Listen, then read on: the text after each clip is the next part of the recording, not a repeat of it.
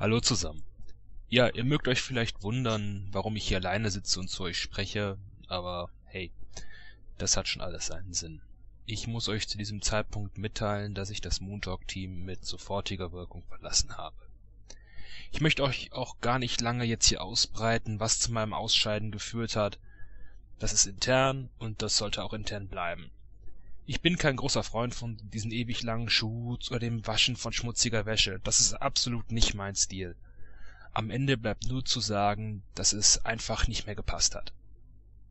Egal, was nun vorgefallen ist, ich danke JFK und ich danke allen anderen aktiven und ehemaligen Talkern, mit denen ich das Vergnügen hatte, mit für fünf Jahre und annähernd 200 Ausgaben Moon Talk. Auch euch, liebes Mooniverse, möchte ich an dieser Stelle danken. Ohne euch würden wir das, was wir Woche für Woche tun und was die Jungs auch Woche für Woche weiter tun werden, nicht machen. Egal was war und was sein wird. Moontalk hat mir in den letzten fünf Jahren viel Spaß gemacht und ich werde dem Produkt sicherlich als Hörer erhalten bleiben. Oh Mann, oh Mann, oh Mann, ey. Ich höre mich jetzt schon so an wie so ein alter Mann in seinem Ohrensessel. Naja, sei es wie es sei. Die Zeit beim Moontalk war klasse. Und ich möchte sie auch nicht missen. Einige von euch werden jetzt sicher jubeln. Hey, der alte Unsympath verpisst sich endlich.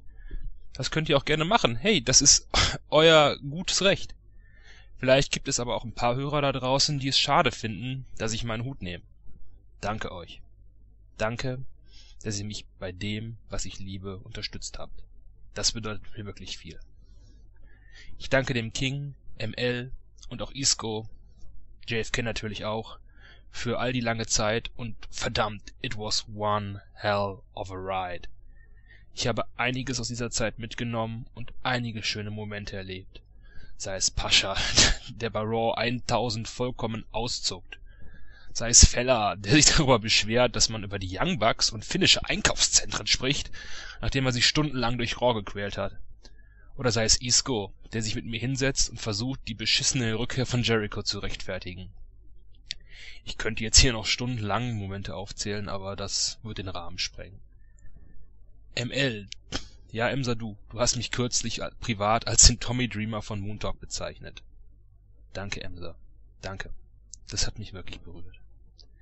Ich persönlich sehe mich gar nicht als so wichtig an. Ich bin einfach nur ein gewöhnlicher Typ, der gern Zeit investiert hat, um euch auf die ein oder andere Art zu unterhalten. Ich bin nicht das Herz und die Seele dieses Podcasts. Das will ich mir gar nicht erst herausnehmen. Nein, nein, nein, nein, nein. JFK hat diesen Podcast vor knapp 15 Jahren gegründet und er, und aber auch nur er, ist die Herz, äh, das Herz, Mama mia Leute, das Herz und die Seele dieses Podcasts. Und niemand sonst. Ich bin bloß ein kleiner Teil des Ganzen gewesen.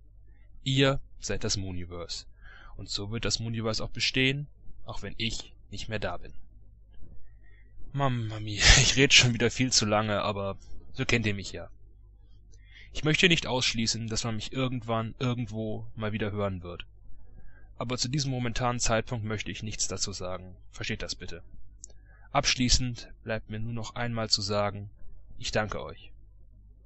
Ich danke euch allen für eine geile Zeit. Und um es mit den, Unsterb äh, den Worten des unsterblichen Dusty Rhodes zu sagen, I have wined and dined with kings and queens. In diesem Sinne, ein letztes Mal. Danke für alles. Bis dann und ciao.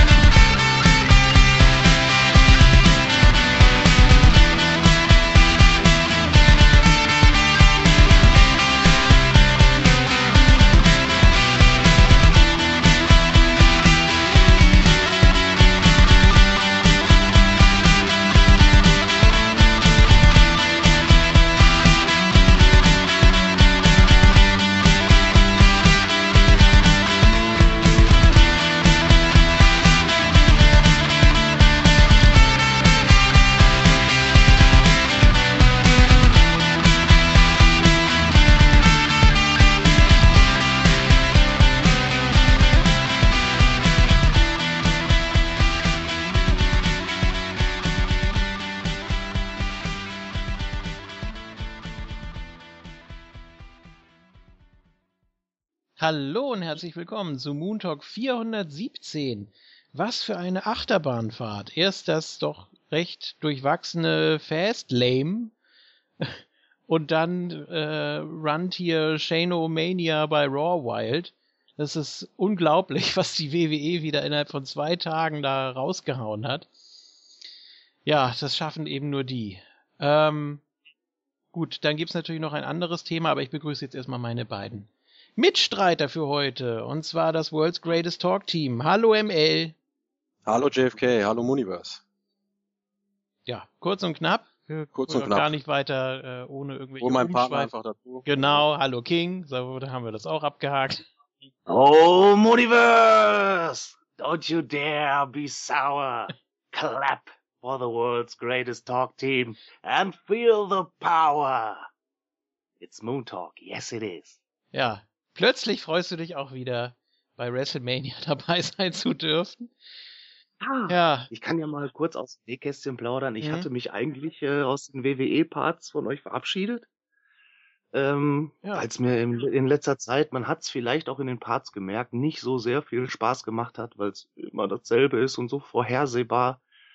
Und auch die anderen Jungs, mit denen ich nach Dallas reisen werde, fanden es auch nicht so toll. Und wir haben schon gesagt, ah, das wird nix und wir müssen uns eigentlich, müssen uns total betrinken, damit es vielleicht noch lustig wird. ja, Und jetzt haben wir alle zum ersten Mal das Gefühl, dass die Mania doch nicht so ganz der Abfuck wird und ähm, deswegen habe ich mich dann kurzfristig dazu entschlossen, doch hier wieder dabei zu sein, denn es gibt was Positives und dann möchte ich natürlich auch darüber reden.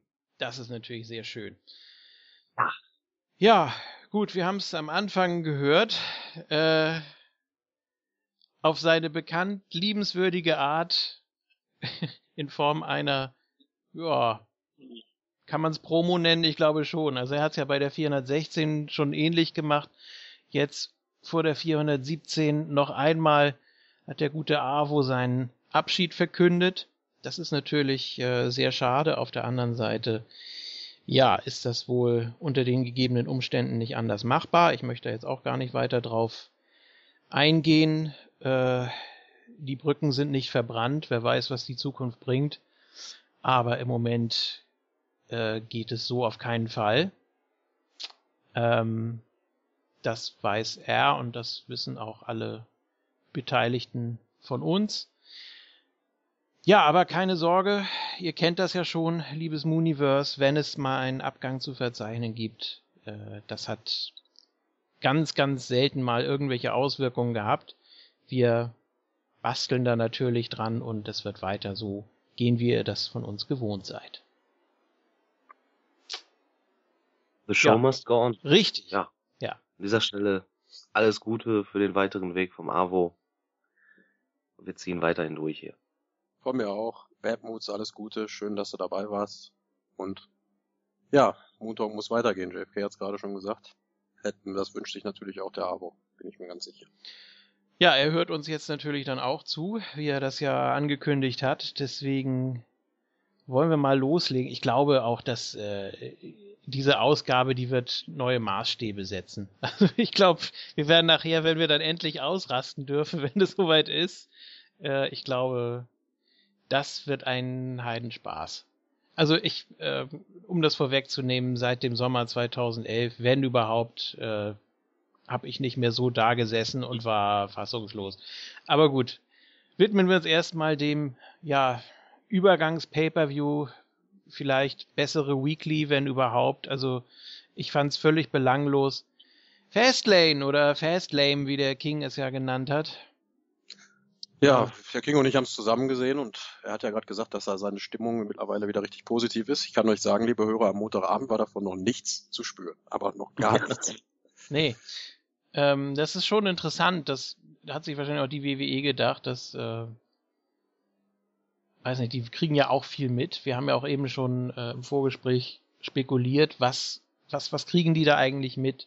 Äh, ich denke auch, dass wenn ein Pay-Per-View zerrissen wird und dann eine Weekly entsprechend gelobt wird oder umgekehrt, dann wissen die schon ganz genau, was ist äh, wichtig, was ist, äh, ja, eher so ein Ego-Trip von Vince vielleicht, was ist massentauglich, was muss man bringen, was muss man nicht bringen, was sollte man weglassen. Äh, Ich, ich also die WWE macht mich, macht mich sprachlos teilweise. Also manchmal denke ich, die haben es absolut drauf, uns zu überraschen, um uns zu, uh, zu unterhalten, um genau das zu bringen, was gerade nötig ist. Und auf der anderen Seite dann, ja, denkt man, denen ist alles egal. Die dümpeln da irgendwie vor sich hin, versuchen eine Show nach der anderen irgendwie zu absolvieren, egal wie, egal was da passiert. Und wenn nichts passiert, ist auch egal. Es ist ganz komisch, ne? Ja, leider ist zweiteres ja halt 80, 85 Prozent der Zeit, ne, dümpelt man vor sich um. Nach solchen Momenten wie jetzt am Montag lächzt man dann ja auch wieder, dass die dann wiederkommen. Aber leider schafft die WWE das nicht auf eine gewisse, ähm, ja, mit einer gewissen Konstanz sowas zu machen. Ne? Also das fällt schon auf. Und jetzt ja. zu diesem Pay-Per-View Network Special, man fällt auch auf, dass, da, dass die, gerade diese Bay-Pay-Per-Views, das Gewicht von denen, seitdem das Network Special sind, ist nochmals gesunken. Also ich kann mich schwer dran zurückerinnern, dass No Way Out oder damals auch Elimination Chamber noch äh, uninteressanter waren als jetzt diese Fastlane in seiner Gesamtheit so. Die gesamte Card, wenn man die sich mal anguckt. Ne? Da war vielleicht, okay, der Main Event hat da natürlich so ein paar Fragezeichen aufgeworfen, aber der Rest war doch eigentlich so. Ja. Also auf den Main Event habe ich mich eigentlich, seit es angekündigt war, äh, habe ich mich schon drauf gefreut. Auf das Match als solches. Ganz einfach, Lesnar ist immer ein Hingucker und äh, dann natürlich die Chemie zwischen den beiden anderen und äh, da habe ich mich auf jeden Fall drauf gefreut. Wie man das jetzt Booking technisch irgendwie kritisieren kann, müsste, ähm, das natürlich dahingestellt. Aber ich fand es trotzdem, ja, jetzt nicht so belanglos, wie es letztendlich war im Vorfeld. Also ich finde in seiner Gesamtheit schon, doch. Also der Main Event klar und sowas, aber das sehen wir jetzt fangen wir am besten mal an ja. mit dem, dem Kickoff. Mit dem Kickoff, ich habe ihn gesehen, ihr beide nicht. Richtig. Äh, ja, ich war überrascht, dass gerade dieses Match beim Kickoff kam. Das wusste ich vorher nicht. Also ich habe ja meine Tipps auch äh, virtuell eingereicht. Äh, muss ich jetzt natürlich gleich mal vergleichen hier. Ja, äh, Kalisto gegen Alberto del Rio im Kickoff um den US-Title. Ich weiß gar nicht, hattet ihr schon ähm, die Stipulation mit drin? Weil ich et etwas überrascht war, dass es Two out of Three Falls war. Ja, wir hatten die schon auf dem, auf ja. dem Tacho, aber wir haben die aus bewussten Gründen, weil es ja damals auch schon mal so Reibereien bei, bei Two out of Three Falls Matches gab, hier in den Moon Talk Tipp spielen, äh, das außen vor gelassen und haben einfach gesagt Sieger und fertig. Ja, aber gut, man kann jeden Fall einzeln tippen natürlich, aber manchen ist das zu kompliziert. Nein, ich habe auch dann nur äh, entsprechend meinen Tipp abgegeben. Ähm, zum Match selbst, ich fand es gar nicht schlecht, wie man es tatsächlich aufgebaut hat. Es war am Anfang der erste Voll doch sehr brawl-lastig. Der Rio hat gleich taktiert, hat äh, freiwillig eine DQ kassiert, um Kalisto äh, ja böse zuzusetzen.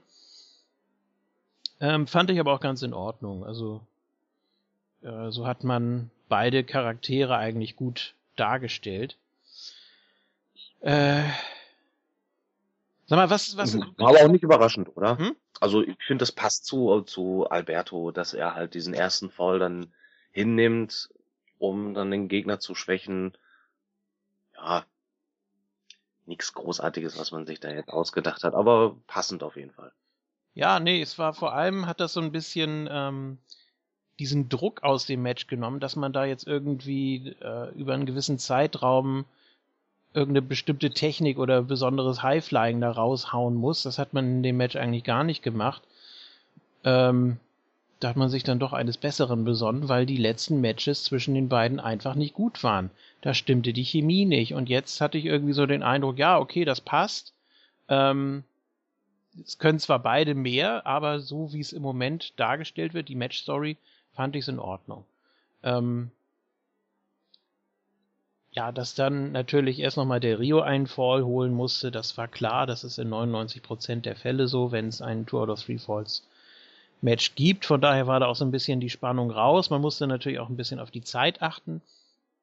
War jetzt längst nicht so lang wie äh, andere sein Move hat mir da auch ganz gut gefallen. Wir haben ja die Pinfalls dann später in der Hauptshow gesehen, also zumindest die Pinfalls vor dem Match. Und da hat er den, den Move ja diesmal auch recht, recht schnell durchgezogen. Ne? Ich glaube, verboten aus auch. Also es ist immer noch nicht aller Tage Abend und ich würde mir auch lieber einen anderen Finisher für ihn wünschen, aber besser so als das, was wir da zuletzt bei Raw gesehen haben, wo Kalisto da in der Mitte des Ringseils da, da hing und sich dann nochmal hochgezogen hat. Ja. Ja, der kam halt so ein bisschen eher out of nowhere. Ne? Ja, dann lieber so, kurz und der Ecke, schmerzlos. er hing normal im Seil und dass er das dann aus dem Stand gemacht hat, ähm, war mal was anderes, eine kleine Variation. Wir haben es ja in der letzten Ausgabe so ein bisschen kritisiert, dass wir den Finisher an sich nicht so toll finden. Und das fand ich hier ganz gut gelöst, ja. Ja, eine Sache gab's dann doch noch da mit diesem äh, Stomp kurz vorm Finish des dritten Falls. Ein Move, der völlig daneben ging, aber ja, ich weiß nicht, da Kleinigkeiten gibt es immer mal. Also so ganz zueinander haben sie noch nicht gefunden, aber immerhin schon besser als das, was man die letzten Shows gesehen hat zwischen den beiden. Ich weiß nicht, was da los ist. Ich weiß auch nicht, was mit der Rio ist. Ich weiß nicht, wie ich den gerade einschätzen soll. Ist er irgendwie demotiviert oder ist er, ja, weiß er selber, dass er gerade so ein bisschen verplant ist? Äh, Kalisto auf der anderen Seite, ja, jetzt gibt's die Lucha Dragons wieder. Jetzt bräuchte er den Titel eigentlich nicht mehr. Das war ja das, was wir spekuliert haben. Ähm, und dann auch diese, diese neue, äh, ja, ich, ich nenne es mal Körperhaltung von Del Rio. Was, was ist denn das? Hält er die ganze Zeit die Luft an? Oder er sieht aus wie diese, er sieht aus wie diese, wie diese Bauchtänzer da, die so diese Wellen, den Bauch immer so nach ja, innen. die, ne? Die diese Wellenbewegung so machen können. Also die so, weiß ich nicht, das sieht auch immer ein bisschen unappetitlich aus. Ja, das ist mir auch schon mal aufgefallen, ja. Ja, uns vorweg zu dem Kalisto hat er dann durch einen Roller, glaube ich, den, den dritten Pinfall geholt in dem Match hier. Ja. 2-1. Ist weiter US-Champion, ja, ich denk mal, äh, Alberto wird das halt so hinnehmen müssen, ne? Er kriegt ja trotzdem gut genug Geld. Und das ist ja eigentlich ein klares Zeichen, dass man äh, Kalisto weiter overbringen will, den etwas jüngeren Worker. Dass man Alberto jetzt schon so in diese Riege der, ja, der Aufbaugegner stellen kann, ne? Wo zweifelsohne auch Seamus und ja die gesamte League of Nations ist. Und jetzt allgemein zu der Fehde, ich hoffe mal, das war's jetzt, denn du hast es gerade schon vorweggenommen, die Matches waren nicht alle das Gelbe vom Ei, zumindest die, die ich davon gesehen habe. Und jetzt hat man es auch viermal oder so innerhalb von einem Monat durchgeballert. Jetzt, jetzt reicht's auch meiner Ansicht nach. Jetzt muss man halt gucken, was man mit Kalisto macht auf dem Weg zu WrestleMania. Ich bezweifle, dass er ein Einzelmatch kriegt. Ich sehe ihn schon eher in der Andre the Giant Memorial Battle Royal oder irgendeinem Multiman-Match. Ja, King. Also du hast es zwar nicht gesehen, aber hast du da nochmal so Gedanken zu? Ähm, ich sehe das ähnlich wie ML. Ja. Ja, also, ja, eigentlich hat Alberto überhaupt nicht das Standing, um andere wirklich so over zu bringen. Dafür hätte man vorher ein bisschen mehr machen müssen. Mhm. Aber anscheinend will man ihn halt in dieser Rolle dann sehen und will ihn gar nicht weiter nach oben pushen und müssen wir halt mitleben. Müssen wir akzeptieren. Gut, ja, zu den Tipps. Ähm, es gab dreimal Kalisto tatsächlich. Von Avo, Isco und mir. Und ihr beide habt ihr auf Del Rio getippt.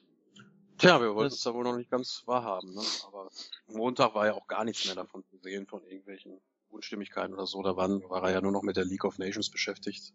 Alberto. Das war jetzt auch mehr so eine Bauchentscheidung bei mir zumindest, weil ich irgendwie dachte, ja, jetzt hat man, äh, jetzt hat man es nicht gedreht, sondern äh, hat Kalisto den Titel doch noch gelassen und dann habe ich gedacht, dann ist jetzt auch egal. Also dann kann er den auch noch ein bisschen länger halten. Ähm, Wo ich gerade drüber nachdenke, Alberto hat ja am gleichen Abend bei Fastlane schon wieder eins zu eins sein League of Nations Programm mit äh, übernommen und ist da schon wieder übergegangen dann. ja gut, das von von daher ist es egal. Ne? Also Ja. Der Titel ist nicht wichtig, eigentlich. Es ist zwar schön, dass Kalisto ihn hat, das ist mal eine nette Abwechslung. Ähm, vor allem, dass es eben nicht so ein Strohfeuer war, sondern dass man ihm tatsächlich dann noch einen Überraschungssieg und noch einen gegeben hat. Ähm, sicher nicht das Schlechteste, ne? Aber gut, wir waren alle ja der Meinung, dass es äh, dann, wenn mit, mit Ja, für den Worker Kalisto, für den Gürtel selber, wie gesagt, ich glaube nicht, dass das nach Off-Road WrestleMania wieder ein Einzelmatch schafft, so wie letztes Jahr John Cena gegen Rusev. Dafür hat der Titel einfach nicht mehr das Standing. Ist natürlich jetzt aber auch mal eine ge- bekommene Abwechslung, dass es so ein Gürtel, der auch mal in der Wochensendung ohne jeden Zweifel nochmal auf der Road to WrestleMania wechseln kann. Warum denn nicht? Ja. Gut. Dann zum eigentlichen Pay-per-View. Ich erinnere mich nicht mehr an äh, irgendwelche. Ach so, doch, es gab. Ähm, Wurde keiner geaskt? es wurde einer geaskt und zwar AJ Styles. Och, Ja, Den Georgia Boy, den hatten sie da? ja. Ich weiß gar nicht mehr, worum es da genau ging. Ich äh, fand auch AJ ein bisschen, ja, wirkte fast schon so ein bisschen unsicher, ne? Auch in den Segmenten mit Jericho, wie er da so, tut ihm die große Bühne nicht gut, kann man ja eigentlich auch nicht denken durch, durch Japan und so, aber irgendwie denke ich da, der ist so ein bisschen, er macht sich ein bisschen kleiner, als er ist. Ich weiß nicht, wie ihr das bis jetzt so aufgenommen habt. Ja, kommen wir ja gleich beim Ja, beim können wir auch mal. gerne gleich jetzt. Aber ja, ja, gut, das also diese A-Segmente sind eh so ziemlich das Undankbarste, was man da machen kann. Ja, da weiß ich auch immer nicht, ist das jetzt äh, improvisiert oder ist denen das selber egal, was dabei rauskommt. Gut. Ja, Opener. Ich weiß nicht, der Vorspann war äh, zum Vergessen. Ich glaube, das war. Ja, also das Outfit war ja nicht schlecht, ja, ja. dass man dann diesen PG-Vorspann bringt da, wo man nicht mal einmal so ein markanter Kameraschuss drauf ist, so, weiß ich nicht, dann kann man sich das auch schenken. Ja, also da war wirklich, da, da fährt man schön die Beine hoch und gerade wenn es äh, an die interessante Stelle kommt, dann kommt der Schnitt und dann siehst du den Rücken schon wieder. Bitte. Tja. Ja, und ansonsten Motorengeräusche, paar Bilder von den, von der Mainfade. Nichts Besonderes. Ja, also so das Übliche, ne? äh, im Opener dann ganz interessant, dass man da mal die Diven wieder ausgepackt hat. Das gab's nicht allzu oft. Äh, das Tag Team Match. Becky Lynch und Sasha Banks gegen Team Bad. Und ja, man hatte ja zwei Diven-Matches auf der Ja, Karte. ja, eben. Konnte man das ja mal ohne zu, überlegen machen, gerade weil das Two out of Three Falls dann ja im Kickoff war. Wer hätte denn übrigens Mauro Ronaldo gefallen im, im Kickoff? Du hast den ja gehört. Ja, nicht schlecht. Der klingt sehr äh, gewöhnungsbedürftig, aber kommt auch für mich rüber wie so ein typischer, ja, leicht künstlicher Sportreporter. Also ich will ihm da jetzt nicht irgendwie Unrecht tun, aber will ich jetzt auch so noch gar nicht beurteilen. Ich werde mir auf jeden Fall noch einiges von ihm anhören und sehen und dann mal gucken. Aber ich fand es ein bisschen ja, ein bisschen künstlich. Ich weiß nicht, wie ich das sonst beschreiben soll. Ne? Also. Also sehe ich ehrlich gesagt nicht so, aber ich bin ja auch großer US-Sport-Fan ja, ich eben. mag diese Art und Weise, wie er, wie er kommentiert, diese Atmosphäre, die er dabei kreiert. Künstlich sehe ich eher das, was, was Michael Cole und JBL dann da jeden Montag abhandeln. Also das finde ich immer so ein bisschen sehr überproduziert und hochstilisiert. Ja. Ich habe den Mann noch überhaupt nicht äh, gehört. Oh. Aber viele Leute sind ja davon begeistert. Ich habe es immer noch nicht geschafft, mal was von SmackDown zu sehen. Ich habe es mir immer wieder vorgenommen und dann habe ich es doch irgendwie nicht hingekriegt und äh, eine Woche später will ich es dann auch nicht mehr sehen. Ja, ich glaube aber auch generell, dass es ein bisschen schwierig ist, wenn man Leute von anderen Sportarten da versucht mit reinzubringen. Ähm, man hat ja mal auch eine Zeit lang, ich glaube, Mike Goldberg wollte man haben von UFC. Und das hätte ich mir auch nicht vorstellen können. Also, puh, da ist man dann so drin und hat sich so daran gewöhnt und dann, ja, es gibt eben nur bestimmte Typen oder Charaktere, die auch so diesen, diesen WWE-Stil kommentieren können. Ich kann mir das bei vielen gar nicht so richtig vorstellen. Gut, äh, es ist nochmal was völlig anderes als im Deutschen. Ne? Sollte man auch nochmal erwähnen, die deutschen Kommentatoren waren ebenfalls am Ring durften kurz was sagen. Carsten Schäfer wurde dann irgendwie mitten im Satz abgewürgt, den hat man dann ausgeblendet. Ja, nur Sebastian durfte was sagen, genau. Ja. Und äh, als dann Carsten Schäfer äh, loslegen wollte, hat man ihn ein bisschen runtergedreht einfach und dann war er weg. Und die Namen waren vertauscht. Richtig. Kleine Details. Ja. Wenigstens stand da nicht wieder Carston, oder? Weiß gar nicht, habe ich nicht drauf gehabt. Nee, nee, JBL hat aber gefragt, wie geht's? Wie geht's, ja.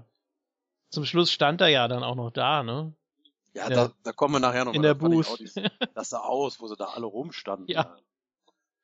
Gut, äh, ich fand das Tag Team Match recht gut, muss ich sagen. Mhm. Ja. Also besser als erwartet. Mhm. Auf jeden Fall. Ja, so kann ich mich anschließen. Ja. Man versucht ja jetzt auch wieder so den, den Querverweis. Ich weiß nicht, wollen wir da nachher drauf kommen, was dann bei Raw war, was sich daraus ergeben hat? Denn die beiden Diven-Matches wurden ja dann mehr oder weniger vermischt.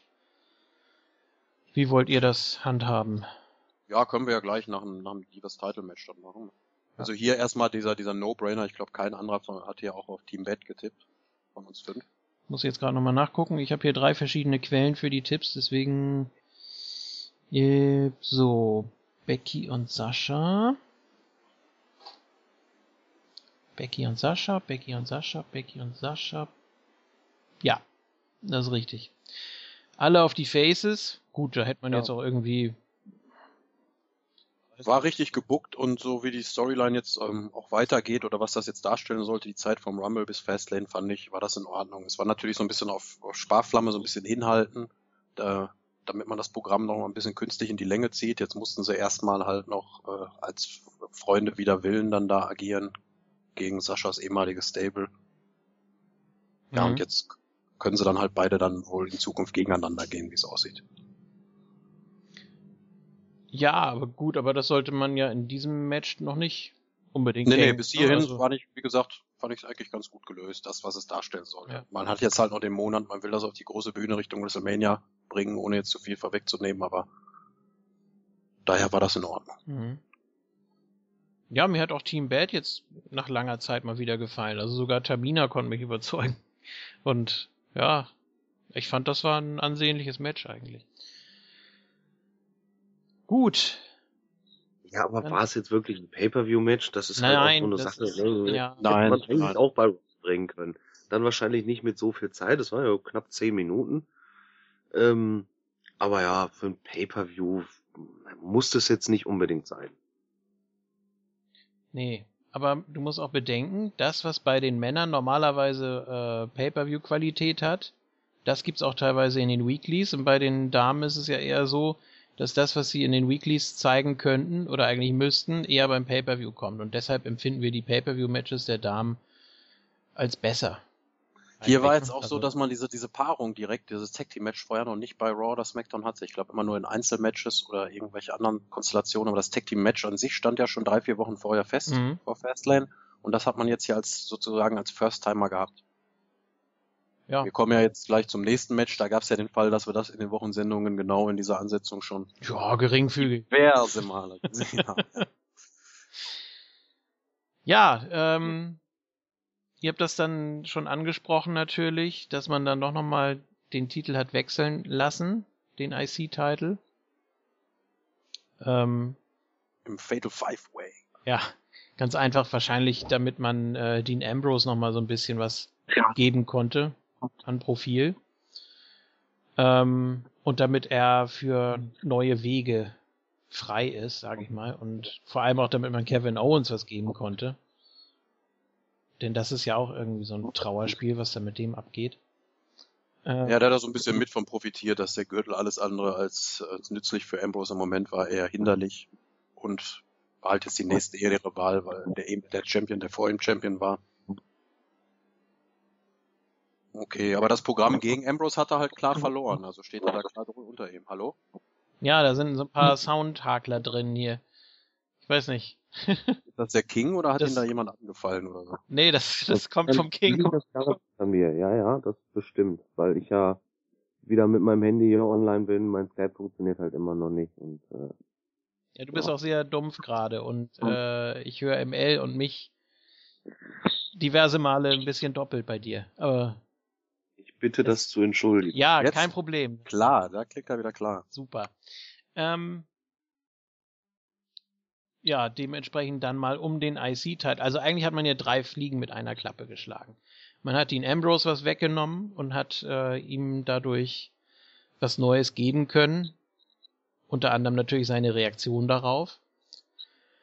Äh, man hat Kevin Owens wieder was gegeben. Ob das jetzt so sinnvoll war, weiß ich nicht. Und man hat hier so aus dem Nichts nochmal ein, eine Paarung aufgewärmt und ja, abgegradet dadurch, dass man da jetzt ein Titelmatch draus gemacht hat. Kevin Owens gegen Dosi. Hurra. Ähm, ich muss aber sagen, es war nicht schlecht. Ich habe einfach mal da den Kopf ausgeschaltet und habe versucht, die ganzen anderen Matches zu vergessen, die wir in den letzten, ich glaube, vier oder fünf Wochen hatten, ähm, um das so ein bisschen auszublenden. Und dann ging's tatsächlich. Man hat sich auch ein bisschen was einfallen lassen. Man hatte schöne, schöne Nearfalls dabei. Ähm, einige sehr nette Spots und ja. Also, natürlich ist die Paarung an sich ziemlich langweilig, auch mit Titel, aber ich glaube, das hat hier ganz gut gepasst. Ja, kann ich dir beipflichten. Also ich habe mich überhaupt nicht auf das Match an sich gefreut. Äh, Nee. Dass das, das reine In-Ring-Produkt wirklich gut werden wird und vorzeigbar, das war uns ja allen klar und daran hapert's ja auch nicht. Da können die sieben, acht Matches haben, das werden immer ganz gute Matches sein. Aber dieser ganze Aufbau dahin, das war ja nur so eine Match-Serie und jetzt hat man den Intercontinental-Titel da halt wieder mit reingewürfelt, aber der ist so genauso belanglos, wie im Endeffekt auch der Matchausgang war. Ja, es war ein gutes Match, aber ich bin da genauso äh, froh, dass man jetzt fertig ist, meiner Meinung nach, wie bei Kalisto gegen Alberto Del Rio. Also ich muss diese Matches nicht mehr in Dauerschleife haben und ich hoffe mal, dass man jetzt auf der Road auch was mit dem IC-Titel was am Ort hat. Hm, ja, letztes Jahr hatte man es ja im Leitermatch, ne? Diesem Seven-Way da. Ja? Ja, die, die Fehde geht gar nicht. Also, tut mir leid, das, das ist für mich echt so mit ein Grund gewesen, warum ich in, in den letzten Wochen auch ein bisschen die Lust verloren habe an dem Produkt. Äh, die, die können von mir aus auch ein Zwölf-Sterne-Match wresteln. Äh, Das ist mir dann egal, weil der Rest ist einfach langweilig hoch drei und ich kann das dann nicht ausblenden. Das geht nicht. Tut mir leid. Äh, Das hat mich hier sowas von gar nicht interessiert. Ich habe auch gar nicht richtig aufgepasst, weil ich es einfach nicht sehen wollte. Hm. Wir hätten es eigentlich auch skippen können. Ähm, mehr kann ich auch da- dazu nicht sagen. Es ist einfach nur langweilig für mich. Egal wie gut das Inring-Produkt dann ist. Wenn der Rest drumherum einfach nicht passt, dann können die sich den Arsch abwresteln. Und wir wissen, dass beide gute In-Ring-Performer sind. Das müssen wir nicht zum 427. Mal durchkauen. Ähm, aber mich packt das einfach null. Ja, und gerade da ist es dann schade, ne, dass man so guten In-Ring-Performern dann nicht so ein bisschen was wie eine Storyline an der Hand gibt. Ne? Das ist dann wirklich verschwendet an der Stelle, das gute Match. Ja, zwei äh, kleine Randnotizen noch. Wie fandet ihr die äh, Rasterbähne von Dosi? Hat er irgendwie hinten auch schwarz gefärbt? Ich weiß nicht, sah ein bisschen komisch aus.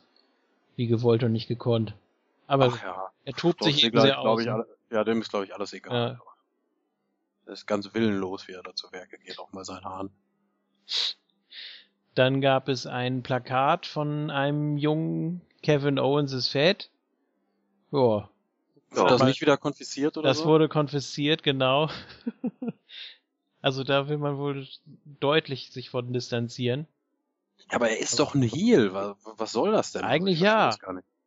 Ja, eben. Also das, der, der zieht dann da halt mit Heat und, und ähm, ja, lass doch die Leute mal ihre Meinung. Da ist ja jetzt nichts äh, wirklich Schlimmes. Äh, der jetzt nicht gesagt, äh, Kevin Owens äh, steht auf kleine Kinder oder sowas. lass die Leute doch ihre Meinung sagen. Also ich, ich dachte, gerade in Amerika wird das so groß geschrieben, die freie Meinungsäußerung. Wenn dann jemand sagt, der und der ist fett, also bitte.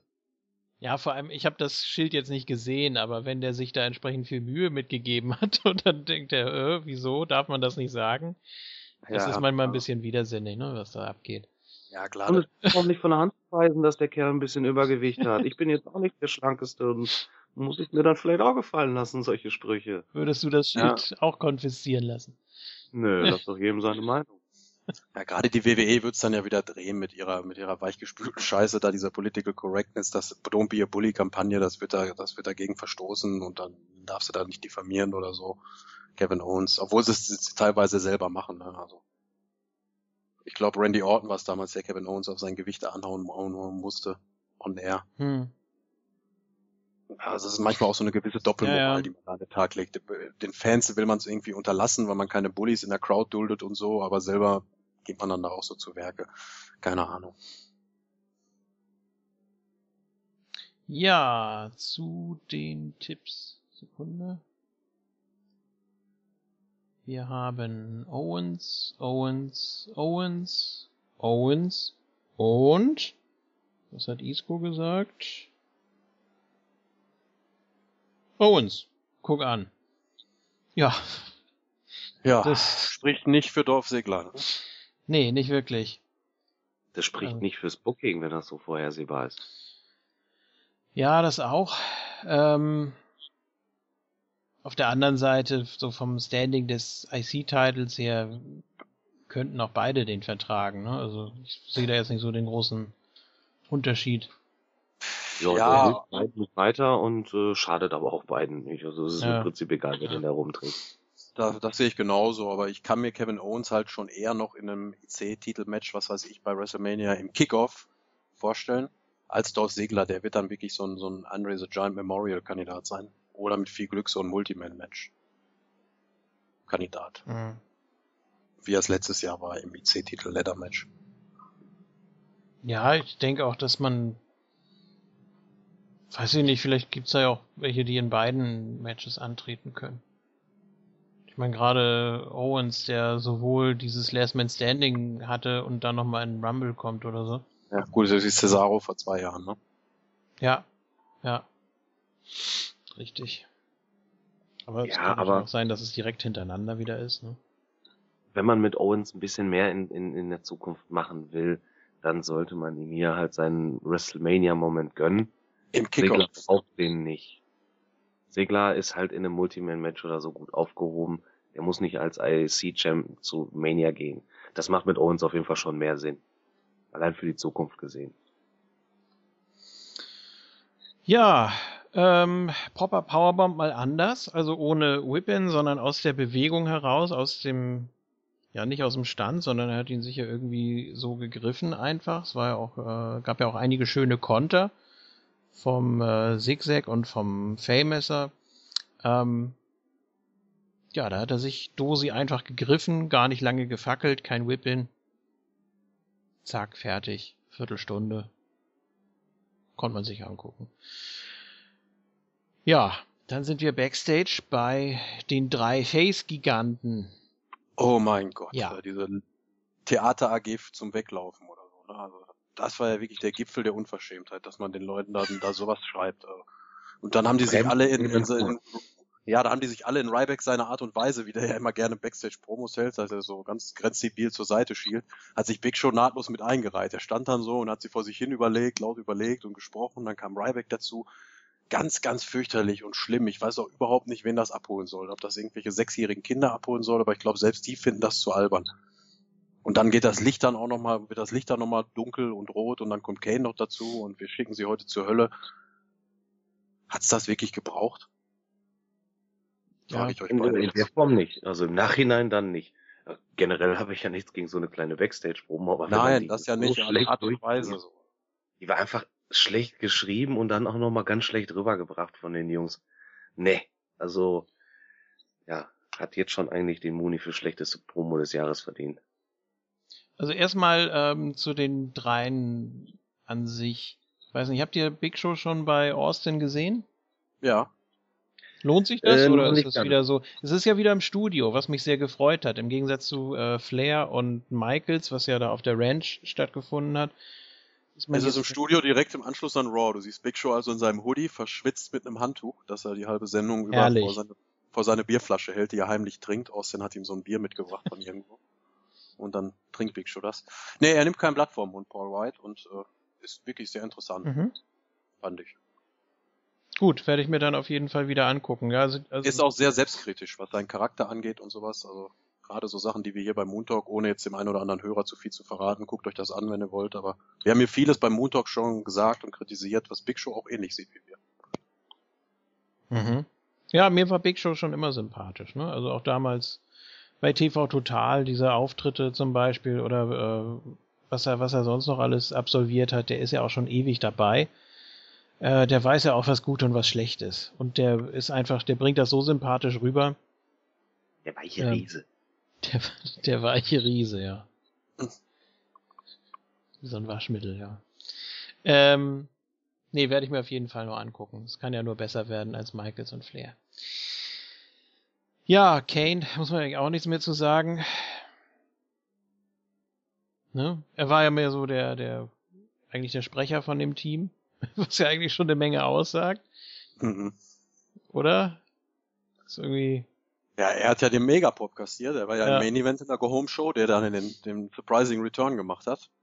Aus dem Regenboden raus. Also Kane, der war ja over wie Sau. Oder nicht? Ja, Nee. hm.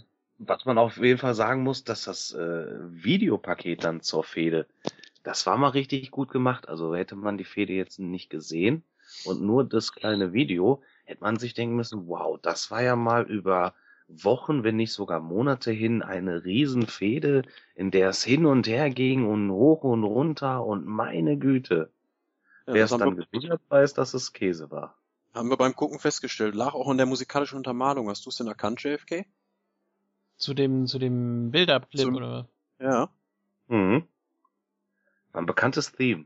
Es war ein bekanntes Theme eines ehemaligen TNA World Heavyweight Champions. Nein. Mhm. Mhm.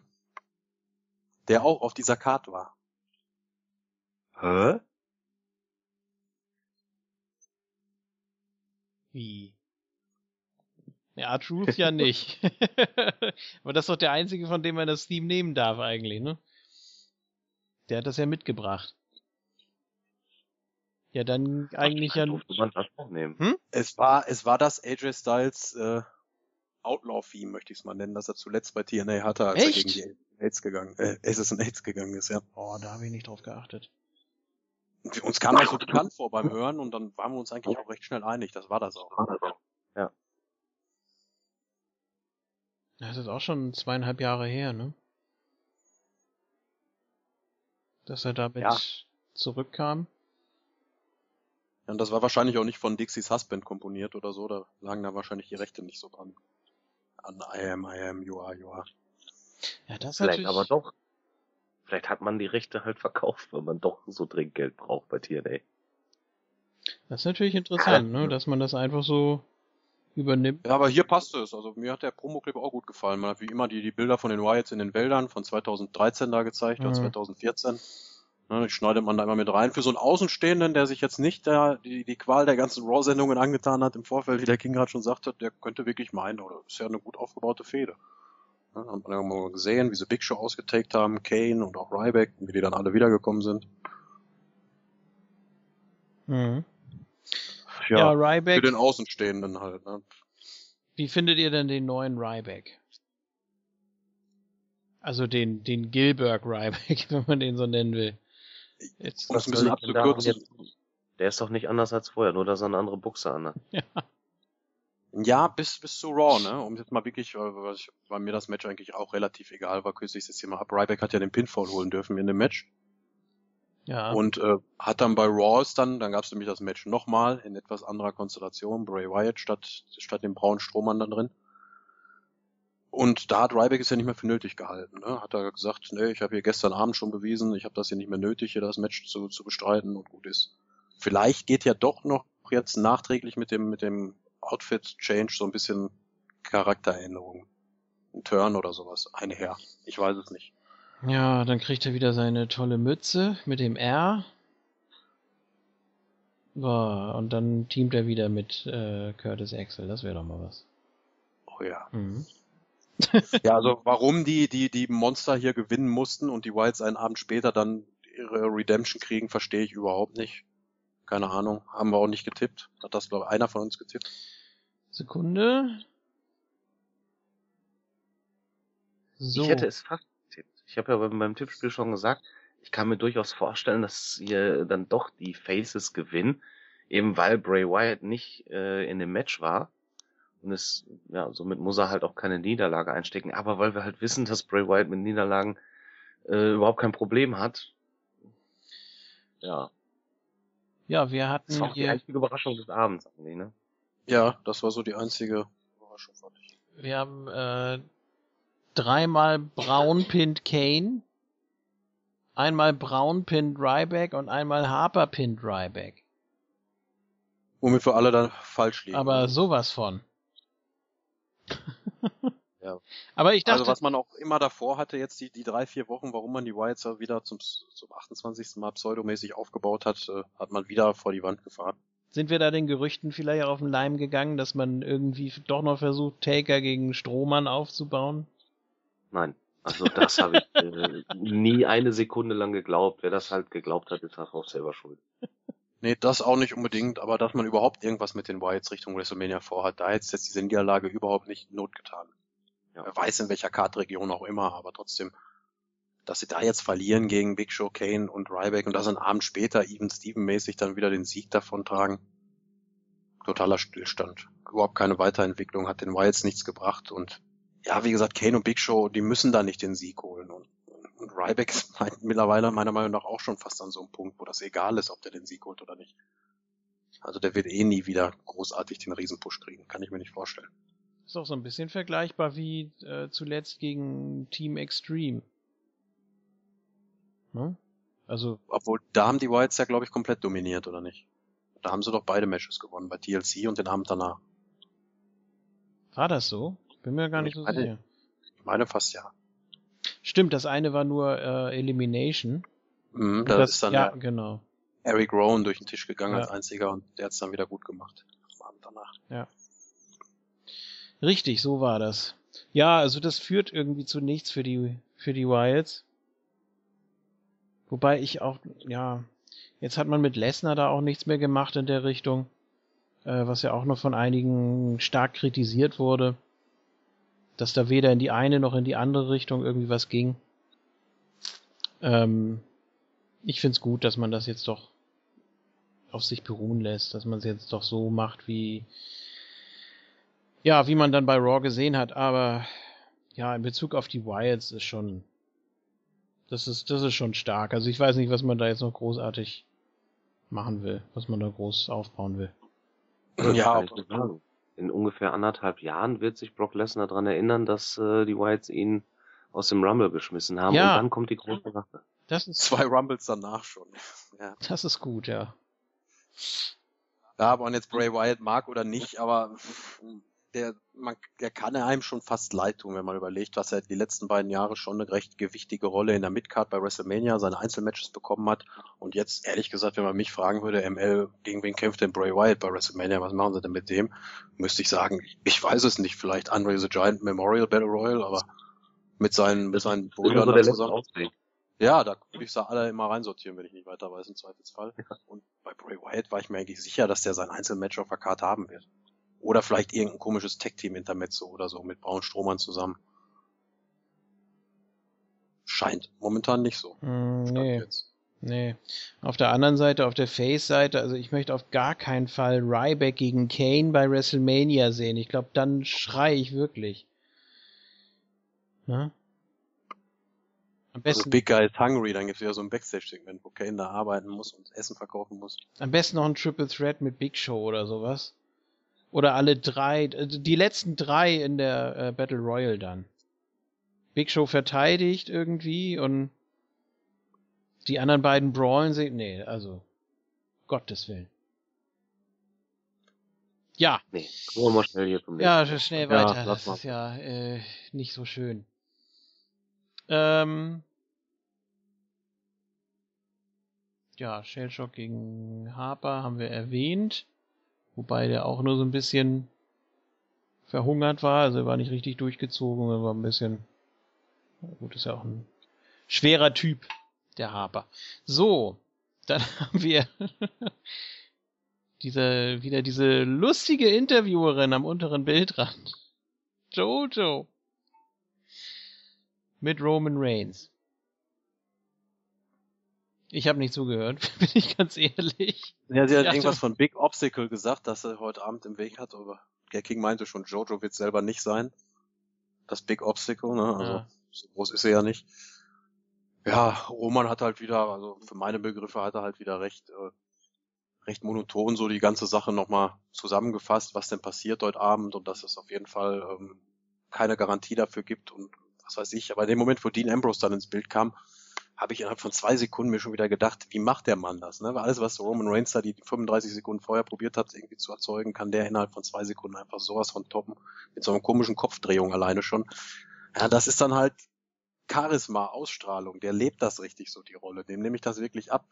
Während das bei Roman leider wieder so ein bisschen, ähm, ich habe die Promo gut auswendig gelernt, ich trage die jetzt vor und erzähle das Jojo und guck so ein bisschen stark zur Seite. Ja, das Übliche. Der It-Factor einfach. Ja. Der It-Factor, der fehlt Mhm. mir leider bei Roman Reigns. Das tut mir auch leid an alle Fans hier aus unserem Universe von Roman, aber ich sehe den It-Factor bei dem Mann nicht. Noch nicht, wie auch immer, aber nicht in dieser Rolle, nicht in diesem Charakter, den er da darstellt. ja. Einzige Möglichkeit wäre noch gewesen, dass man jetzt die Rollen der beiden bei WrestleMania doch noch geswitcht hätte. Aber das ist ein anderes Thema. Wäre eine Möglichkeit gewesen. Hätte vielleicht sogar funktioniert, aber sehen wir mal. Ähm, ja, passend dazu geht es dann um den Divas-Title. Um den passen. Ja, ich sag das immer so, wenn ich irgendwie sehe, äh, naja, gut. Ja, Das wenn man dann mit nicht einem so Ohr hinhört, so, dann denkt man sich, ja, ja, gute, gute Überleitung. Ja. Das machen die aber ständig. Also es gibt nie irgendwie, dass es dann direkt losgeht. Ne?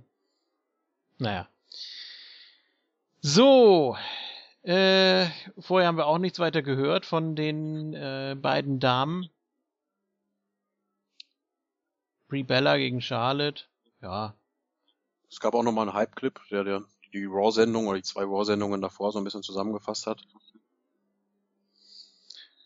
Ja, war jetzt nichts Dolles. War teilweise schon ein bisschen floppy, das Match. Brie hatte hier die, die Puschelschuhe von Daniel Bryan an. Genau. Ja. Schon schön, dass die beiden die gleiche Schuhgröße haben. Ja. Ähm, ja, ich fand's nicht schlimm. Wie gesagt, war teilweise ein bisschen sloppy hier das Match. Ähm, aber es war halt auch nichts Weltbewegendes. Es war auch nicht, nicht ganz so schlecht. Ähm, ich habe keinen großartigen Spot in Erinnerung, muss ich jetzt hier sagen. Mir ist halt aufgefallen, dass Brie überhaupt nicht versucht hat, am Ende ins Seil zu kommen, auch wenn sie ja sehr nah dran lag.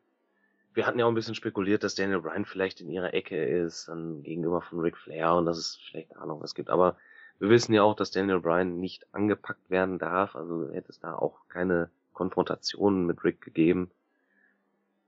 Nee. Gut, war jetzt hier das, das, das Aufbauding für Charlotte, dieser Übergang, müssen wir uns halt auch gefallen lassen. Wir hatten ja schon so ein bisschen befürchtet, dass Brie vielleicht dann doch kurz den Titel halten darf. Ist jetzt nicht so gekommen. Ja, ich fand für das, was es sein sollte, war es in Ordnung.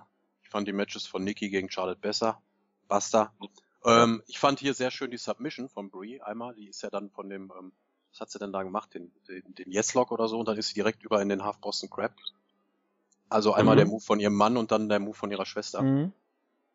Also er ist so Signature-mäßig bei Nikki, ist jetzt nicht der Finisher oder so. Äh, ja, beim, beim Finish fand ich auch, hat der King schon gesagt, das war so ein bisschen sehr kampflos. Da, dafür, dass er ja sonst immer noch so, so ein bisschen Kämpferin verkörpert, dann auch die der weibliche Daniel Bryan da sein sollte, hat sie dann doch etwas sehr mau getappt. Aber für das, was es sein sollte, jetzt der, dieser Übergang für Charlotte, dass sie jetzt ihr vernünftiges Programm mit Becky und oder Sascha äh, beginnt, dafür fand ich es in Ordnung hier bei Fastlane. Konnte man nicht mehr erwarten. Es war auch wieder kein Match, das, das wirklich Pay-Per-View-Qualität hatte, auch, auch für die Damen nicht. Da haben wir auch schon auf jeden Fall wesentlich bessere, auch schon im Hauptroster, wie gesagt, bessere Matches auf dem auf der Pay-Per-View-Card gesehen.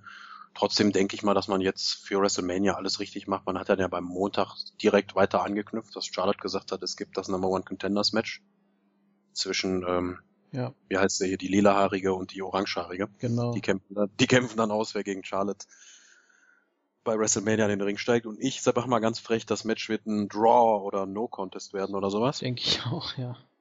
Und wir werden ein Triple Threat Match bei WrestleMania sehen. Mindestens.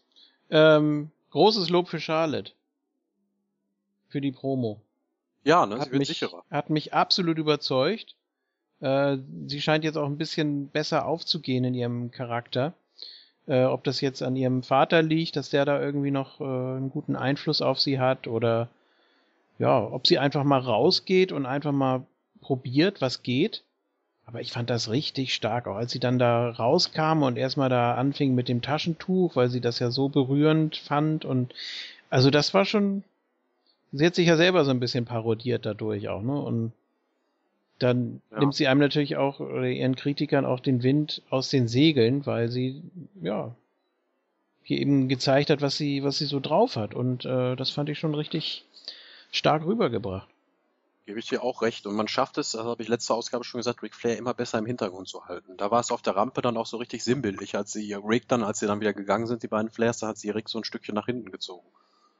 Also so richtig hat sie sich dann vor ihn nochmal gestellt. Das war so richtig sinnbildlich dafür, fand ich. Und auch so, die ganze Promo hat er ja gar nichts gesagt, sondern steht einfach nur daneben. Und Ja. das reicht dann auch. Bei dem Charisma, bei dem Charisma, bei der Ausstrahlung reicht das auch. Da muss er ihr nicht dann ins Wort fallen oder irgendwie probieren, da irgendwas von ihr abzunehmen. Ja, Rick wird auf jeden Fall immer unwichtiger für Charlotte. Ähm, und man sollte dann halt irgendwann auch den Absprung schaffen, dass sie es komplett alleine macht. Vielleicht äh, noch bis zur Race, WrestleMania 10. Aber Ja. danach sollte man sich so langsam von Ric Flair verabschieden. War, ha- haben wir ja auch schon spekuliert, ne? Ob das jetzt eher so ja, oder auf welche Art und Weise man das machen würde, wenn es dann soweit ist.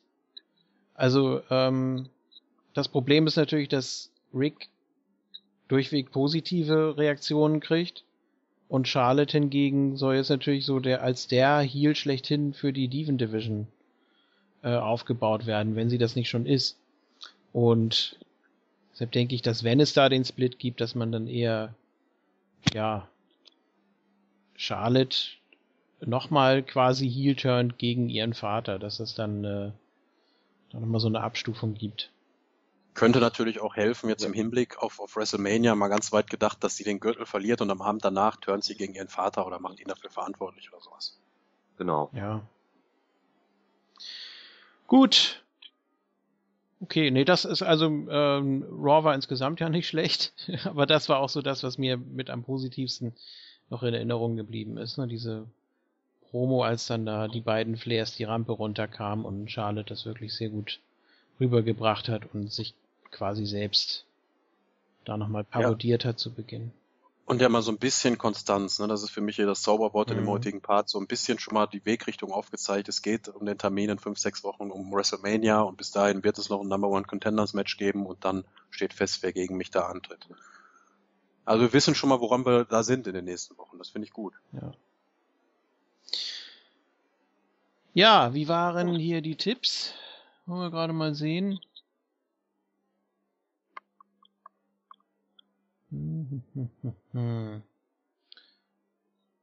Wir haben tatsächlich zweimal Brie, zweimal Charlotte, dreimal Charlotte. Ja, also ihr beide. Nee, gar nicht wahr. King, du hast auf äh, Brie getippt. ML auf Charlotte, ich auf Charlotte und Isco auf Charlotte. Und Avo auf ja, Brie. Ja, also, einfach hm? ein bisschen Risiko getippt. Ich hätte mir halt durchaus vorstellen können, dass Brie für einen Abend hier den Titel noch gewinnt und bei Raw wieder verliert. Aber hat man jetzt nicht gemacht. Bin ich jetzt auch nicht sauer drum. Meine Güte. Ich glaube auch, dass wir äh, so Sachen wie die Q irgendwie mal äh, grundsätzlich vergessen können, denn selbst wenn Ric Flair eingreift, das hat ja keine äh, Bewandtnis dann. Ist ja in Ordnung. Anscheinend. Ja. Hat man ja beim Rumble auch gesehen. Eben. Anderen Sachen, ja, aber so tut's auch natürlich dem, dem Run von Charlotte jetzt auch keinen Abbruch. Sie ist jetzt undefeated bei WWE Pay-Per-Views, seitdem sie da ist. Und das wird jetzt auch ein bedeutender Sieg für die Face-Diva, die es dann schaffen könnte, bei WrestleMania hier den Gürtel abzunehmen. Ja. Wenn man da überhaupt schon den Moment kreieren will, ne? Genau. Also, also ich glaube, über kurz oder lang wird es wohl Sascha Banks werden, die ihr den Gürtel abnimmt. Vielleicht schon bei WrestleMania, vielleicht auch danach erst. Aber man wird den Grundstein in die Richtung jetzt schon mal legen.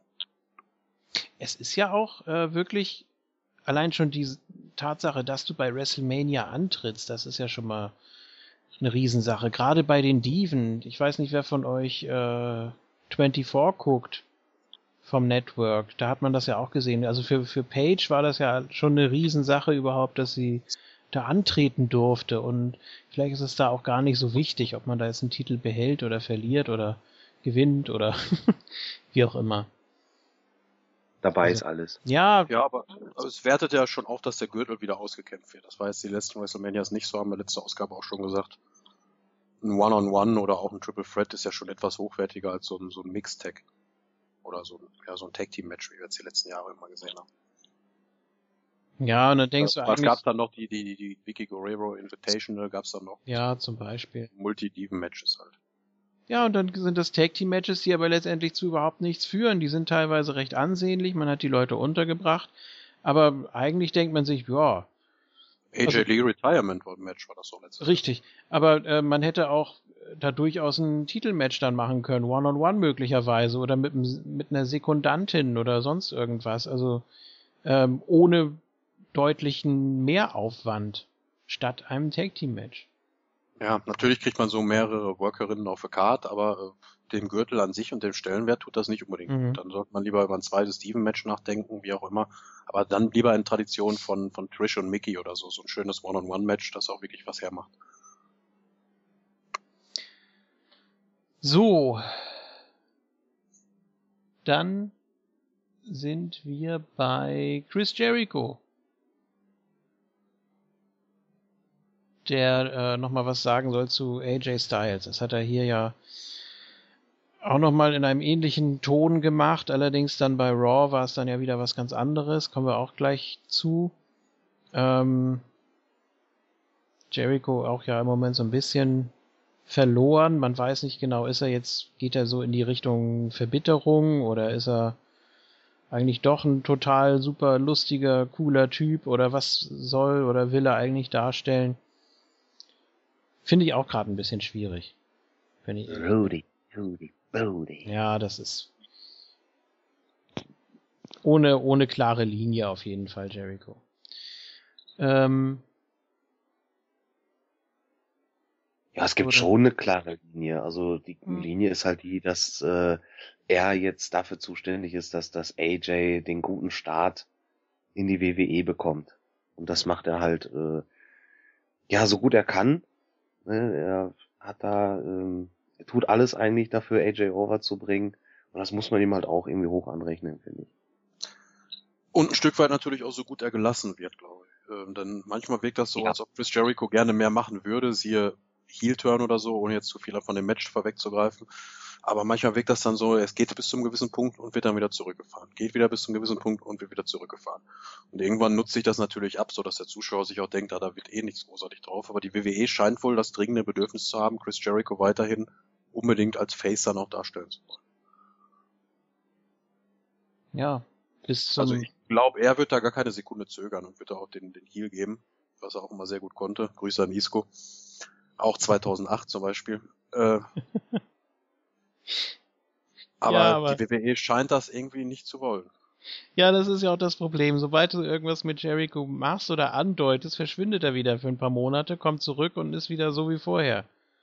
Deswegen, das bringt doch eigentlich gar nichts. Wie willst du denn da jemals irgendwie was durchziehen mit äh, Jericho, wenn er verschwindet, wenn es interessant wird? Ja, und gerade jetzt ist er ja schon längere Zeit da. Er war ja vor dem Rumble schon dabei und ist jetzt schon über, äh, über einen Monat wieder zurück und wird wohl jetzt auch bis WrestleMania bleiben, nehme ich mal an. Da hätte man ja schon genug Zeit gehabt, um so einen glaubwürdigen Turn zu machen. Was jetzt schon wieder fast zu spät ist. Drei Wochen auf der Road oder so. Jetzt braucht er nicht in zwei Wochen anfangen zu turnen. Ja, mal sehen. Kriegen die noch hin, wahrscheinlich. Ja, Kommen wir mal lieber zu AJ Styles allerersten Pay-Per-View One-on-One-Match. Ja. Richtig.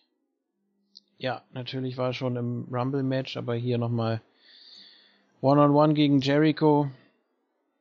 Ähm, war etwas sortierter, etwas solider als die anderen Matches, fand ich. Ich fand das erste Match bei Raw ja nicht so gut. Ähm, weiß ich nicht, weil es einfach so.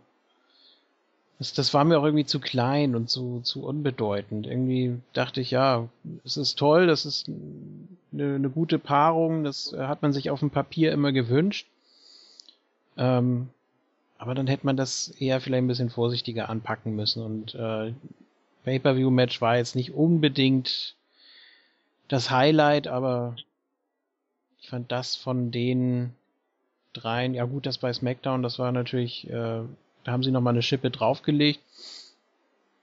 Aber hier ging es jetzt auch nochmal in eine komplett, komplett andere Richtung. Ne? Wollte man auch so diese, diese Schmach, die Jericho dann da doch hat und dass er dann so mit sich am Hadern ist, das wollte man hier nochmal besonders herausstellen. Das hat man auch gemacht, das war ganz gut. Ähm, insgesamt weiß ich nicht, die ganze Match-Serie hätte ich mir irgendwie anders gewünscht. Also es gi- gibt ja eine ganze Liste von möglichen AJ-Gegnern, die man ihm hätte geben können und ah, ja, Jericho Ja, ist ja eigentlich auch Ich tue mich schwer, beide inringmäßig zu kritisieren, weil sie wirklich ausgezeichnete Worker sind, aber natürlich muss man jetzt kein Hellseher sein, um zu sagen, vor fünf Jahren wäre die Matchpaarung rein inringmäßig noch um einige spektakulärer vonstatten gegangen. klar. Vielleicht hätte hier dann echt so ein bisschen das Storytelling ausgefeilter sein sollen, sprich ein Heel-Turn von Chris Jericho oder irgendwelche Spannungen oder Differenzen. Das kam dann vielleicht auch in den Matches zu wenig rüber. Oder der Rookie und ich zeig dir halt hier als Veteran, wie der Hase läuft, obwohl er eigentlich kein Rookie ist, was Jericho ja auch nicht so verstanden haben möchte. Ja, Ja. dann auch wieder ähm, bei, bei Raw dieser Satz, äh, wie kann man sich phänomenal nennen, wenn man noch nie bei der WWE war? Dachte ich so, ah, oh, Leute, muss das jetzt sein? Das ist echt sowas von cheesy da. Ja, aber das ist die gleiche äh, Kerbe, in die auch immer Jerry Lawler jetzt schlägt als Heel-Kommentator. Ja. Morrow Mello, der ist ja auch mit seinem New Japan-Background immer darauf bedacht, ja, da hat AJ schon Gürtel gehalten und gegen den hat, den hat er gekämpft.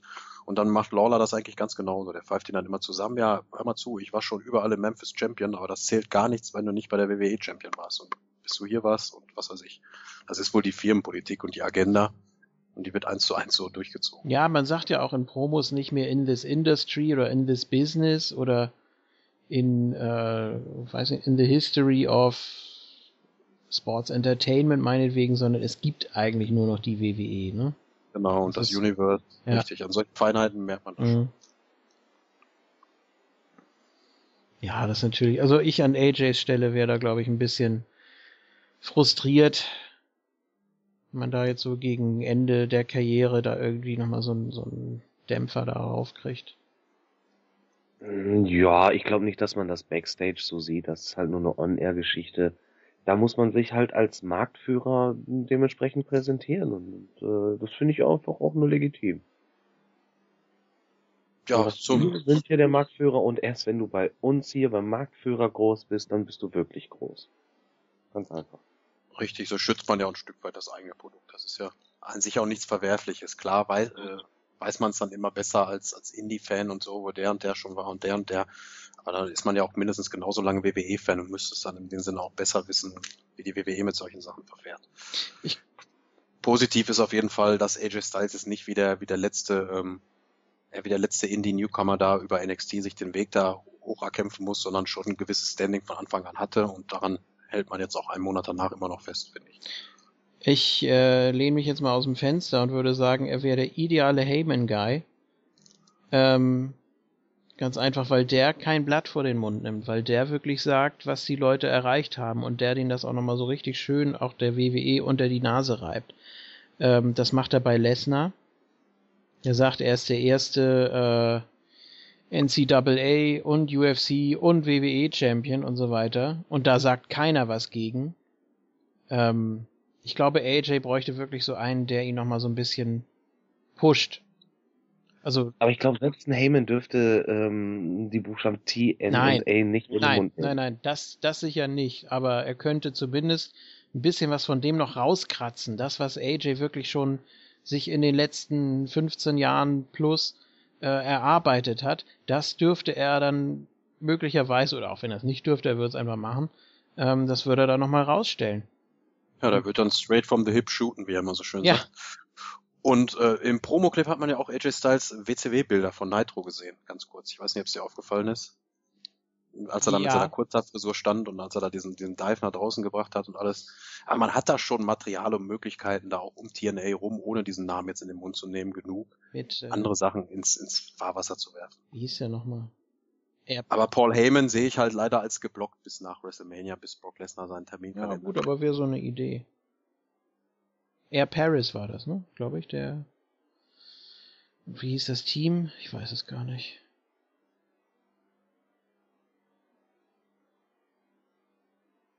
Nee, das war doch äh, damals kurz vor der Einführung des Cruiserweight Tag Team Titles, oder? Meine ich. In der WCW. Ja.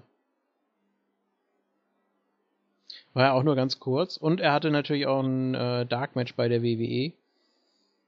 Aber das wird natürlich auch verschwiegen jetzt. Und das, das wusste auch Jericho dann natürlich nicht mehr. Da durfte er nicht mehr wissen. Ja. Ja, das Match an sich, äh, ja, ich gebe dir recht. Also die waren jetzt alle nicht so, so, so weltbewegend. Waren keine Fünf-Sterne-Matches, waren aber alle ganz gut. Ich habe alle drei gesehen. Fand auch eine logische Steigerung war erkennbar. Sprich, das war Fastlane war schon was das kompletteste, was es, was sie anzubieten hatten. Diesen Move vom, vom Top Rope, da war ich so ein bisschen verstört. Da habe ich den King auch nochmal gefragt, mussten wir auch nochmal zurückspulen. Was sollte das denn werden, wo Chris Jericho, da sah so aus wie so ein Styles Clash, den er AJ geben wollte. Und dann ist er da vom, vom Top Rope abgerutscht oder runtergesprungen. Und dann machte ich, habe ich mir auch ganz kurz Sorgen gemacht, weil AJ seinen Kopf da auch so komisch hing, den hat er dann aber, glaube ich, doch Richtung Brust hochgedrückt. Ich glaube, JFK hat die Szene nicht mehr vor Augen. Nee, nee. Jedenfalls kam dann auch der Styles Clash, der nicht gereicht hat. von dem Gedanken muss man sich, glaube ich, verabschieden, dass das der Finisher von AJ Styles ist. Das wird wohl so eine Art Signature-Move oder so werden. Ja. Denke ich auch. Ja, das Problem ist eben auch, dass dadurch, dass er sehr klein ist, darf er, glaube ich, nicht so Moves zeigen, die ja, die so, die so aufwendig aussehen, ne? Die so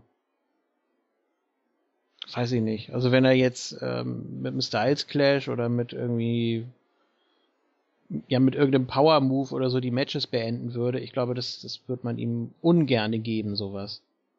Also dann schon eher so dieses Fighter-Ding, vielleicht auch so ein bisschen äh, Richtung Daniel Bryan, also was auch so, ja, Statur und Beweglichkeit und überhaupt so der Stil vielleicht angeht.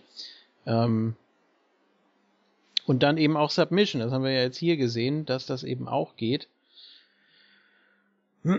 Früher hätte ich gesagt, nein, da wird Jericho sicher nicht tappen, da wird ihm irgendwas noch einfallen, aber hier war mir sofort klar, dass, also das wird es dann wohl gewesen sein. Der Calf Crusher. Ja, ich denke mal, sein Moveset wird man jetzt nach und nach noch ein bisschen WWE-tauglicher limitieren und eindämmen. Aber ein Stück weit ist es natürlich auch Teil des Charakters und des Gimmicks. Er ist halt dieser äh, 15 oder 20 years in the business, overall in the world Veteran, der natürlich auch sämtliche Move-Variationen äh, und Stile und was weiß ich kennt und im Repertoire hat. Ja, wenn man da jetzt irgendwie ihm da alles Mögliche noch lässt, was ihn so bekannt gemacht hat, wie Spiral Tap oder äh, Fosbury Flop oder sowas, hm. ähm, dann hat man schon wieder kein Alleinstellungsmerkmal für Neville und da hält man dann sicher auch dran fest. Also ja, Spiral Tap und so, diese Top Rope Sachen sind, glaube ich, echt bei AJ mehr, auch die letzten Jahre immer mehr in den Hintergrund gerückt. Ja gut, das habe ich jetzt nicht so verfolgt, ne, aber ich denke mal, wenn er das jetzt so noch machen würde, ich glaube, das wird die WWE auch sagen, nö, das ist äh,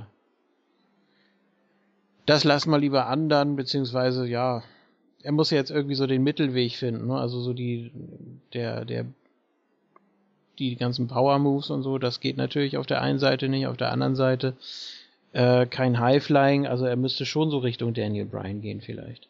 Er muss als also, Sports Entertainer jetzt überzeugen, denn das Kind ruhig beim Namen. Ja, also richtig. Also Wrestler hat er uns also seine Karriere lang überzeugt, aber er muss jetzt halt da, wo es von uns als Sports Entertainer überzeugen, mit anderen hm. Qualitäten halt er ist nun auch mal keine 23 mehr, ne? So, ein so ein Stil kann man halt auch nicht so lange so krass durchziehen. Ähm, es gibt auch Leute, die sagen, AJ ist schlecht geworden, was absoluter Schwachsinn ist. Also wer die New Japan Sachen verfolgt hat, der hat einfach gemerkt, er hat seinen ja, Stil angepasst, ein bisschen ja. ändert, ja, angepasst, ja. halt Main Event tauglich angepasst. Äh, aber die Matches sind dadurch um, um kein bisschen schlechter geworden. Ja, das zeigt, zeichnet ja eigentlich die ganz Großen aus. Ne? Das ist, dass sie mit dem Alter dann auch wirklich den Stil anpassen, ändern und trotzdem noch das schaffen, das interessant zu halten und eine Reaktion in der Crowd zu erzeugen. Ja, und Leute wie Jericho, das sind nun mal WWE-Guys, die triffst du sonst nicht irgendwo auf der Welt und äh, gegen die kannst du nicht mal ebenso antreten und für ihn ist es natürlich auch noch eine schöne Sache, wenn er gegen große WWE-Namen antreten kann. Ähm, ist nur die Frage, was bringt es ihm letztendlich, ne? Oder was ja, bringt es seiner Bei Raw war er dann erstmal Y2AJ. Ja. ja. Dann waren sie auch immer auf, äh, im Team auf, äh, auf einer Seite. Ja. Tja. Gegen, gegen Social so. Outcasts. Äh, Adam Rose war es auch, glaube ich, ne, der das Team so genannt hat. Y2AJ. Ja, die haben sich ja über, über das Händeschütteln lustig gemacht. Ich weiß gar nicht, haben die nicht selber das Team so genannt oder Jericho das nicht so genannt? Keine Ahnung. Naja, jedenfalls kamen die, die, die Social Outcasts dann dazu und man hatte dann das, das Tag Team Match da. Ja. Was AJ und Jericho auch gewinnen konnten. Jetzt meine Frage an euch, ist es damit gegessen? Ist das Programm AJ Jericho durch? Ja gut. War das jetzt noch sechs Wochen bis WrestleMania ziehen? Äh, wir sollten ja natürlich erst nochmal erwähnen, also Jericho hat tatsächlich getappt, ne? was natürlich jetzt mhm. nicht so das Allerbeste ist für ihn persönlich.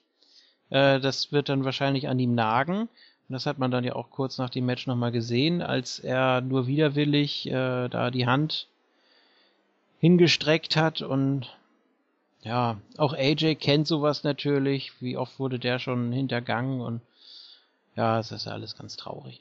Ähm, Ja, weiß ich nicht. Also ich habe mir da auch letztes Mal mit Jericho und Ambrose habe ich mir auch Hoffnung gemacht, weiß ich nicht. Jetzt ist es klar Richtung äh, WrestleMania, da muss man eigentlich was machen, aber Gerade Ganz ehrlich. Chris Jericho, ne, wo man so ein bisschen das Gefühl hatte, der kommt jetzt exklusiv für WrestleMania, um damit irgendeinem jungen, aufstrebenden Worker ein WrestleMania-Programm zu fahren. Ich hatte auch als erstes Dean Ambrose im Hinterkopf, muss ich euch ehrlich sagen, der jetzt wahrscheinlich andere Pläne, der jetzt andere Pläne hat. mhm. Und AJ, das fände ich ein bisschen sehr lang gezogen, auch wenn da jetzt doch noch der Turn kommen sollte, was ich dann auch etwas spät fände innerhalb der Fehde und dann nochmal vier, fünf Wochen da bis WrestleMania, ohne dass sie sich nochmal im Ring gegenüberstehen würden. Nee, vielleicht dann schon eher Kevin Owens und Jericho will Rekord-IC-Champion werden oder sowas. Sowas stelle ich mir von der, von der Wichtigkeit, Chris Jericho jetzt in der Card landen könnte schon ja, oder Triple Threat, weil ja. vor. Ja, viele haben so hoffen natürlich jetzt, äh, da kriegen die ganzen Internet-Smartmarks ein feuchtes Höschen, wenn sie dann dran denken, Kevin Owens gegen AJ Styles um den Intercontinental-Titel. Ich fänd's zu früh persönlich Ja. für AJ Styles. Auch wenn da ein tolles Match bei rauskommen würde, aber Kevin Owens hat meiner Meinung nach auch gar nicht das Standing und wäre ein klarer Rückschritt im Vergleich zu Chris Jericho. Als Fädengegner. Stand jetzt. Ja, gut. Weiß nicht. Also theoretisch, es könnte auch sein, dass sie zum Beispiel auf den Tag Team Titel gehen zusammen. Ja, Wäre noch auch so eine Notlösung vielleicht oder um das irgendwie so ein bisschen zu überbrücken. dann holt man Ja. wieder Rudy Tudy Fruity Booty raus, ja. Zum Beispiel. Und dann hat man Jericho und AJ als Tag Team Champions möglicherweise, ähm, die sich dann so gegenseitig ein bisschen in die Schranken weisen oder beziehungsweise ihre, ihre Stile und ihre Vergangenheit da noch irgendwie mit einfließen lassen könnten. Wäre auch, wie gesagt, eine nette Notlösung, aber Ja, oder man lässt das Licht ausgehen und dann kommt halt Bray Wyatt, ne? Oh, gegen, nee. AJ, gegen AJ, nicht wieder gegen Jericho. Oder Nee. vielleicht. Der hat auch nichts zu tun. Die können nicht alle in der Battle Royale sein. Ja, das stimmt auch wieder. Aber also ich könnte mir doch ähm, Kevin Owens gegen AJ schon gefallen lassen, wenn man es halt mit einer schönen Story verknüpft. Also die beiden Internetlieblinge, Indie-Stars, ähm, da könnte man halt was draus machen. Dass das In-Ring megamäßig wird, da müssen wir ähm, ja nicht drüber diskutieren. Das ist aber auch hier mit Dolph Segler nicht schlecht gewesen. Trotzdem hat es mich nicht interessiert. Wenn man halt die vernünftige Storyline drumrum baut und dann noch die guten Matches obendrauf, ja, lasse ich mir das dann auch für WrestleMania gefallen. Ja, also ich fände halt immer noch am schönsten, wenn Sami Zayn dann, wenn er dann, der wird ja zweifelsohne oder später ins Hauptroster kommen, derjenige ist, der Owens den Gürtel abnimmt. Wenn Owens dann echt, wie ich gerade gesagt habe, bei WrestleMania nochmal den Sieg gegen den Veteran Chris Jericho kriegt und einen Abend später kommt dann Sami Zayns Hauptroster-Debüt und es geht um den IC-Titel und hast du nicht gesehen. Na gut, müssen wir mal sehen. Ich denke auch, dass äh, auf Facebook noch einiges an Spekulationen kommt dann. Die nächsten ein, zwei Wochen werden es zeigen. Ja, Denke ich auch, dass man da auch schon klare Verhältnisse haben wird, drei, vier Wochen oder zwei, drei Wochen vor Mania. Also, wie der King gerade gesagt hat, die nächsten zwei, drei Ausgaben sind der Richtungsweise. so. King, ich sehe gerade, du hast auf Jericho getippt. Ja. Was war da los? Ja, ich tippe doch nicht gegen Jericho. Warum denn nicht? Ja, es ist wie beim Bundesliga-Tipp, da tippe ich auch nicht gegen Borussia. Ah, gut. Also alle einen Punkt, außer King. Ja, wir sind ja am So. Anfang der Runde, da kann man Ja. halt auch mal ein bisschen risikoreicher tippen. Klar. Eine Güte. Ach ja. Dann treppe ich halt eine Runde. Wobei Jericho ja auch äh, teilweise Überraschungssiege geholt hat, ne? Gegen Bray Wyatt unter anderem. Naja. So. Ja, oh. Ich habe keine Lust. Dieses nichtssagende, unlustige, peinliche, überflüssige Segment. Hurra, wir haben Edge und Christian und die haben eine neue Show. Also machen die jetzt auch was beim Pay-per-View, das ist ja ganz toll. Und dann so dieses, dieses Lustlose da am Anfang, als dann jeder da nochmal so einen Spruch raushauen durfte und das können alle Beteiligten viel, viel besser. Ich weiß nicht, was da los war. War das schlecht? Also das fand ich auch wirklich sehr, sehr lieblos. Und ich mag ja, bin ja auch ein großer Christian und Edge-Fan, habe mir auch die erste Folge da von ihrer Sendung angeguckt und war überhaupt nicht angetan. Das ist also sehr, sehr albern. Ich habe mir ein bisschen mehr versprochen, aber jetzt nochmal zu der Promo. Auch New Day, die letzten Monate natürlich das alles überstrahlender am Mikrofon, wenn sie da In-Ring-Promos hatten und zuletzt auch mit The Rock und so, ganz lustig, toll, ja. Aber das hier fand ich jetzt echt eine Spur drüber. Das war überhaupt nicht mehr lustig. Ich wusste auch nicht, in welche Richtung die damit wollten, als dann später die League of Nee. Nations da rauskam. Und dann war da irgendwie so, so ein, der Heel-Turn, dann waren sie doch wieder, äh, Christian und Edge doch wieder mit New Day auf einer Seite Ja. und dann dachte ich, wollen sie jetzt die League of Nations Face turn oder was haben sie davor? Und dann standen die dann da und haben die Five-Second-Pose gemacht, dann irgendwie International Dumbass, äh, irgendwas, was Christian da gesagt hat. Und die haben sich alle so darüber gefreut.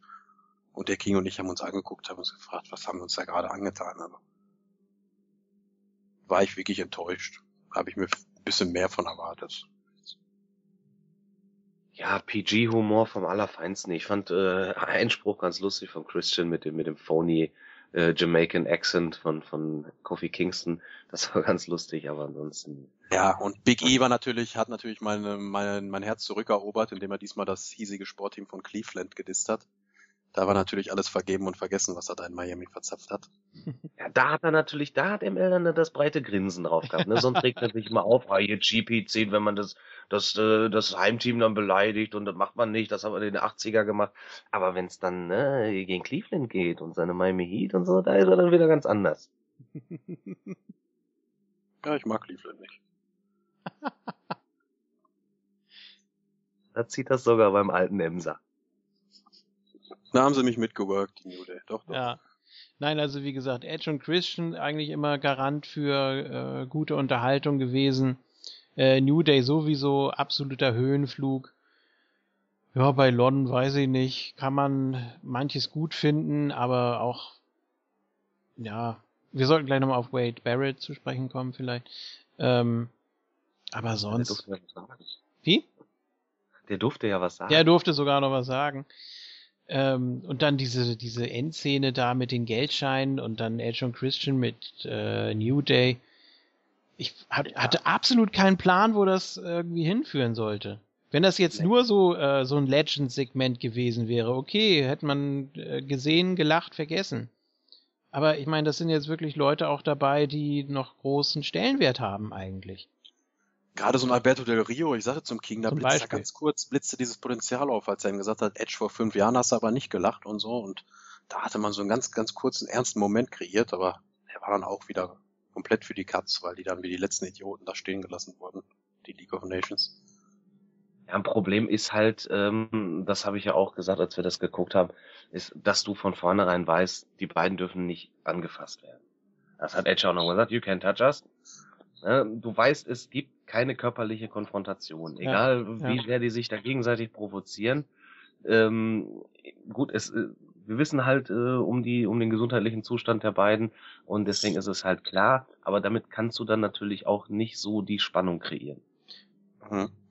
Na gut, also es, es muss ja nicht zwangsläufig nicht einen Brawl geben. Das muss ja nicht unbedingt, Ja, nee. das kann ja auch äh, so Ah. unterhaltsam sein.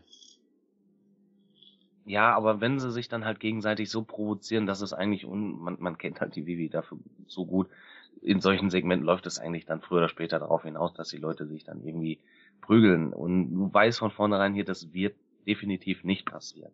Ja, vor halt allen Dingen ist es ja auch mal so, dass einer den Safe macht dann. Es ist oft so, dass die Legende, die nicht, oder derjenige, der nicht angefasst werden darf, den, den anderen dann so, den, meistens den Heel so sehr provoziert, bis der ihn dann gerne vermöbeln möchte und dann wird ein Safe gemacht. Aber hier war das ja überhaupt nicht der Fall. Du wusstest ja nicht, wer wem helfen soll oder Ja. Chris, genauso wie Christian und Edge, die da zwischen den Stühlen saßen. Erst haben sie gesagt, ja, League of Nations haben das und das über euch gesagt und das und das und dann waren sie doch wieder auf New Days Seite. Ja, das war ziemlich komisch hier. Ähm, auf jeden Fall Big E wieder total genial. Egal wie schlecht es auch war, aber Big E ist für mich immer der absolute MVP, auch wenn er nicht am Mic ist. Da muss man mal drauf achten, wie Big E mit Mimiken und Gestiken da Mhm. einfach nochmal weiter die ganze Zeit macht. Ähm, egal ob er äh, von der Kamera eingefangen wird oder nicht. Der hat Das Spaß. erinnert mich. Jetzt, jetzt, jetzt haltet mich für bekloppt, aber das erinnert mich an Shawn Michaels. Der in den DX-Geschichten auch immer, wenn Hunter äh, was erzählt hat, immer im Hintergrund seine Faxen gemacht hat und äh, allein mit, mit seinem Gesicht auf diese Sachen, die er da erzählt hat, reagiert hat. Und das war immer großartig. Und das macht Big E auch sehr, sehr gut. Also Ja. Ich liebe es einfach ihm zuzugucken, egal wie dumm und albern das manchmal ist, aber Big E ähm, geht in dieser Rolle so sehr auf und das, das ist einfach schön anzusehen. Ja, er hat Spaß. Äh, man merkt auch gleich, dass da so diese Freiheit einfach drin ist in den Charakteren, dass es nicht so gepresst ist einfach. Mm. Das merkt man aber bei allen dreien, finde ich. Ja. Also die haben alle drei absolut Spaß dran, ähm, sind komplett aufgetaut und ja, ich habe es schon mal gesagt, jetzt also vielleicht mit Ausnahme von Kofi, der schon mal ein bisschen höheres Standing hatte vielleicht, aber ähm, auch gerade für die für die anderen beiden, das ist so ungewöhnlich eigentlich, was die dürfen und das merkt man denen auch an, dass sie daraus so viel Spaß haben und ja. Aber hier hat das irgendwie nicht so viel gebracht, fand ich. Ja, sie sind natürlich auch ein Stück weit Nutznießer der, der Situation, dass einfach niemand da sonst in dem Hauptroster gerade von den Single Acts, von den, von den jungen Leuten wirklich over ist. Ne? Da ist diese Gruppierung New Day schon sehr auffällig. Ich sag mal, in so einer Zeit wie, wie der Attitude-Ära, wo man da seine, seine vier, fünf starken äh, Upper-Kader hatte oder Main-Eventer sogar, äh, da ist so eine kleine Fraktion ein bisschen mehr mitgeschwommen oder die hat, war zwar auch over und beliebt und so, aber da ist das nicht so sehr ins Gewicht gefallen wie jetzt bei New Day, wo einfach die anderen Kontraste fehlen. Und für mich birgt das auch immer noch so ein bisschen die Gefahr, dass man die Jungs ein bisschen zu sehr zur Schau stellt, ohne dass man da was Vernünftiges mit einbindet. Das ist leider immer das. Also die sind immer unterhaltsam und machen was und so, aber es hat dann meistens auch keinen längeren Nährwert, so wie jetzt mit League of Nations, was immer man da auch anteasen wollte. Aber bei Raw hatten sie doch dann wieder das Six-Man-Tag gegen die Luchas und, und Neville. Ja. Ja, also Mhm. es war wieder überhaupt nichts davon vom Abend davor zu, zu spüren und auch so diese, diese Fehde mit den Usos und den Dudleys, die ja in der Schwebe hingen, hat man jetzt auch mal wieder komplett nicht thematisiert oder so. Wird man dann wahrscheinlich wieder rauskramen Richtung WrestleMania. Wollte man das denn so? Also ich meine, Edge und Christian mussten ihre neue Show bewerben. Okay. Ähm, New Ja, und Day. die League of Nations musste ja da sein, weil Wade Barrett hatte das ja getwittert. Er hat ja zu seinen den Gerüchten um ihn herum Stellung bezogen, hat gesagt, wir sehen uns bei Fastlane. Da dachte mir schon, oh nein, der kommt wirklich zu Fastlane, Mhm. der wird irgendwie auf der Card sein.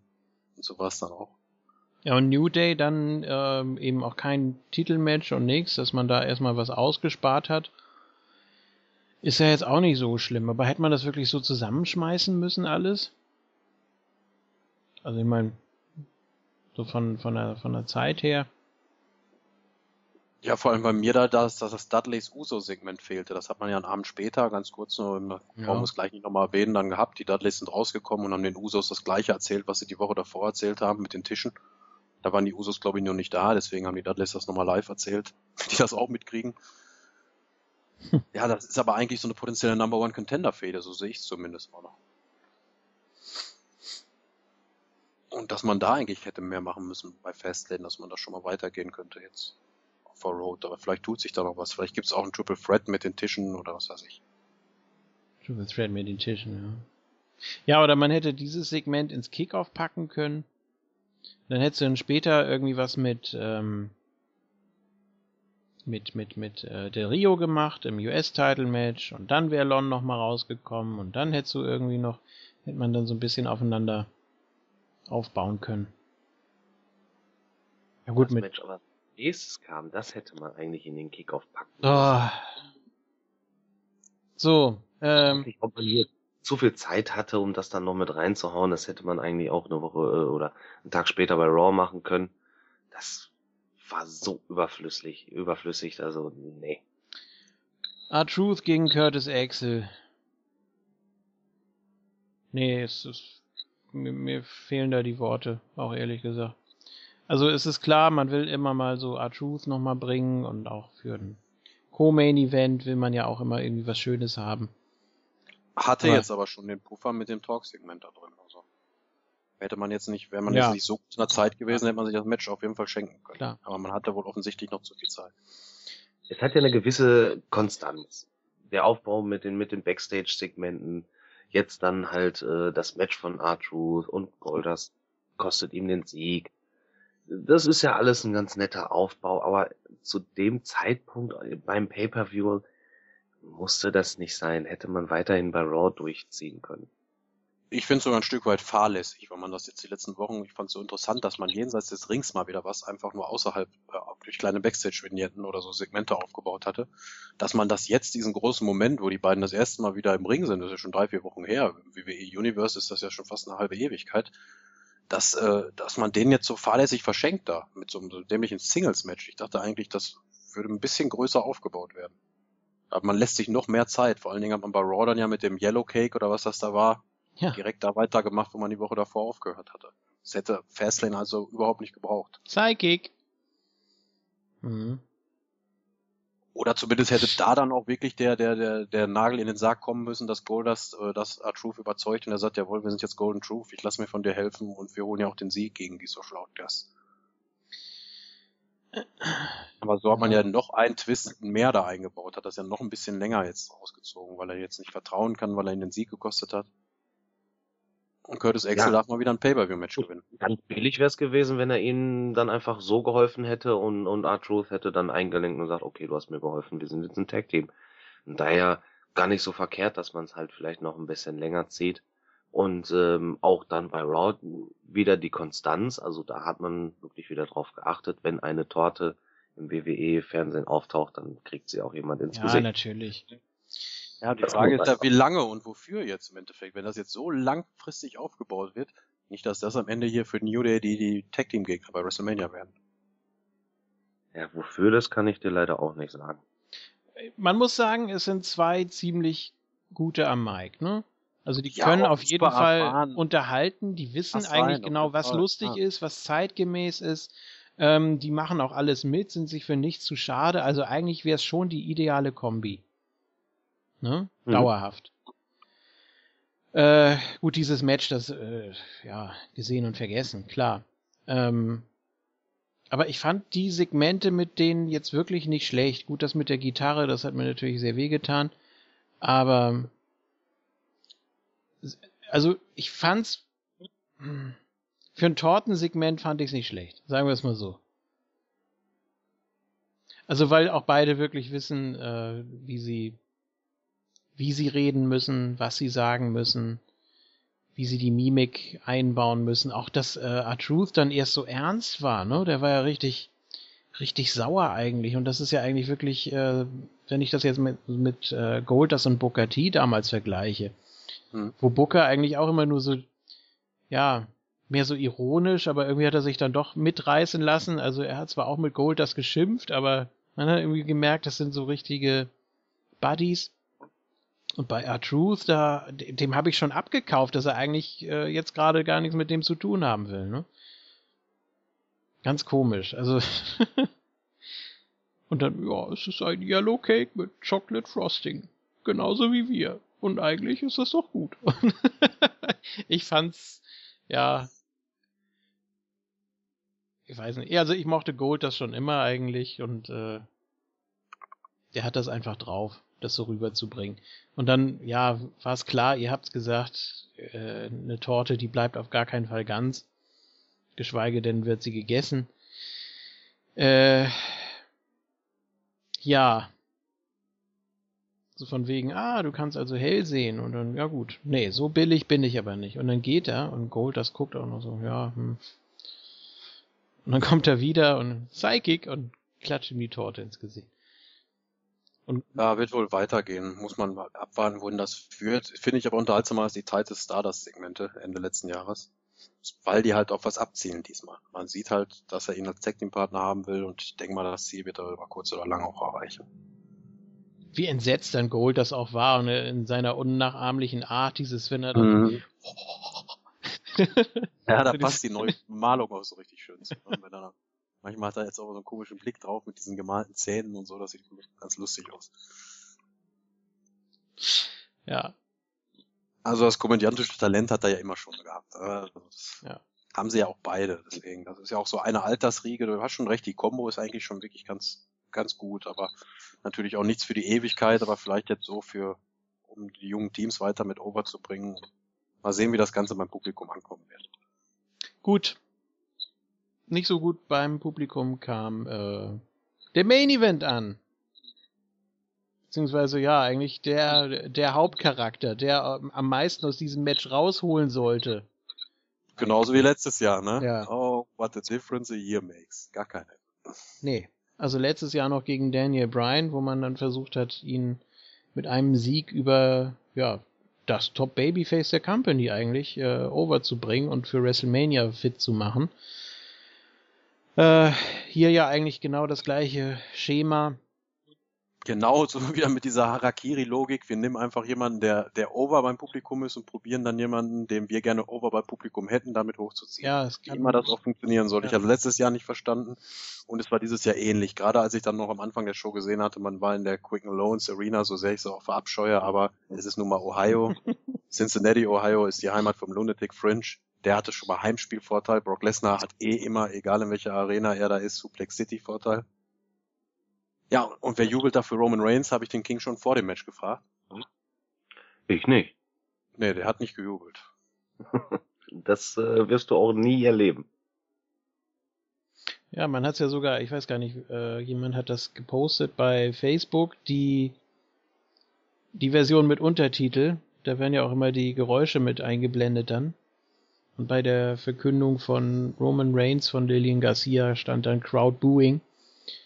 Nicht mal das hat man rausgenommen. Da hätte man ja eigentlich sagen können, nö, also Crowd ist äh, goes nuts. Cheering bis zum geht nicht mehr. So wie den. Abend danach bei Raw, ja. Ja. Haben sie ja auch an den richtigen Stellen geboten. Da kommen wir dann gleich wahrscheinlich. Ja, zu. ja.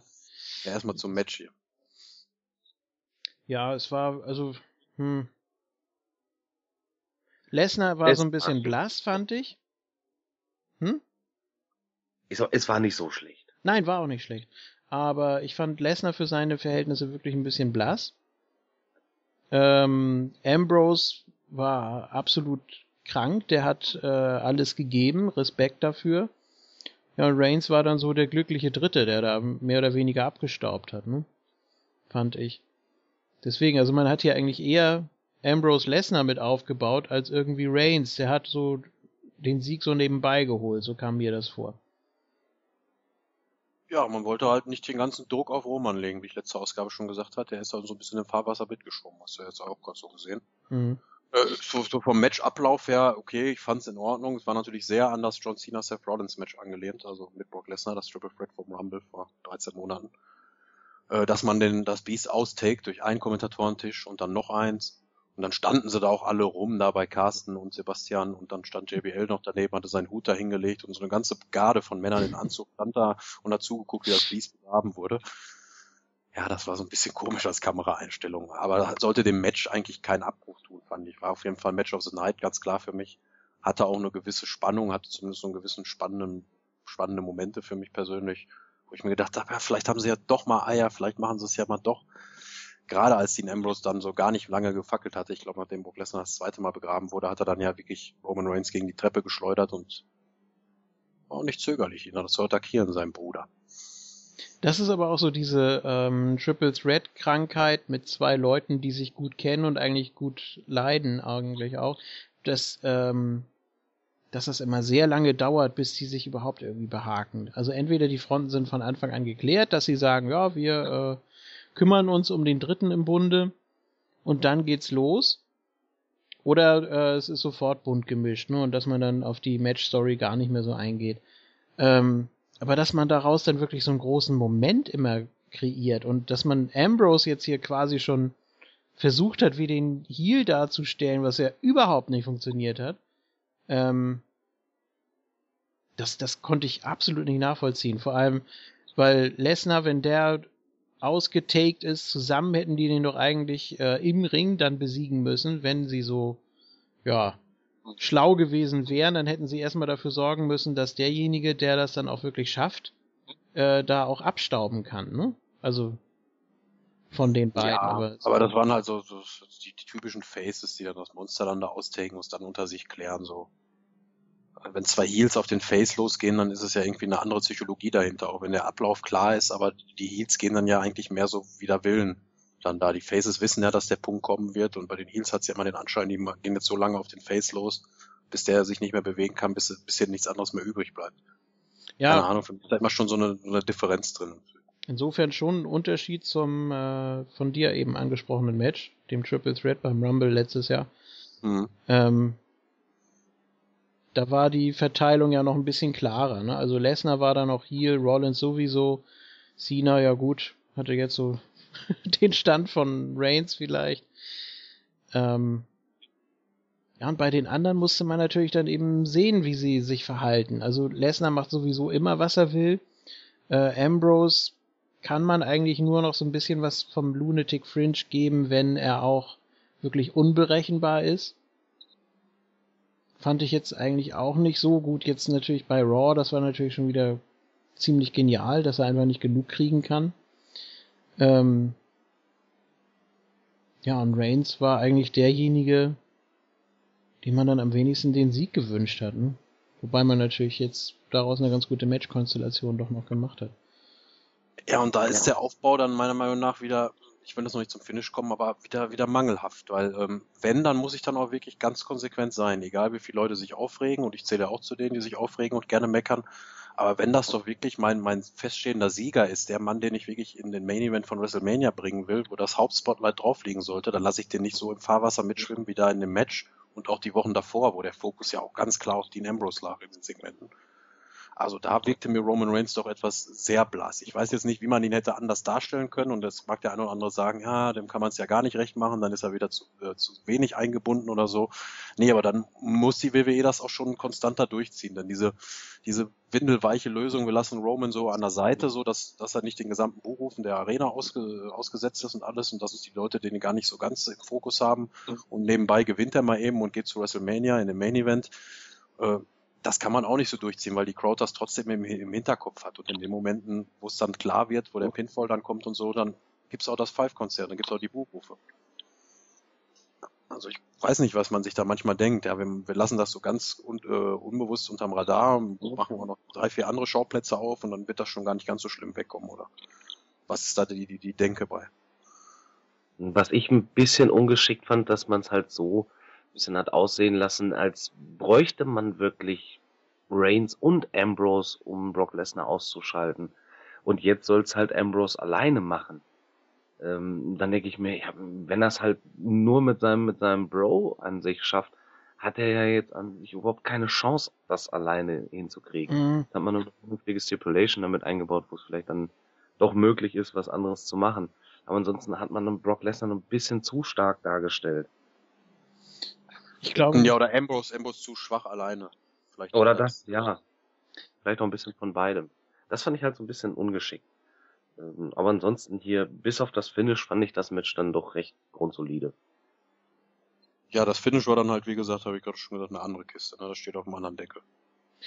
aber äh, King, ich glaube nicht, dass man äh, das so darstellen will, als ob Dean Ambrose was gegen Lesnar ausrichten soll oder unbedingt muss, dass er ihn unbedingt besiegen muss. Äh, er macht ja im Moment so wirklich den Kamikaze-Trip und äh, er, er hat sich da bei Raw hingeschleppt und, und, und ja, konnte irgendwie gar kein, kein Bein, kein Arm mehr bewegen, hat sich da irgendwie zu Lesnar gerobbt und hat ihn dann trotzdem zu einem Streetfight rausgefordert. Das ist jetzt natürlich so mehr die, die masochistische Ader irgendwie von Ambrose, was natürlich auch interessant ist. Also da gibt man ihm auch wieder ein bisschen mehr Charakter und ich meine, Ja, die Darstellung fand ich auch beim, bei Monday Night Raw gar nicht so schlecht. Ähm, aber ansonsten, ja, ich weiß nicht. Also in einem, in einem, in einem normalen One-on-One-Match hätte ich jetzt gesagt, kann Ambrose einfach keine Chance gegen Brock Lesnar haben. Geht einfach nicht, weil er dafür auch zu schwach dargestellt wurde. Ja, aber es, darum geht's ja auch gar nicht. Also er will gegen ihn antreten. Er will zeigen, dass er nicht ganz dicht ist und er will äh, Lesnar irgendwas beweisen. Allein schon die, diese ja, Dummheit, dieses Match zu fordern in seinem Zustand ähm, und unter den Voraussetzungen. Aber das geht hier, glaube ich, nicht um Sieg oder Niederlage. Ich glaube, das können wir vergessen. Ich glaube auch, dass das im Endeffekt mehr ist, als was sich Dean Ambrose vor am Anfang des Jahres noch irgendwie erhofft hat, wie auch immer jetzt die Pläne waren. Das war glaube ich noch nicht letztes Jahr im Oktober, als dann unbedingt das Hell in a Cell gegen Taker, da der, der Final Chapter durchgezogen werden musste, der WrestleMania-Verlag für Brock Lesnar, als die ganzen Verletzungen noch nicht im Raum standen. Mhm. Und äh, deswegen ist es so oder so jetzt, ob er jetzt das Standing dafür hat, meiner Meinung nach hat er den nötigen Aufbau dafür nicht, auch wenn er jetzt die letzten zwei Monate wirklich gut dargestellt wurde, auch beim Rumble und so. Ähm, aber es ist trotzdem eine Art Ritterschlag so für Dean Ambrose, der das ist das große Single-Match mit Brock Lesnar bei WrestleMania bekommt. Und egal, ob er da gewinnt oder verliert, der kann an dem Match nur wachsen. Ich sehe ihn da auch nicht als, als Sieger, ganz klar, aber die Art und Weise, wie er verlieren wird, der wird da mit fliegenden Fahnen untergehen und so und wird da wahrscheinlich overkommen bei der Crowd, sodass das ein potenzieller Number One Contender ist nach dem Abend nach WrestleMania. Ja. Weil Brock ja, wahrscheinlich auch nicht mehr da er ist. Er wird natürlich sehr wahrscheinlich verlieren oder vielleicht, ähm, ja, so, so, so ein Street Fight bietet dann doch nochmal Möglichkeiten, aber dass man ihn eigentlich so darstellt, als hätte er überhaupt keine Chance, in einem normalen One-on-One -on -One gegen Lesnar zu bestehen. Nicht mal den Hauch. Das finde ich halt so ein bisschen schade. Also, dass du doch irgendwie so im Hinterkopf hast, ja, er könnte es ja doch irgendwie schaffen. Er ist auch ein bisschen bekloppt mhm. und, und gibt halt nicht auf oder so. Das habe hab ich im Moment einfach noch nicht. Da, das Einzige, was mir da so ein bisschen, äh, ja, was mich ein bisschen positiv stimmt, ist halt die Stipulation. In einem normalen One-on-One -on -One wäre der Aufbau so, dass Dean Ambrose nicht den, nicht den Hauch einer Chance hat. Auch mhm. wenn er verrückt ist und, und du dir denkst, was, was macht er denn da eigentlich? Aber das kann man auch ein bisschen anders darstellen, dass er doch vielleicht, ja, dass du sagst, okay, eben weil er so verrückt ist, kann er es vielleicht doch irgendwie schaffen. Aber das habe ich bisher noch nicht gesehen. Damit hat jetzt auch jedes Shield-Member sein Singles-Match gegen Brock Lesnar. Ne? Seth Rollins ja, beim, ja. Äh, bei, bei Battleground mhm. Und Reigns letztes Jahr bei WrestleMania, zumindest von der Ansetzung her war es ja ein Singles-Match. Und nun als letztes auch noch Dean Ambrose. Von ich daher denke, hat man das vielleicht schon im Hinterkopf gehabt. Weiß ich nicht. Ja, ja, aber ich hätte mir auch so gesagt, Chris Jericho gegen Dean Ambrose um die C-Titel in der Midcard vorstellen können. Vielleicht ist das auch so aus den letzten, den letzten Wochen geschuldet, dass man gesehen hat, dass in diesem Programm hier mit Lesnar, Reigns und Ambrose diese Lesnar-Ambrose-Klamotte so gut angekommen ist. Ja, ähm, ich würde da gerne nochmal den Vergleich mit Foley bringen, wenn das natürlich auch ähm, absoluter, ja, absolut irrsinnig ist. Also, dass, dass da Meilen dazwischen liegen, das ist mir klar. Aber bei dem war es ja auch so, dass ähm, da war es egal, ob er die Matches gewinnt oder verliert. Man hat ihn in Erinnerung behalten. Wenn man an Hell in gegen Taker oder gegen Triple H denkt oder auch später die Matches gegen Orton und Edge, ähm, das war, das war immer egal oder diverse. Aber hast du da im Vorfeld gedacht, dass er überhaupt keine Schnitte hat? Also, dass es überhaupt nicht möglich ist, äh, den Gegner zu besiegen? Also, Foley gegen Undertaker habe ich äh, durchaus für Möglichkeiten dass, gehalten, dass auch Foley gewinnt. Nein, ich meine jetzt aber so im Nachhinein. Klar, hier können wir jetzt sagen, ja, das ist, äh, das ist relativ klar. Also da müsste schon Gott weiß was passieren, damit Dean Ambrose hier einen Das, das meine ich ja. Im Nachhinein, ja. ja. Es, es, es wird Dean Ambrose auch nicht schaden, wenn er gegen Brock Lesnar bei, bei WrestleMania nee, eben. verliert. Macht sich den Namen dafür. Weil er halt alles geben wird und er, er wird sich halt verprügeln lassen, aber trotzdem immer wieder aufstehen. Und das, das wird ihm auf jeden Fall was bringen. Da widerspreche ich dir nicht. Aber es geht mir nur so um, um, um das Vorfeld, dass du dir einfach nur denkst, er hatte eh keine Chance. Ja, das ist halt dieser Match-Ausgang. Ne? Also der Match-Ausgang gebe ich euch recht, aber wie gesagt, das Programm, ich freue mich drauf, auf Paul Heyman und Dean Ambrose in Promo-Segmenten und ich denke auch, dass Dean Ambrose da jetzt auf der Road to WrestleMania in der ein oder anderen Raw-Ausgabe wieder als MVP glänzen wird, je nachdem, wie der Schedule vom Beast auch aussieht, wie oft er jetzt da ist. War ja schön regelmäßig zwischen Royal Rumble und Fastlane jetzt mit dabei und das hat ja auch einiges hergemacht für die Fehde. Mal sehen, aber auch wenn er nicht da ist, mit Heyman und Ambrose kann man auch schon wesentlich mehr machen als mit Heyman und Reigns. Oh ja, hat man ja auch schon gesehen ja, in diesem einen Smackdown-Segment auch, ne? Da wurde, glaube ich, auch in der Moondog Facebook-Gruppe nochmal empfohlen. Mhm. Wirklich sehr, sehr lustig auch. Ja, natürlich mit dem Sieg, das ist so eine Sache, dass das schon absehbar ist, dass er da keine Chance hat und so, aber wie gesagt, ich denke mal trotzdem, wenn man, wenn man schlau anstellt, kann den Ambrose hier viel, viel mitnehmen, mehr sogar noch als ähm, mit einem Sieg gegen irgendeinen x-beliebigen Worker. Wenn er das hier auch, ja. gutes Match gegen Brock Lesnar auf die Beine stellt. Der Weg dahin ist meiner Meinung nach interessant so. Keine Ahnung, man wird ihn schon irgendwie Lunatic-mäßig jetzt noch weiterhin darstellen, hoffe ich. Nicht immer nur mit dem Krankenwagen reinkommen lassen, sondern auch mal irgendwie ja, ein bisschen mehr in die Trickkiste und Variationskiste greifen. Ja, und vor allem, er kommt ja immer wieder an, ne? Also.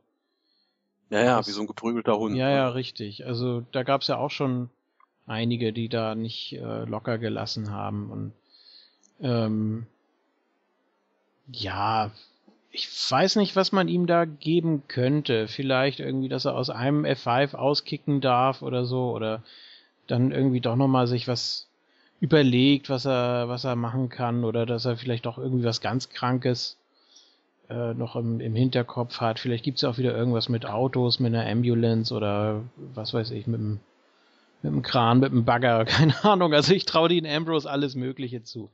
Und Richtig, äh, also unterhaltsam wird's auf jeden Fall. Genau, die Ja, mich spielt in das Hände. Ja. Da wird auf jeden Fall einiges geboten werden, denke ich auch. Die Stipulation spielt in da die Hände. Ist jetzt, er ist jetzt halt nicht der Typ, der aus dem Kimura-Log aufsteht. Nee, eben. wenn wir dann schon mal zum Finish gleich kommen wollen, aber da wird für Ambrose sich auch schon einiges anbieten. Auch das erste Segment fand ich sehr schön bei Raw da, dass man vorab mal gedreht hatte, endlich mal wieder was außerhalb der Arena, auch wenn trotzdem Referees da zugegen waren nachmittags bei der Ankunft von Dean Ambrose. Aber war schon cool, wie das Biest da einfach angerannt kam, wie so ein, wie so ein Berserker und ihn da umgehauen hat. Das hatte was. Auch Ambrose danach dann mehr, wie JFK gerade schon gesagt hat, der einfach nicht genug kriegen kann, der immer wieder kommt. Und dann ist Brock Lesnar einfach ganz dreckig über seinen Kopf drüber gelaufen. Ja. Das sah auch schon ziemlich hart aus. Also, das sind auch wirklich zwei, die, ähm, ja, ich denke mal, die haben eine astronomische Schmerzgrenze. Die äh, machen alles Mögliche mit. Ne? Ja, gerade. Dean Ambrose. Ja, ja. Also Brock Lesnar sowieso, das ist auch Teil seines Gimmicks, der kann gar nicht anders. Ja, weiß ich nicht, der ringt ja auch mit Grizzlies da, wenn es die in Minnesota bald gibt auf seiner Farm. Aber Dean Ambrose ist es ja für nichts zu schade und fährt diesen Stil ja schon seit dem Shield Split letztes Jahr auch das Leitermatch bei WrestleMania, da hat er auch die krassesten Spots rausgehauen und der schont sich nicht, ne? Also da wird einiges auch gezeigt werden. Ja. Er braucht auch solche Matches, weil man sonst seinen Charakter nicht mehr ernst nimmt. Habe ich einige Ja. Male bemängelt, deswegen bin ich auch ganz froh drum, dass es jetzt so ist. Denn da kann man jetzt wirklich was drum stricken. Da kann man jetzt wirklich wieder den Lunatic Fringe rausholen. Denn sonst, wenn er immer nur rauskommt und dann, äh, weiß ich nicht, dann wirft er Kevin Owens Popcorn vor die Füße oder er lacht mal irgendwie dreckig oder so. Das ist kein Lunatic Fringe, das ist ein Witz. Also da muss irgendwie jetzt mal was kommen. Ja, und dann noch hoffentlich eine, eine Charakterentwicklung, die dann so einen schönen Einschnitt nach WrestleMania bietet, dass einfach nicht mehr derselbe ist nach WrestleMania gegen Brock Lesnar, wie die äh, Kommentatoren das immer so schön anpreisen. Aber dass er dann wirklich richtig rigoros zu Werke geht und so, ne, das wäre schon, wäre ja schon mal was, was man daraus mitnehmen könnte, zum Beispiel. Ja. Ja, und ansonsten Ja. ging's. Aber mitgenommen hat bei Fastlane natürlich jemand anders was. Den Sieg. Es, Jetzt frage ich dich mal, wie fandst du denn das Finish? Äh, eigentlich ziemlich klassisch. Ich hätte es nur nicht so in dieser äh, Konstellation vielleicht gebracht oder so in dem Moment. Weiß nicht, es hatte so ein bisschen was von Abstauber. Äh, hier WrestleMania 24. Ähm, Cena, Orton. Wer war da noch drin? Triple H. Triple H, ja. So ein bisschen, ne? Ja, aber Das was für ein Abstauber. Also ich, der, der kriegt mehrere Schläge mit dem Stuhl, auch wenn er da seinen bekloppten Rückenprotektor hat, Ja. steht mehr oder weniger sofort wieder auf, teilt den Spear aus und macht das Match. Nee, also das war wirklich schlecht. Das war halt wieder, Roman muss really, really strong looken und nee, das, das, das war wirklich kacke. Der hat, ja- der hat diese Stuhlschläge ja gar nicht wirklich gesellt.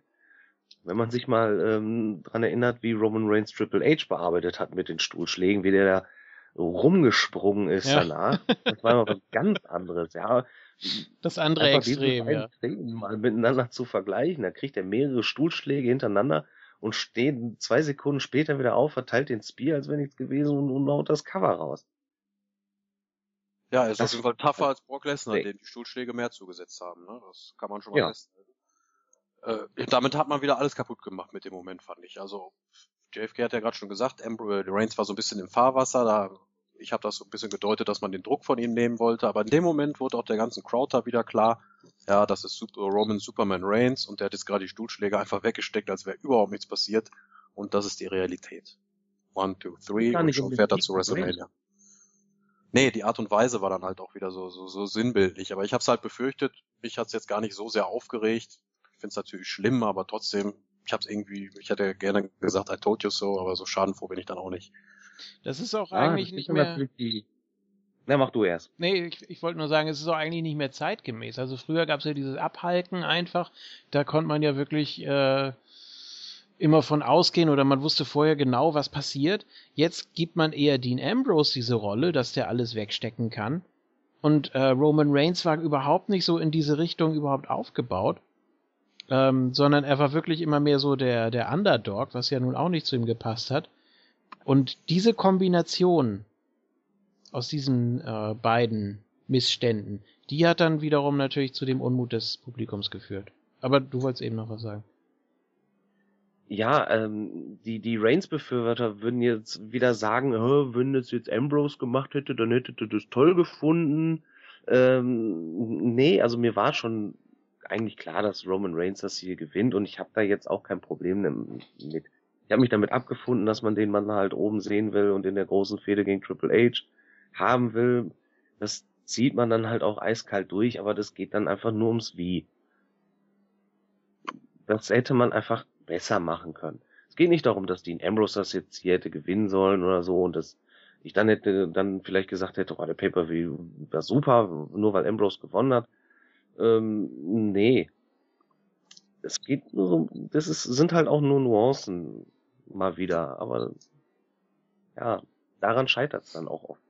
Ja, unabhängig vom persönlichen Geschmack, finde ich auch mal, hat mir ja dem, dem Roman Reigns Charakter überhaupt keinen Gefallen getan. Ich habe ja eingangs des Matches gesagt, dass er da einen schweren Stand in Ohio an dem Abend hatte, dass er absolut der Mann in dem Ring war, der ausgebuht wird.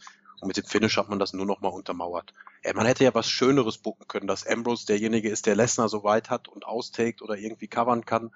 Und dann ähm, verpasst er seinem Bruder den Superman Punch und staubt ab oder irgendwie sowas. Oder er pinnt seinen Bruder und geht zu WrestleMania ja, irgendwie sowas, wo man sagt, ach, das war jetzt aber nicht ganz so sauber von Roman Reigns. Da hat er jetzt aber mal, wäre so ein schöner kleiner Makel gewesen. Aber nein, Mark. er ist dann der Makel. Love it. Hatten wir noch Nee, gar nicht war diese Ausgabe. Nee, noch nicht.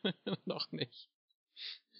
Ja, aber dann ist er dann derjenige, der das dann da äh, wieder schadenfrei überlebt und die Stuhlschläge da wegkriegt und ja, weiß ich nicht. Also da kann man, die wollen den ja wirklich, man muss sich ja immer vor Augen halten, das ist unser Top Babyface, muss man ja bei der WWE sich denken und den wollen wir ja auch so darstellen und so kriegt man den einfach nicht over als Top Babyface. Da tut man sich keinen Gefallen und wir können es ja jetzt eigentlich auch rund machen und die Sache von Raw mit dabei nehmen. Es gab ja da bei den beiden nicht viel. Es gab dann ja nur den absoluten Face-Turn von Triple H. Michael Cole hat ja achtmal, der Markel hat dann ja achtmal gesagt, dass Triple H nicht im Suit draußen ist, im Business Suit, sondern in Leather Jacket und T-Shirt. Und er ist der Cerebral Assassin. Ja. Und I love it, Markel. JBL hat dann auch nochmal eingestimmt. Ja, und dann gab's doch Face-Reaktionen ohne Ende. Ich kann mich selten an einen Beatdown erinnern, der so bejubelt wurde, ne? Hätte man den Rumble jetzt außen vor gelassen, wäre das jetzt so die, die Redemption von Triple H für den Beatdown von Roman Reigns damals. Also so wurde nicht mal Reigns abgefeiert, weil nach TLC, als er da Triple H fertig gemacht hat. Ja, und Hunter war ganz in seinem Wahn, ne? Also der, der ist natürlich, da dachte ich, ja, ich bin over hier, dann hau ich Reigns noch zwei, dreimal aufs Kommentatorenpult. Mal blutet der da. 20, 30 Mal. Hm, Das gibt's auch nur bei Monday Night Raw, ne? Dass ein, dass in der gleichen Show jemand eine Torte ins Gesicht kriegt und dann der andere dann am Ende des Abends Blut verschmiertes Gesicht hat da. Aber kenne ich auch keine andere Unterhaltungsshow als Monday Night Raw. Jackass vielleicht noch. Na Ja. gut. Ja, also ich fand das Segment ähm, auch mehr als kontraproduktiv für das, was man bei WrestleMania vorhat. Es sei denn, man möchte wirklich, dass Roman Reigns da aus dem Texas Stadium da rausgebuht wird und Triple H wie der absolute Messias abgefeiert wird. aber das, das kann ja nicht Sinn, aber das, so sieht das für mich momentan aus. Es tut mir leid. Man hat ihn ja auch komplett, ohne was äh, zu sehr auf unserem großen Main Event einzugehen, aus der Anfangsklamotte rausgehalten. Man hat Triple H ja ganz gesondert da gebracht dann da. Ja, ja. da ja, weil er im Moment ein Competitor ist. Ne? Er ist jetzt gerade nicht so Office-mäßig drauf, sondern für ihn ist es jetzt natürlich persönlich. Er ist der ja, jetzt wieder, er genau. genießt das so richtig, ne? Und äh, kann jetzt wieder so richtig schön sich breit machen in seiner äh, Wrestlerrolle. Und Was er jetzt doch hoffentlich tut, also zwischen Royal Rumble und Fastlane war ja sehr dürftig, aber direkt nach dem Main Event von Fastlane war er ja schon wieder in seiner Rolle. Da kam er ja schon noch raus und hat dann dieses, dieses kitschige Bild-Up-Bild da mit Roman Reigns, wo er dann in den Ring kam, den Gürtel hochgehalten hat. Also das wollten bestimmt Vince und er so, dass das auf WWE kommen dann da später die Headline ist bei Fastlane, Roman Reigns is going to Fastlane und man sieht dieses Ja. Bild da, wo er und Hunter dann zu dem, zu dem ähm, Logo da hochgucken an der Hallendecke. Das hat ja die letzten Jahre schon Tradition ge- gewonnen. Ja, ähm, erstmal der Beatdown war natürlich äh, von einem anderen Stern. Ne? Äh, Also das war auch einer der Gründe, denke ich mal, warum der so bejubelt wurde. Jetzt mal unabhängig von den Personen, die daran beteiligt waren. Äh, es ist ja auch ein Video aufgetaucht, dass da Byron Sexton wohl äh, mitgeholfen hat, dass Roman Reigns da seine rote Farbe irgendwo herkriegt. Äh, Was? ja, Das war nicht legit? meinst du nicht? Nein? Oh. Weiß ich nicht. Dann guck dir doch noch mal diese Fotos an mit diesem, mit diesem tollen Gesicht von Roman Reigns, was leider überhaupt nicht lidiert aussieht, sondern eher so, als wäre er gerade erst aufgestanden. Mit diesem, mit dieser halben Klorolle, die ihm da aus dem Nasenloch hängt. Herrlich. Also, tut mir leid, das war jetzt wirklich ein bisschen sehr phony, das Ganze. Naja. Ähm, und Ja, aber stimmt das nicht, was ihr habt ihr denn jetzt wirklich Triple H als den großen Bösewicht und Heel da empfunden? Ja, überhaupt nicht. Das war ja das Problem, weil man äh, Roman Reigns eben nicht sehen wollte. Man wollte einfach sehen, wie, ja, keine Ahnung, Triple H, die Legende eigentlich, der jetzt Champion ist, der eigentlich immer äh, hart zugepackt hat, ähm, der auch viel smarter rüberkommt als Roman Reigns. Und äh, Roman Reigns ist einfach viel zu grün, den will man in der Rolle nicht sehen. Und dementsprechend hat man das dann auch mit den Yes-Chants und mit Triple H-Chants und allem Möglichen quittiert. Ähm, nur dann ist die Frage, was willst du machen in dem Moment? Du kannst den Beatdown ja nicht abbrechen, nur weil der Pops kriegt. Also, ja, durchziehen und dann draus lernen und das Beste draus machen. Werden sie jetzt natürlich so nicht. Ähm, da muss noch sich einiges tun bis WrestleMania, dass es wirklich so rüberkommt, wie sie es haben wollen. Ich äh, behaupte jetzt schon, sie werden es nicht schaffen. Äh, ja, aber da, da muss sich doch dann auch Triple H in den Hintern beißen, dass das so nicht. äh, Das, das kann nicht funktionieren. Tut mir leid. Das hätte man doch vorher wissen müssen. Wenn er da Hm? rausgeht und Roman Reigns verprügelt, dass es dann Reaktion für ihn gibt. Ja, das hätte man auch sicher. Abend vorher wissen müssen bei der Matchansetzung in Ohio. Oder alles so Sachen, wo ich mir denke, wenn ihr den schon so haben wollt, auch unabhängig davon, was ich jetzt sehen möchte und dass ich das nicht sehen möchte, dass er da in der Rolle ist und dass ich ihn für den Falschen halte und wie auch immer. Aber wenn man das schon so machen will, da sollte man nur so ein bisschen gesunden Menschenverstand an den Tag legen, dass man auch sagt, nee, damit schneiden wir uns ins eigene Fleisch, damit schaden wir uns eher, damit schaden wir dem Jungen eigentlich eher jetzt gerade. Das sind doch auch so Sachen wie mit dem Beatdown. Das kannst du doch nicht allen Ernstes in dem Maße und so durchziehen dann. Ja. Gut, äh, wir können gerne mal eben das Tippspiel auswerten. Wenn ihr möchtet. Können wir das hier mal so einwerfen. Ja, King, dass du dich freust darüber, das verstehe ich nicht so ganz. Die neue Runde, ne? Hat ja angefangen. Ja. Wie weit bist du denn? Bist du denn jetzt schon mal, hast du schon den einen oder anderen Mic-Check gemacht? Nee, das noch nicht, aber äh, ich denke mal so in zwei, drei Ausgaben wird sein. Ah, WrestleMania, das wäre ja was, ne? Das wäre natürlich ein schönes. Soll ich das mal so machen? Ja, kann ich auch. das wäre natürlich was Kann für die natürlich mal ich. so Wenn sie schon auf John Cena ja. verzichten müssen dieses Jahr, ja.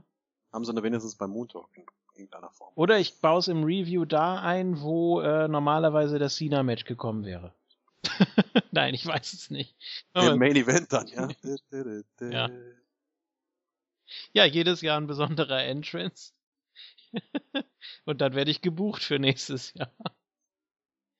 So, JFK ist mit dabei, WrestleMania Blue Double Star oder wie das dann heißt. Double Blue Star oder Green Star oder Red Triangle. Green Hornet oder Ah, Ne, Red Triangle hatten wir ja schon, ne? Da war der Playbutton. ja. Was soll denn das? Sie können doch einfach wieder die Nummern machen. Naja. Bei 40 dann wahrscheinlich. Gibt's dann 4 X oder so. Oder? Ist das. Nee, nee, Nee, nee, das ist XV X. gibt's dann. Nee, XV ist 15. Warte mal, was war denn Nummer 50? L, ne? Ja, ja, genau, XL, ne? Ist doch. WrestleMania XL. Jetzt auch in Übergröße. L alleine wäre 50 und Ja, ja, XL genau. 60. Ja, ja, so rum. Ja, lass uns mal lieber mit richtigen Ja, Zahlen. das- King. römischen. King markiert den letzten Platz mit drei Punkten. ML einen besser mit vier. Ja, Isco und ich und auch Avo verabschiedet sich mit jeweils fünf Punkten. Gibt noch einen dazu, also sechs.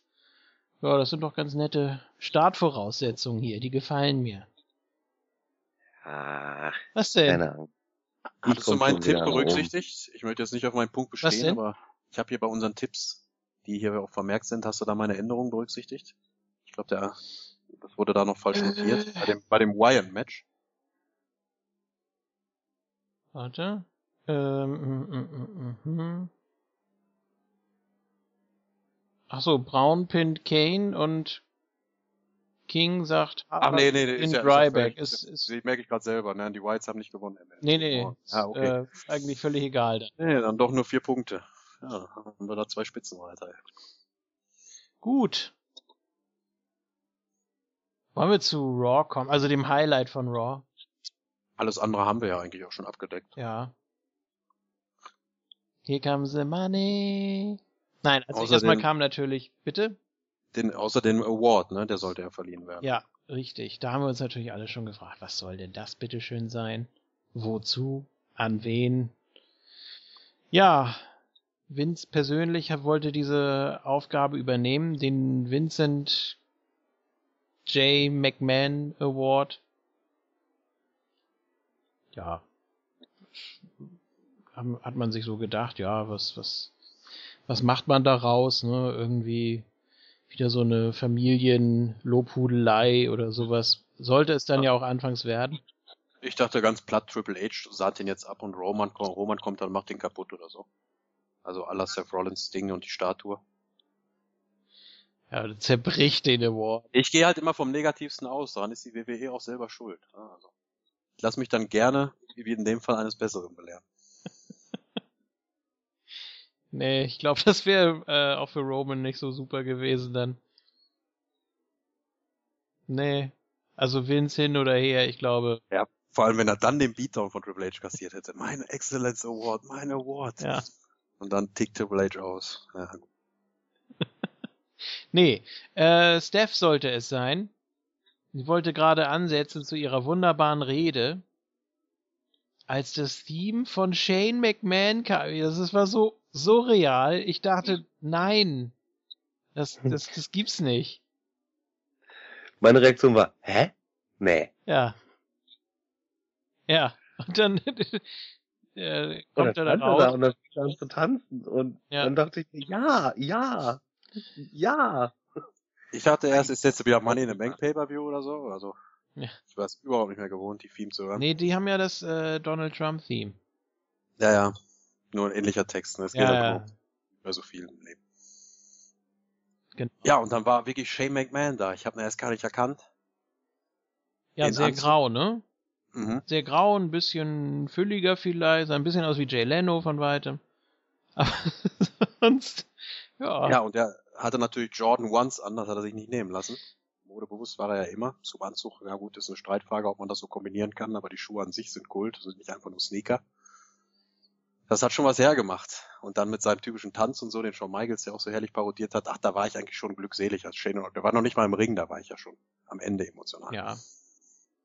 Also überhaupt, selbst wenn es das gewesen wäre, wenn er nur reingekommen wäre und geklatscht hätte und wieder gegangen wäre, selbst das wäre schon großartig gewesen, weil Shane McMahon einfach so ein, so ein Typ ist, den hat man äh, lieben gelernt während der Attitude-Ära. Also äh, der hat immer gezeigt, dem liegt unfassbar viel an der Company, der macht alles, der reißt sich wirklich den Arsch auf. Ähm, deswegen, das ist äh, ein, ein Mann, der einfach WWE lebt, auch wenn er nicht da ist. Das ist Ja, Shane ist halt der Gute, ne? Ja. Um es jetzt ganz kurz runterzubrechen. Im Gedanken des WWE Universe ist Shane halt immer der Gute. ja. Ja, ist ja auch so, ne? Um einiges sympathischer als sein Vater. Das, kommt man nicht drum rum. Äh, ja. So. Dann wollte Vince ihn umarmen.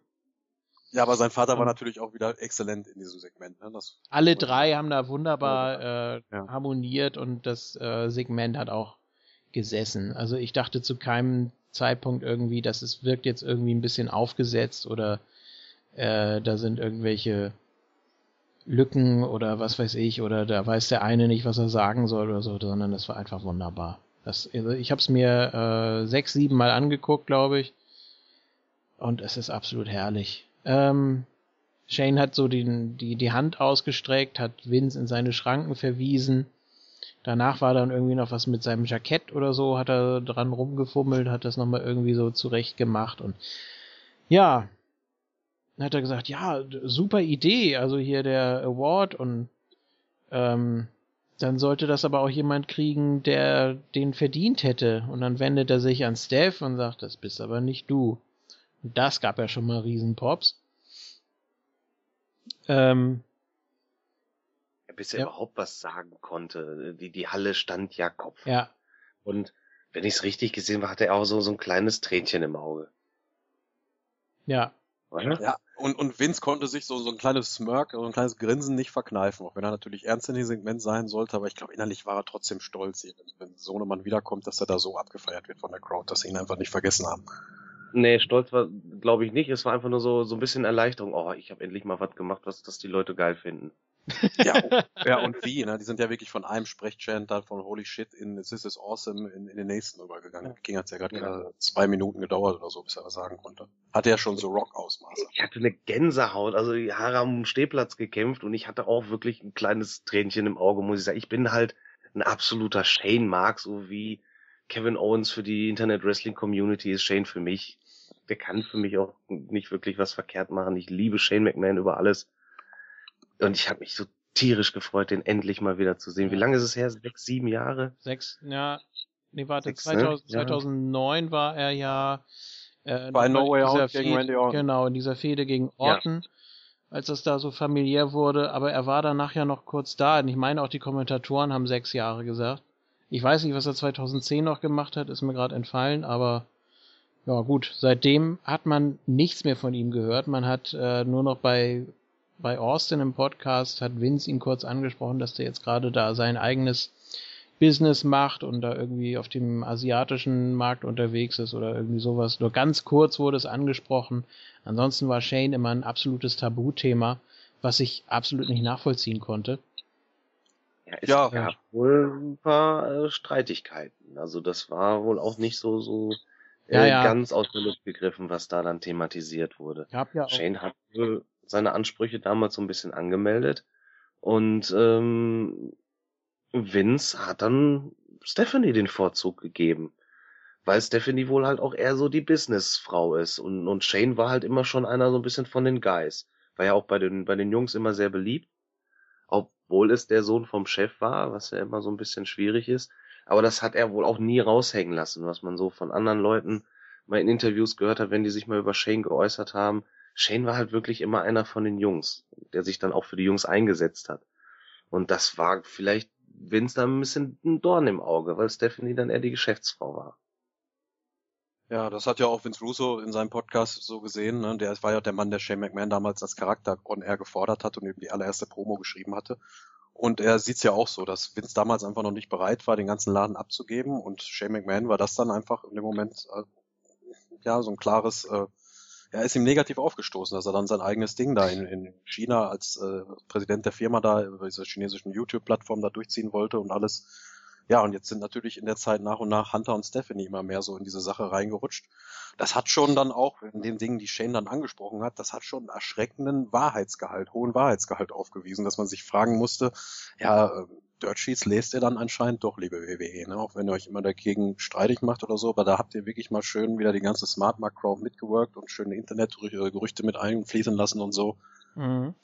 Das hat man schon schön gemacht. Ganz kurz nochmal, äh, weil du gerade die erste Promo angesprochen hast von damals. Ich gucke ja gerade die Raws von 98 und da bin ich jetzt auch äh, kurz nachdem Austin wiedergebracht wurde von Shane, der äh, sich da erstmal gegen seinen Vater gewandt hat, kurz vor der Survivor Series und gesagt hat, äh, du hast mich nie respektiert und alles, was ich erreicht habe, ob in der Schule oder im Sport, das hat dir nie gereicht und ähm, war das die allererste Promo? Müsste eigentlich, Ich, mach, ne? ich meine fast ja, Mhm. ja.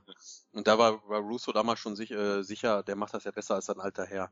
Ja gut, Das wahrscheinlich, weil man jetzt sagen, das macht vielleicht doch niemand besser als Vince am Ende des Tages, aber Shane hat da schon eine gewisse Art und Weise ranzukommen. Auch in der Interaktion mit dem Charakter Mr. McMahon kann halt niemand so wie der Sohn. Ne? Das ist aber bei vielen Sachen so.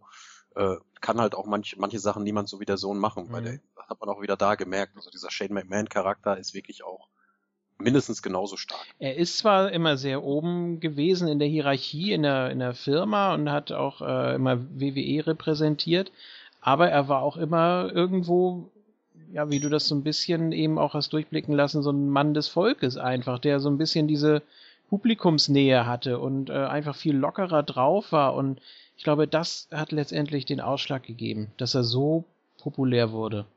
Ja, und der kommt wohl auch mehr nach der Mutter, während Stephanie halt ja nicht, nicht nur Stimmen, stimmlagenmäßig mittlerweile eins zu eins der alte Herr ist. Get out of my ring. Ja. ja Moment, das, äh, ja, das kommt gleich. Ähm, erstmal soll es ja darum gehen, dass Steph den Award nicht verdient habe, ähm, weil sie und Triple H eben die WWE zugrunde gerichtet haben. Into the ground. Ja, in, in, Sachen Ratings. In Sachen Ratings, in Sachen äh, Börse, in mhm. Sachen ähm, Krankenlager. Das haben die alles sich zuzuschreiben, denn die hatten den direkten Bezug, Vince den indirekten, der das Ganze mit ein bisschen Abstand äh, beobachtet und abgesegnet hat. Ja, äh, muss man sich im Original anhören. Das ist einfach Gänsehaut pur. Es funktioniert auch mehrfach hintereinander, finde ich. Äh, ja, und äh, Shane hat sich das eben die ganze Zeit angesehen und äh, hat auch dann durchblicken lassen, ja, so weit wie Steph da gekommen ist. Das hat sie auch ihm zu verdanken, weil er das, ja, zugelassen hat. Ne? Und ja, dann hat sie natürlich gleich Rücksprache gehalten mit Vince, der das äh, nicht im Ring klären wollte, nicht vor äh, Publikum. Ähm, ja, aber Shane hat nicht locker gelassen, hat äh, gesagt, äh, ja, nee, wie, wie, wie ging das dann weiter? Ja, willst äh, du es ihr sagen? Ja, ja, genau. Also willst, willst, du ihr das sagen oder soll ich ihr das sagen? Ähm, ja, genau. Und dann der Blick von Vince.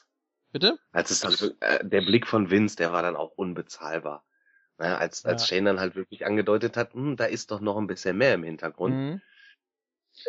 Da ist dann wieder die, die Mimik von, von Vince McMahon. Foley hat's mal gesagt, er kann 37 äh, Gesichtsausdrücke innerhalb von drei Sekunden äh, zaubern. Und äh, ja, Vince ist da halt einfach auch unglaublich gut. Und, und da war dann so, boah, was, was, was kommt denn jetzt? Was kommt denn jetzt? Mhm. Ich habe so an der Kante meines meines Stuhls hier gesessen und oh, was, was, was, was, was, was, was? Da wird was angedeutet. Was war da? Was mhm. ist da? Mhm. Ja, manchmal ist weniger mehr, ne? Also ja. hat mir Vince auch viel besser gefallen als im Segment, wo er verhaftet wurde oder so, oder Spotlight ganz auf ihm selber lag. Da ja. waren ja eigentlich mehr seine beiden Kinder im Vordergrund jetzt. Vince war hier mehr so der Sidekick, ne? Also genau, aber ja. er hat da so wunderbar fungiert, da mit seiner Mimik, wie der King gerade schon sagte, und dann. Ja, und dann ging es tatsächlich darum, zu dem Zeitpunkt war es Best for Business. Und alles, was äh, Steph sich dann da ausgemalt hat, wie toll das alles war und was sie mit Triple H erreicht hat, das ist dann wirklich bin von ja einer Sekunde äh, wie eine Seifenblase zerplatzt und auch das hat sie so super rübergebracht mit ihrer Mimik. Ähm, ganz klasse war das. Und man hat das so richtig genossen, einfach wie er ihr das dann so richtig schön reinreiben durfte, einfach auch, ne? Also, ja. Und Shane kann sich das eben nicht mehr mit ansehen. Er will äh, Kontrolle haben, er will mitmischen. Ja, und dann äh, kam es ja zu dem zu der Bedingung. Also erst hat Vince ja gesagt, ja, ist kein Problem, kannst du haben. Aber unter einer Bedingung. Ähm, du bestreitest ein Match zu einem Zeitpunkt, den ich vorgebe, gegen einen Gegner, den ich vorgebe. Ja, halt, stopp mal eben. Ja? Also es gab ja erstmal noch so die, die diese kleine ähm, Sache von, von Shane, dass er halt gesagt hat, ähm, er ist zwar zurückgesteppt, ja, und hat m, Stephanie machen lassen, aber er hat seinen Platz nie verloren. Das war ja so dieses Agreement, was er mit, mit Vince hatte. Okay, ich äh, lassen wir mal Stephanie. Aber sozusagen die Thronfolge hat er nie abgegeben. Und das ist das, was Stephanie Okay, halt ja, nicht wusste. ah, dann habe ich das äh, falsch verstanden. Ich habe ähm, das nämlich so verstanden, dass er Steph einfach nur vor, vorgeworfen hat, äh, dass sie praktisch die Kontrolle über sich selbst verloren hat. So habe ich das verstanden. Ja, klar, okay, äh, Place in Line ist klar, kann man auch als Hierarchie verstehen. Ja, das war ja Okay, das, was, ja. was er, Mhm. was er dann gesagt hat, hm, willst du es ihr sagen oder ich ihr sagen? So das, was Stephanie nie wusste, dass er seinen, seinen, seinen Platz eigentlich an der Spitze oder der, der, den zweiten Platz sozusagen hinter Vince nie abgegeben hat. Mhm. Dass er ihr den mehr oder weniger nur überlassen hat. Na gut, okay, das habe ich äh, anders verstanden. Ja, und dann wollte Shane gehen, es war eigentlich alles gut und dann meinte Vince, na komm, ich sag dir das jetzt, äh, du hast ja eben eingewilligt, du hast dein Match bei WrestleMania gegen den Undertaker. Und äh, die Kontrolle von Raw. das habe ich so nämlich nicht verstanden. Ich habe das so verstanden, dass der Catch wirklich nur ist, dass er das Match bestreiten muss. Ja, er muss es auch gewinnen, um die Kontrolle über Raw zu Das hat kriegen. Vince Und, doch äh, aber nicht Vince gesagt. hat ja auch gesagt. Vince hat ja dann auch gesagt, haha, wenn du die Kontrolle über Raw hast, hast du natürlich die Kontrolle über die ganze WWE. Das ist also dein Plan. Ja, aber er hat doch nicht. Die Bedingung war, dass er das Match bestreitet. Er hat gesagt, äh, there, there's no catch. Ähm, nur eine Sache. Ähm, wann ich bestimme und gegen wen hast du ein Match. So. Ja, aber die haben ja gesagt, was passiert, wenn er verliert oder nicht, dass er dann nie wieder ähm, irgendwas an, äh, irgendwie all, irgendwo darauf Anspruch stellen darf. Ich meine, das hat Vince auch gesagt. Ja, also Shane muss das Match gewinnen. Hm. Gut, dann habe ich das äh, anders verstanden. Äh, jedenfalls, ja, nee, dann kam ja nur noch, ähm, wenn du, ja, dann, dann kann er wieder gehen und, und sich verkriechen, denn es wird Hell in a Cell. Es gab auch einen riesen Pop dann natürlich, allein schon, wenn man sich diese Kombination vorstellt, äh, Shane McMahon und Hell in a Cell, das ist, äh, ja. Shane liebt Höhenluft über alles, ne? Weiß Ja, man. er hat sich einfach in die Herzen der, der, der, der Fans gerasselt auch. Ja. Äh, Der, der, der Sohn des Chefs, der hat's eigentlich nicht nötig und dann haut er da solche Matches raus. Und da, da, da muss man den Mann einfach lieben. Das geht ja gar nicht anders. Eben. Dass der sich halt überhaupt kein Stückchen zurücknimmt und wirklich da alles raushaut. Aber ja, das und das ist hier mein einziger Kritikpunkt an der, in dieser Geschichte, dass man das sofort rausgehauen hat. Man hätte das vielleicht doch am Ende der Sendung ankündigen müssen, denn die Ratings zeigen, man hat wieder richtig viel Leute verloren. Ich glaube, man hat auch nie so viele Leute verloren, knapp eine Million zwischen der ersten und dritten Stunde. Mhm. Die dritte? Stunde ist halt der Beatdown hat Knackpunkt. ja keiner mehr gesehen. Nö, da haben wieder viele Leute abgeschaltet. Ja, mit dem Beatdown hat noch natürlich auch keiner gerechnet. Man hat relativ früh angekündigt Roman Reigns gegen Sheamus und dann ist klar, dass die Leute abschalten. Hätte man jetzt diese Ankündigung für das Match äh, noch nicht rausgehauen, hätten die Leute vielleicht echt länger eingeschaltet oder wären länger dran geblieben. Ja, das Highlight der zweiten Stunde war ja Lesnar Ambrose, das der Engel da, ne, mit dem, mit dem Krankenwagen und allem. Eigentlich hat Mhm. man pro Main Event von WrestleMania eine Stunde verwendet, oder? Kann man. Ja. Sinnvoll, aber man sieht ja schon, wo dann die, die Präferenzen der Zuschauer liegen. Mhm. Ja, Ein anderes Mittel, das bei- festzustellen, gibt's ja nicht. Ne? Nicht beim eigentlichen Main Event, nee. Ja, außer irgendwelche Umfragen auf WWE kommen, die dann wahrscheinlich auch noch gefaked sind oder so. Welches Match freut ihr euch am meisten? Ja gut, die, 80% Reigns gegen Triple H. die Umfragen, die sind ja angeblich immer legit, ne?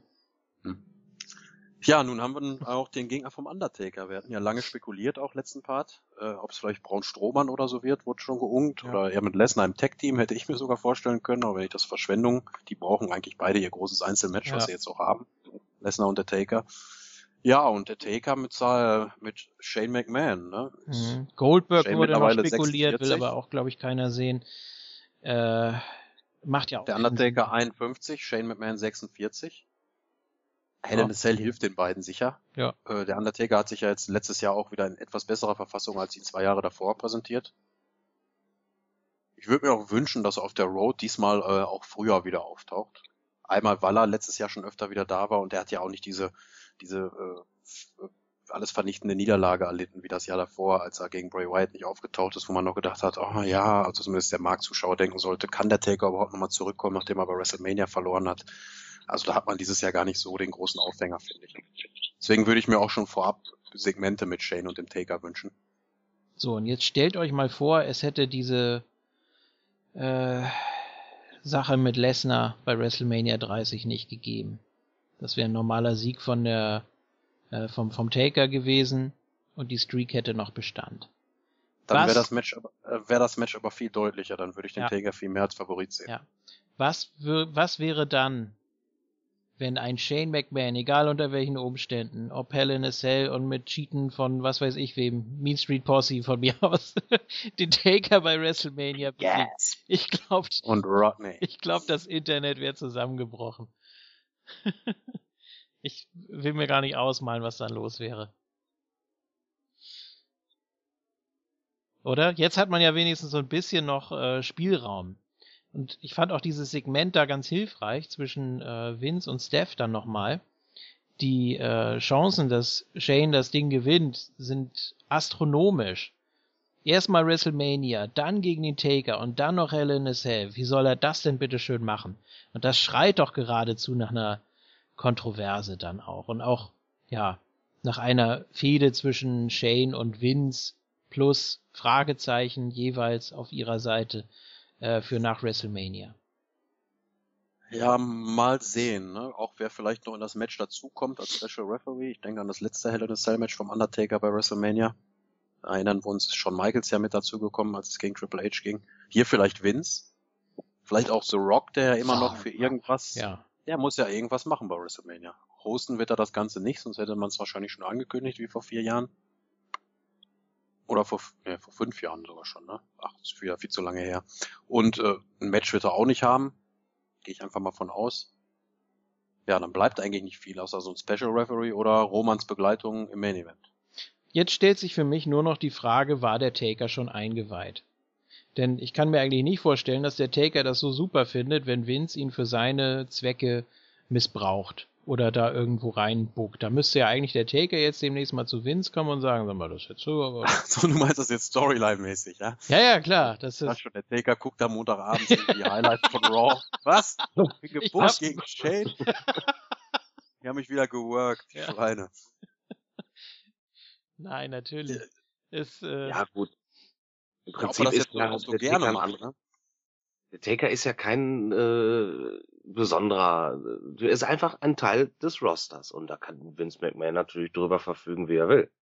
Da hat der Taker dann im Endeffekt eigentlich nichts zu, zu sagen. Ja, normale Matches schon. Aber diesmal geht es ja darum, dass Vince ihn für seine eigenen äh, Geschicke sozusagen äh, missbrauchen will oder als Söldner haben will und äh, damit seine Familie eigentlich so, Und die Ja. beiden haben ja eine gewisse History auch, was die Familie von Vince angeht. ja, ja. Da Steph, kann man natürlich schon einiges so, so begründungsmäßig Steph sagen. auch, ja. Ah, Ich weiß schon, was passiert. Äh, Ja, vielleicht ist das auch gar nicht so, so, un, äh, so, so, so weit weg davon. Wir erinnern uns an die Fehde von Brock Lesnar, als wir den Undertaker letztes Jahr gesehen haben. Da war er zwar nicht der klare Heel, aber er hat dann auch mit Stichwort Low Blow das ein oder andere Mal schon so ein bisschen nicht mehr ganz klar Babyface agiert. Was er hier in dem Match meiner Meinung nach auch nicht kann. Er muss hier der eiskalte Vollstrecker sein. Der Tweener, der trotzdem abgefeiert wird, weil es der Taker ist. Aber er ist halt hier der Deadman, der keine Gnade kennt und ja, aber wie Vince es trotzdem schafft, dass er seinen Willen kriegt, das ist natürlich eine Sache, wie JFK gerade gesagt hat, dass der Taker da auch so Ja und Amen zu sagt hat. Ja, ja, genau. Vor allem, vor allem, wenn dann äh, mal angenommen, der Taker ist eigentlich auf Shanes Seite. Der steht voll dahinter. Der so, ja, das stimmt. Die, Leg dich hin, die Fingerpock auf du. Bombs. die ganzen Aktien, die ich habe, die sind im Keller. die, die Ratings, die, ja, Rest in Peace. Und John Cena ist verletzt. Ja, Und John Cena ist verletzt. Das finde ich nicht gut. Aber wo war Shane denn in den letzten Jahren? Ja, die Frage In stellt er sich doch nicht. Die, also, Nein, Theoretisch könnte doch der Taker- ja, aber der Taker könnte doch zu Shane gehen und sagen, sag mal, mal angenommen, ne? Wir machen Shenanigans. Was hättest du denn vor mit der WWE? Nee, also ich meine, so rein logisch, wenn man jetzt wirklich mal krampfhaft smart denkt. Äh, Der Shane will ja nur Monday Night Raw haben. Er hat ja nicht gesagt, dass er irgendwie den Main Event äh, NXT oder SmackDown haben möchte. Für WWE Ah, ja, Superstars. okay. Der Taker wird GM von Raw. Oder von. Main Event. Muss jede Woche raus. Oh nö, was ist denn das für ein Schedule hier? Es wird ganz anders laufen, ich erkläre euch das jetzt. Ja. Shane war in Asien. Wer hat letzte Woche unterschrieben? Dieser Shinji Nakamoto. Und der kommt rein. Nakamura. Und der hilft Shane. Der, der hilft Shane. Der macht das dann. Und nächstes Jahr haben wir dann die Fehde für WrestleMania. Taker gegen Komm, vergiss es. Ja. Kawasaki. Sag mal, was ist denn los mit euch? Das ist der nächste große, riesen, super Topstar. ja, deswegen kommt er ja auch zum NXT Take. Yeah. Ja. Oh Mann. Nein, das ist der King of Strong Style. Da wollen wir jetzt mal jetzt die Kirche im Dorf lassen. Ja, ob der Shane dann schon hilft, einen Abend danach, dass er dann Double Duty geht, dass er sofort zweimal workt. Ach, der wird gar nicht erst bei NXT auftauchen. Das ist doch alles nur um uns zu hacken. Ja, ja. Am Ende kommt dann Dolph Ziggler oder so, der eingreift und das ist Tyler Breeze oder so. Nein, also die ganzen Spekulationen jetzt, äh, dass Shane sich einen Ersatzmann sucht oder dass das doch noch irgendwie aufgehübscht wird mit einem Sekundanten oder Tag-Team-Partner hier und da, das glaube ich nicht. Also jetzt müssen sie es auch wirklich so bringen. Jetzt haben sie uns so heiß drauf gemacht. Taker, Shane, Hell in a Cell. Bums, Ja, fertig kann aus. man, Also, meiner Meinung nach auch keinen Rückzieher nein, machen. nein. Nee, Ja. wäre jetzt echt ein bisschen blöd. Ich hatte auch so ein bisschen, ja, die Befürchtung, dass man es vielleicht noch ein bisschen hinzieht, weil man sich noch nicht ganz sicher ist, was mit, mit äh, John Cena ist, ob er es schafft. Mhm. Hm, Er wäre ja eigentlich der Mann gewesen für den Undertaker. Ob man da jetzt vielleicht noch mit ein, zwei Wochen mit überbrücken will und dass dann doch nochmal Shane vielleicht sagt, so, ja, ich habe mir da überlegt, ich muss ja vielleicht gar nicht selber antreten, ich habe hier doch jemanden, der das machen könnte, dann kommt John Cena raus. Ja, sonst macht man hier noch äh, Resterampe Cena gegen Goldberg. Fertig. Ja, guck. Ja, Mein lieber, also ich würde ja gern John Cena gegen Randy Orton bei WrestleMania. gegen Alex Riley. Im Triple Threat. Im Kickoff. Direkt nach dem Owens-Match. Ja, da geht zwei Stunden der Kickoff, da wird dieses Jahr einiges verraten werden. Ja. Ja, aber gut, wenn John Cena dann halt nicht fit sein sollte, er muss auch nicht immer den Cyborg machen. Ich bin hier mehr als zufrieden mit der Lösung Shane McMahon und ich möchte jetzt auch jedem Wrestling-Puristen, der sich da jetzt kein Fünf-Sterne-Wrestling-Feuerwerk erwarten wird, ähm, sind ja gerade auch schon mal, oder ich habe ja gerade schon mal das Alter der beiden Männer erwähnt, so ein bisschen ent, äh, ja, so ein bisschen den Wind aus den Segeln nehmen, denn darum geht's bei WrestleMania nicht zwangsläufig. Es geht darum, nicht das Match of the Night zu haben und wir wissen ja, die WWE-Matches sind fast alle gut, sonst würden die Leute da ja nicht drinstehen und nicht in der Funktion da sein und auch gerade die Ausrichtung hat sich jetzt dahin ver verlagert. Aber diesem Mensch geht's, glaube ich, gar nicht darum. Es geht darum, Momente zu kreieren, die Geschichte zu erzählen und für mich ist es das absolute Money-Match, die Story und das Must-See für dieses Jahr WrestleMania. Ich musste auch gar kein Fünf-Sterne-Feuerwerk oder so, la Wrestle Kingdom Main Event oder so sehen. Für mich äh, ist sowas viel, viel näher an diesem Sports Entertainment, äh, diesem großen Ding an WrestleMania dran, was ich mir darunter vor, vorstelle und erwarte, als so ein Technikfeuerwerk, das man immer mal auch beim Bay Pay-Per-View als Main Event bringen kann oder so.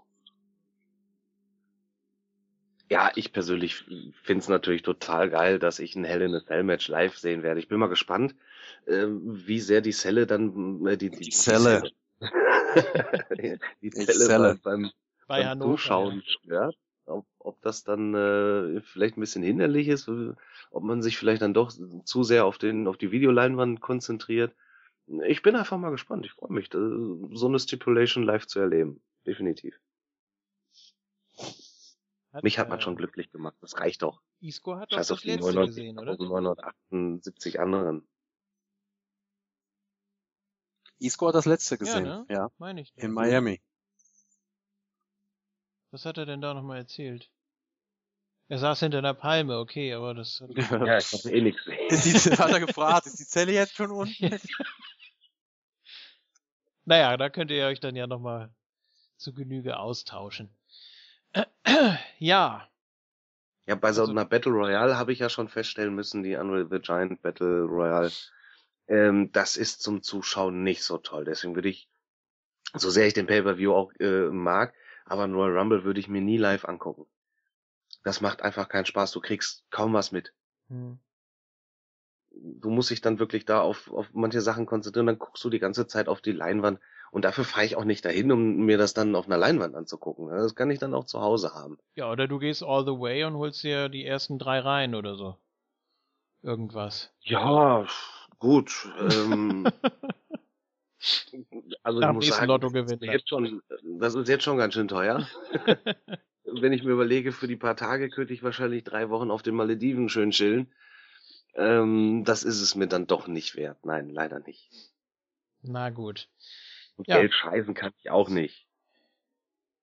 Halten wir fest, aber trotzdem, Fastlane war das, was ich mir zumindest auch noch verspro äh, versprochen habe, nichts Besonderes, Nee. nichts Tolles. Aber direkt danach hat man wirklich, ähnlich wie letztes Jahr, die Weichen direkt auf WrestleMania gestellt. Ich glaube, letztes Jahr um diese Zeit hatte man, glaube ich, bei Fastlane Triple H gegen Sting festgemacht. Man wusste dann, dass es Reigns gegen Lesnar geben wird.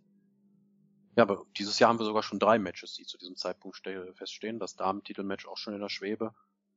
Stimmt mich alles recht positiv. Mir hat Raw doch gut gefallen, weil Mhm. das ordentlich was in Richtung Aufbau getan hat für WrestleMania. Aber Weniger In-Ring, aber das erwarte ich mir auch nicht nach dem Pay-Per-View, sondern mehr Storyline. eins muss man sagen, das ist jetzt wirklich mit Shane, das ist eine Notlösung. Ne? Also egal wie es danach weitergeht, man hat jetzt wirklich gesehen, okay, WrestleMania stinkt total, wir wollen 100.000 Leute da haben und das soll die größte aller Zeiten werden. Die Leute sollen noch Jahre davon sprechen. Äh, wir sind im Zugzwang. Und das hat dann äh, Shane auf den Plan gerufen. Also da Vielleicht müssen wir uns ganz klar drüber sein. Wie? Vielleicht auch die allgemeine Situation mit den Ratings, sonst hätte man es vielleicht nicht so angesprochen. Vielleicht will man Mhm. das auch ein bisschen anziehen. Das wird sich dann nächste Woche zeigen, ob das, ob das einen gewissen Effekt hat. Ähm, ich weiß gar nicht, ob Shane nächste Woche sich auch nochmal äußern wird, ob der jetzt ähm, überhaupt so viel in den Shows zu sehen sein wird. Eine direkte Konfrontation mit dem Undertaker würde ich mir natürlich auch wünschen.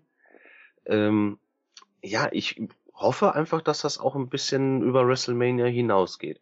Also Shane in Zukunft als GM von Raw, so ein bisschen Machtkämpfe mit Stephanie und Triple H, mit dem wird er ja dann auch nochmal ähm, was zu tun bekommen. Der kann sich das ja auch nicht gefallen lassen, was er da mit seiner Frau macht. Und denn Ja. es ist ja auch so ein bisschen seine Machtposition, die dabei flöten geht.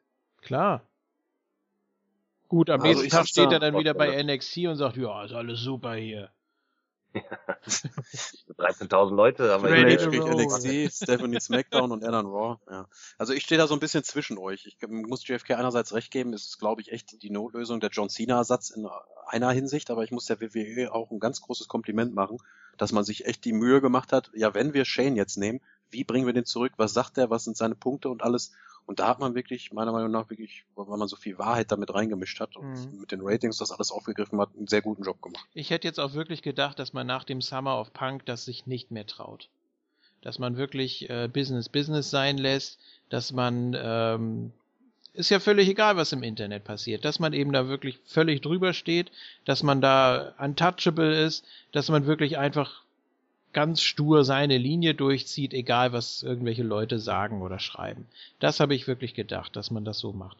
Ähm, An einigen Stellen macht man das ja auch so. Wir wollen jetzt ja nicht sagen, dass das wegen, dem, wegen der einen Match-Ansetzung jetzt komplett über den Haufen geworfen ist. Nee, aber wenn schon mal so ein Gedanke gepflanzt wurde, und ich meine, das ist auf jeden Fall ein Segment, das sehr, sehr viele gesehen haben werden und auch noch sehen werden, nicht nur einmal wahrscheinlich, ähm, dann ist das auf jeden Fall eine wichtige Aussage. Das ist auch was, was in den Köpfen bleibt und äh, worüber man sich, sich dann Gedanken macht. Und für die, die in der Halle da waren, für die war das natürlich besonders nett. Die gesagt, ja, eigentlich hat er recht, wieso sitzen wir eigentlich hier und gucken uns dieses scheiß Produkt an? Also von daher, ähm, Into the Ground ist jetzt natürlich auch, äh, ja, das ist eine Bezeichnung, die, das, das ist, das klingt nicht harmlos, ne? Das ist wirklich etwas, die WWE liegt in den letzten Atemzügen. Ja, man Also so greift ist sich es ja zumindest sel- greift sich zumindest selber so an, was man sonst immer vermeidet. Richtig. Auch darf man natürlich nie irgendwie Kritik äußern oder so. Ja. Macht das aber auch an taktisch klügsten Zeitpunkt überhaupt, nämlich kurz vom Beginn der Road to WrestleMania. Man weiß ja eh, dass die Quoten jetzt in den nächsten Wochen zwangsläufig wieder steigen werden. Die NFL ist durch mit ihren Monday Night Games, der Super Bowl mhm. war jetzt vor ein paar Wochen und man hat jetzt diese, diese starken großen Raw-Shows, von denen man sich viel erwartet. Der WrestleMania-Hype wird zwangsläufig wieder einsetzen, dass ein paar hunderttausend mehr Network-Abonnenten da sind. Das wird sich dann schon an Shanes Aussagen äh, also kann man danach schon nachvollziehen, dass die Ratings, mich jetzt auch nicht wundern, die nächsten Wochen wieder etwas sich stabilisieren und hochgehen werden. Und dann kann man das natürlich wunderbar damit belegen und alles.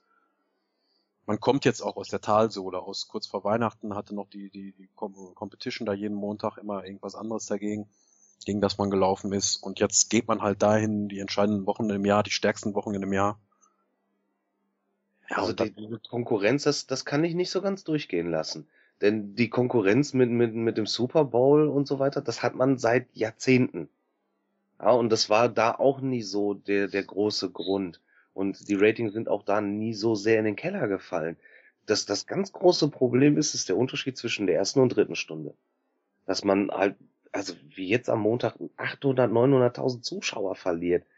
Während der Show. Dass man die Leute nicht mehr in der Show halten kann. Am Anfang schalten ja genügend Leute ein aber man schafft es einfach nicht, so viel Spannung aufzubauen und den Main Event so gut anzukündigen, so gut vorzubereiten, dass die Leute dranbleiben. Das ist das große Problem, finde ich. Ja, da gebe ich dir recht. Die dritte Stunde ist nochmal eine Geschichte für sich. Ich spreche jetzt auch eher von, den, von der Gesamtzuschauerzahl, wie überhaupt so eine Sendung wahrgenommen wird und auch multimedial aufgenommen wird und so. Und da hat die Sendung mit Shane McMahon jetzt ja auch Welle, Welle geschlagen. Natürlich redet fast niemand über die, die komplette Stunde Sendung in seiner Gesamtheit und erst recht nicht über die letzte Stunde dann nur die wenigsten. Aber das ist was Kurioses mit der dritten Stunde, auch die Daniel Bryan Retirement Speech und so. Man schafft es, glaube ich, nicht mehr, die Leute drei Stunden vom Fernseher zu halten. Mal ganz naiv gefragt, ist das vielleicht sogar wirklich etwas, was von USA gefordert wurde? Die dritte das Sendung. habe ich mir auch schon vorstellen können. Nee, nee, nicht die dritte Stunde, das ist ja klar. Aber ähm, man dass man jetzt äh, generell wieder diesen Schritt geht, dass man äh, so ein bisschen die vierte Wand durchbricht und dass man da ähm, das Publikum auch mit einbezieht, wie es um die WWE bestellt ist und dass man, ja, da jetzt wirklich an die Substanz geht wieder, nach langer, langer Zeit ja, dass man vielleicht da ein bisschen Druck gekriegt hat, dass die sagen, ey, passt mal auf, Leute, wir zahlen euch für diese dritte Stunde ja auch ordentlich Geld. Das ist ja auch der Grund, warum die WWE da so ungern darauf verzichten würde, weil es halt vom Sender noch ordentlich Kohle gibt. Aber wenn man sich dann von Senderseite aus denkt, hm, mit einem anderen Produkt könnten wir vielleicht ja, mehr Zuschauer oder genauso viel Zuschauer, die vielleicht nicht so viel kostet dann die Sendung, ziehen, Mhm. Wenn man vielleicht ähm, die Konkurrenzprodukte anguckt, ich weiß ja nicht, was noch auf anderen Sendern so an Serien zum Beispiel läuft oder sowas. Reality äh, ist auch immer noch groß, oder? abends, glaube ich, in Amerika. Hm? Ich glaube, The Walking Dead läuft äh, Head-to-Head -head mit Monday Night Raw momentan in Amerika. Oh, ja, okay. Ja, mit 20 also, Millionen Zuschauern im Schnitt. Also, das ist schon nicht, eine andere Hausnummer. Ich weiß gerade nicht, was mir lieber ist. Das ist natürlich eine harte Konkurrenz, aber nee, warte mal. Walking Dead läuft sonntags. Ich meine aber, das wird montags auch nochmal ausgestrahlt oder so. Irgendwie geht das auch, Head-to-Head mit denen. Auf jeden Fall ist montags auch Serienmontag in Amerika und da gibt's genug Sendungen, die mittlerweile Monday Night Raw in den Schatten stellen. Ja, das auf jeden Fall. Also, aber bei Walking Dead bin ich mir nicht so ganz sicher. Ähm, aber früher oder später macht dann auf jeden Fall auch so ein Senderdruck. Denn ähm, die Werbeeinnahmen gehen ja auch dann irgendwann runter. Du kannst halt äh, Werbeblöcke werden nach Ratings verkauft. Eine Sendung, die ein Rating von 0,4 hat, wirst du weniger Einnahmen haben als äh, bei einer Sendung, die 5,3 hat. Ist doch ganz logisch. Ja, dann können jetzt die Leute wieder schreien, die sagen, Ratings zählen heutzutage nicht, ist aber immer noch absoluter Schwachsinn, wer das glaubt.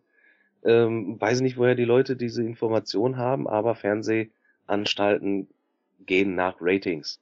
Ganz einfach.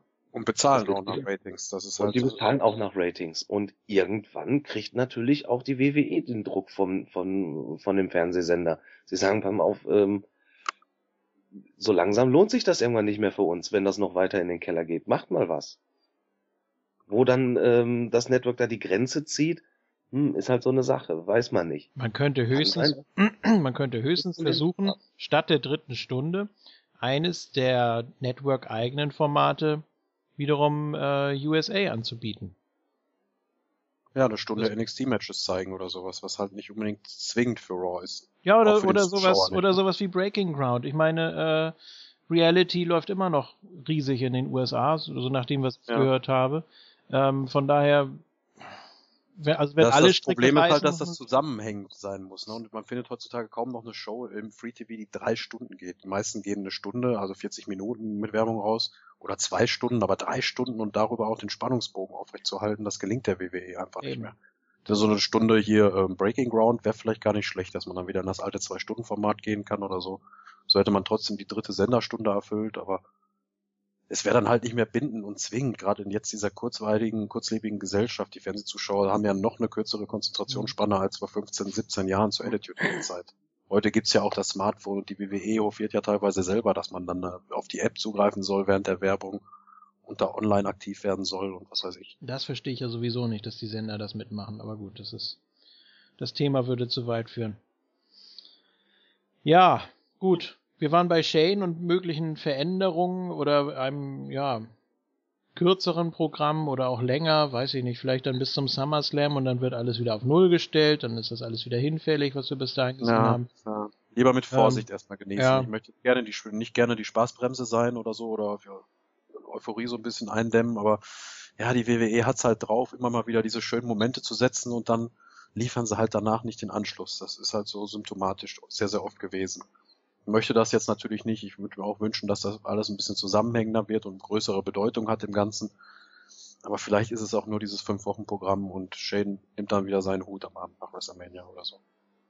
Dann wäre natürlich auch interessant, wie ja gewisse Leute darauf reagieren. Von Triple H steht auf jeden Fall noch eine noch noch ein Statement aus. Dann ist sicher auch interessant, was äh, Leute wie Cena sagen, der jetzt auch nicht so unwichtig ist für die Company, der auch ein Franchise äh, ist schon für Ja, sich. In-Ring-Segment mit, mit, mit Shane und seinem Schwager, das könnte ich mir eigentlich auch schon noch schon gut vorstellen. Mhm. Er hat ja schon so ein bisschen durchblitzen lassen, dass er Shane auch für den Versager hält und so. Das hat er Stephanie ja backstage gesagt, Triple H. Also er ist schon auf der Seite von, von seinem Schwiegervater und seiner Frau da. Naja, muss er ja. Also wenn man das so öffentlich sagt, auch dass äh, Shane ein Quitter ist und der war ja nicht da und man kann es aber, Gott sei Dank, dazu ist äh, Wrestling ja auch da, dass man es immer so drehen kann, wie man es gerade in dem Moment braucht. Wenn Shane immer irgendwie die Strippen da gezogen hat, dann ist das so. Und dann kann man das auch verwenden. Und äh, dann kann man da auch was draus machen. Wenn das jetzt in ein paar Wochen wieder ganz anders aussieht, wenn da in Wirklichkeit äh, Linda McMahon irgendwas äh, gesagt hat oder veranlasst hat oder so, dann wird das eben wieder so sein. Und äh, wenn, ja, wenn dann wieder alle McMahons bis auf Steph aus dem Programm genommen werden, weil, keine Ahnung, äh, dann ist das eben wieder aktuell. Also man kann da immer wunderbar spielen, man, man braucht da nicht immer den unbedingt den logischen Zusammenhang über Jahre hinweg. Vielleicht Ähm, kommt ja auch Linda nochmal auf der Road. Jetzt hat sie ja nicht mehr ganz so viel politische Aufgaben dazu erfüllen und kein Amt, für das sie kandidieren möchte. Ich würde so gerne die Theme nochmal von ihr hören. Ja, das ist das alte WrestleMania-Theme. Ja, Ja. WrestleMania 9 unter anderem. Herrlich. Ja, gut. Wollen wir zu Facebook kommen? Das können wir gerne machen. Äh, eine Sache wollte ich noch ansprechen. Ach so, ja. Der nächste Hall of Famer steht fest. Der Godfather. Wird auch in den Facebook-Fragen erwähnt. Ach so, okay, gut. Können wir dann äh, gleich mit reinnehmen. So, Sekunde.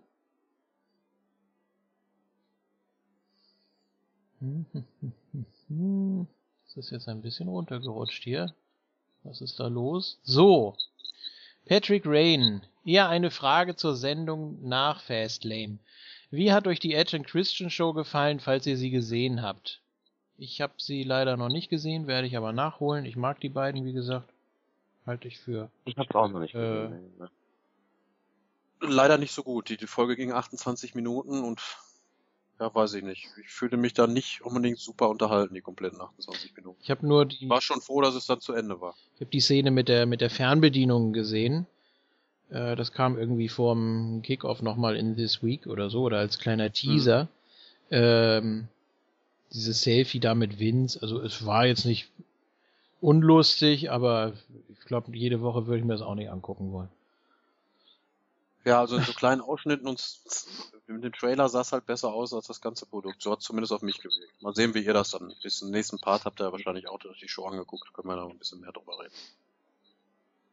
Ja, ich habe jetzt natürlich schon ein bisschen weniger Lust. Ähm, ich weiß natürlich auch, wie, wie sehr du gehypt warst und wie sehr du das sehen wolltest.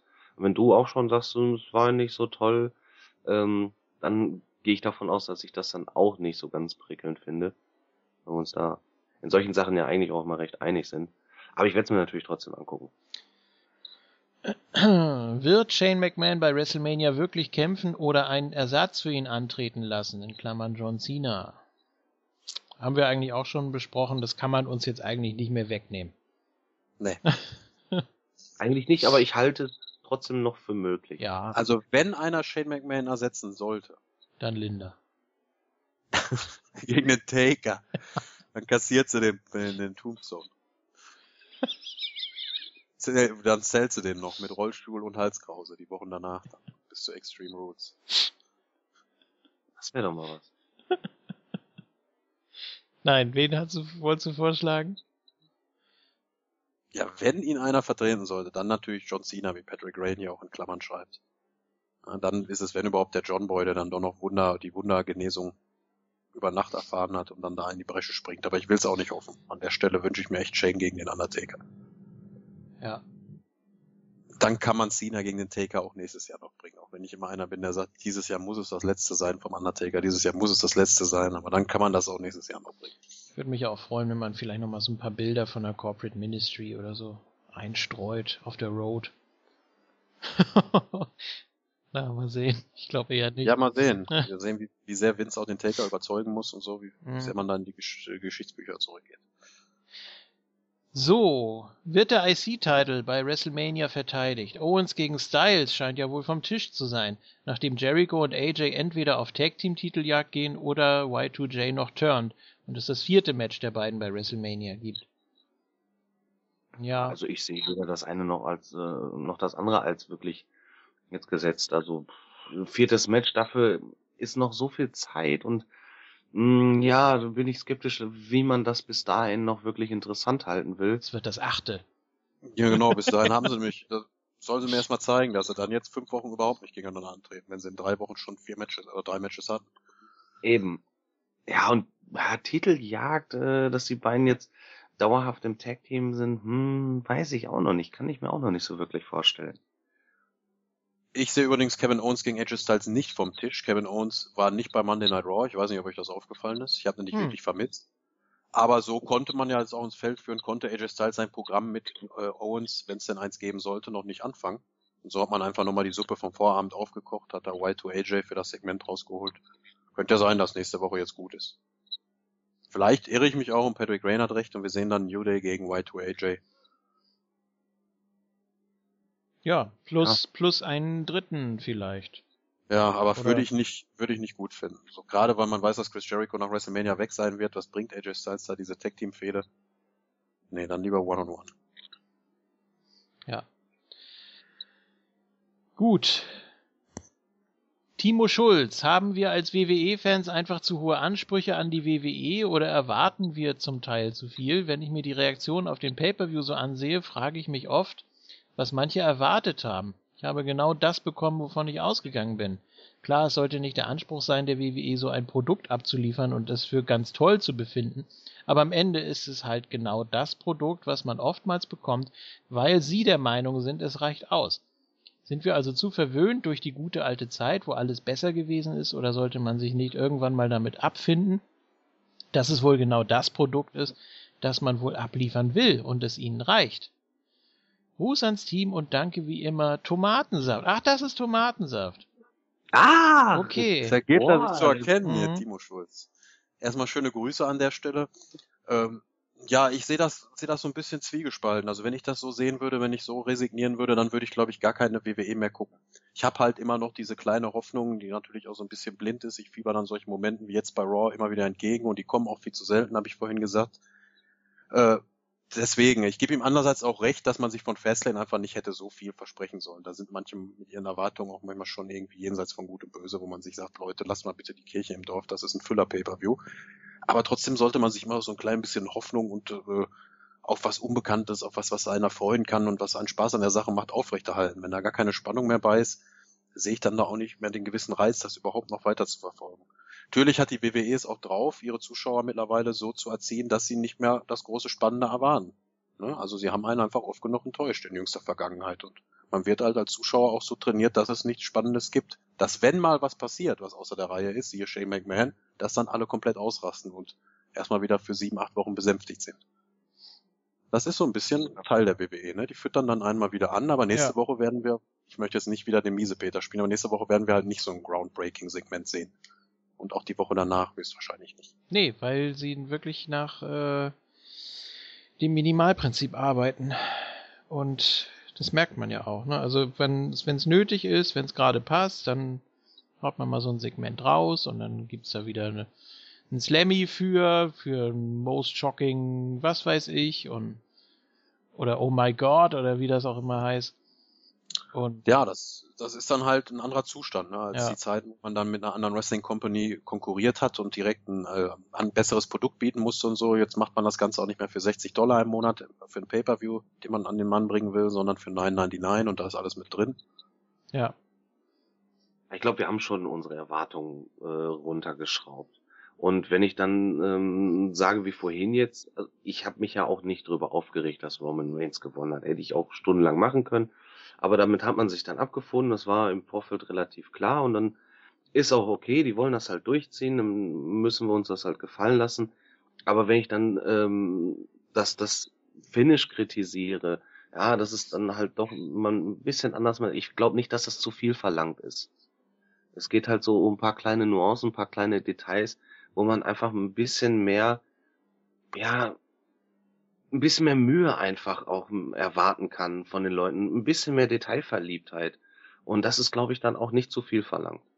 Gerade in so Punkten, wo man weiß, sie haben die Erfahrung schon mal gemacht, letztes Jahr Royal Rumble, Philadelphia und alles, sie wissen eigentlich, wie sie das Thema Roman Reigns nicht anfassen sollten oder nicht angehen sollten und sie machen es halt genauso nochmal. Das stößt halt einem, also mir zumindest auch äh, sauer auf dabei, dass man halt nicht aus den Fehlern gelernt hat, dass man ihn jetzt in einem anderen Licht darstellt oder sonst was. Ja, ich glaube einfach, dass man, wie gesagt, wenn man die Möglichkeit hat, oder wenn man es wirklich noch steuern kann, man guckt sich die Ratings an und sagt so, dann und dann muss aber jetzt wirklich was passieren. Dann, wenn man die Möglichkeit hat, dann macht man es auch. Ähm, wenn man jetzt aber von den Ratings abrückt und sagt, so, wir, äh, wir, wir haben das und das in petto, das reicht, und wir äh, spekulieren jetzt einfach mal, die und die Zahlen reichen auch. Also jetzt äh, Network-Abonnenten äh, oder die App-Downloads, wodurch sie ja auch was verdienen, müssten sie eigentlich nur durch Werbung oder so. Ähm, dann, dann wird das höchstwahrscheinlich schon reichen. Das heißt, sie machen immer nur dann etwas, wenn etwas wirklich nicht mehr so läuft, wie sie es eigentlich vorhatten. Jetzt waren sie in der, in der Notsituation, also müssen sie es wieder machen. Was jetzt daraus folgt, ja. Ja, da kann Also- man nur das Beste hoffen, dann müssen wir uns alle überraschen lassen. Ja, wenn die WWE unter Zugzwang ist, ist er auch eigentlich in, in der Vergangenheit immer am besten gewesen. Wenn alles läuft und man so den gewohnten Gang geht, dann Ja. ja, lässt man es manchmal ein bisschen schleifen. Und wenn man dann mal kreativ sein muss, dann funktioniert es aber auch in der Regel. Also abfinden, um auf die Frage nochmal zurückzukommen, werde ich mich nie damit, weil äh, ich einfach zu lange an dem Produkt hänge und ich es zu intensiv verfolge und auch mit zu viel Leidenschaft, als dass ich da jetzt irgendwie sage, ja, kann man mal gucken, kann man mal drüber reden, aber eigentlich ist das nichts Dolles. Abfinden kommt für mich auch so ein Stück gleich. Resignieren, ja. Ja, Ja, ne, ja. dass man dann sagt, ja komm, dann lass doch gut sein, das ist eh egal. Dass man sich da immer noch Gedanken drum macht, wie man es lieber hätte oder gerne hätte, das finde ich Das ist doch völlig normal. Das Das ist auch was völlig Normales. Da kann man sich auch nicht sagen, ja, hier diese Internet-Smartmark-Fans, die dann immer an allem was zu meckern haben oder so, dann, wenn es so Leute nicht geben würde, die sich da Gedanken drüber machen würden, dann wird das Ganze auch eine ganz andere Dynamik haben, glaube ich. meine, wenn ich Ja, mir dann an- hätte die WWE auch gar nicht Anstoß um so geniale Segmente wie jetzt Montag mit Shane McMahon, der dann rauskommt und die Ratings kritisiert und sowas. Das ist ja eins zu eins die Internet-Smartmark-Kritik, die er da ausgepackt hat und Stephanie ja von Latz geknallt hat. Dann hätte, hätte man auch gar keine Möglichkeiten, sich sowas zu bedienen. Ja. Also wie gesagt, Ja. ich finde das völlig legitim, wenn man sich darüber unterhält, teilweise auch ja mit gefährlichem Halbwissen nur äh, darüber das Maul zerreißt. Ich finde das völlig in Ordnung. Ähm, das wird die WWE auch sicher verkraften. die, die wissen, wie man mit sowas umgeht, auf jeden Fall.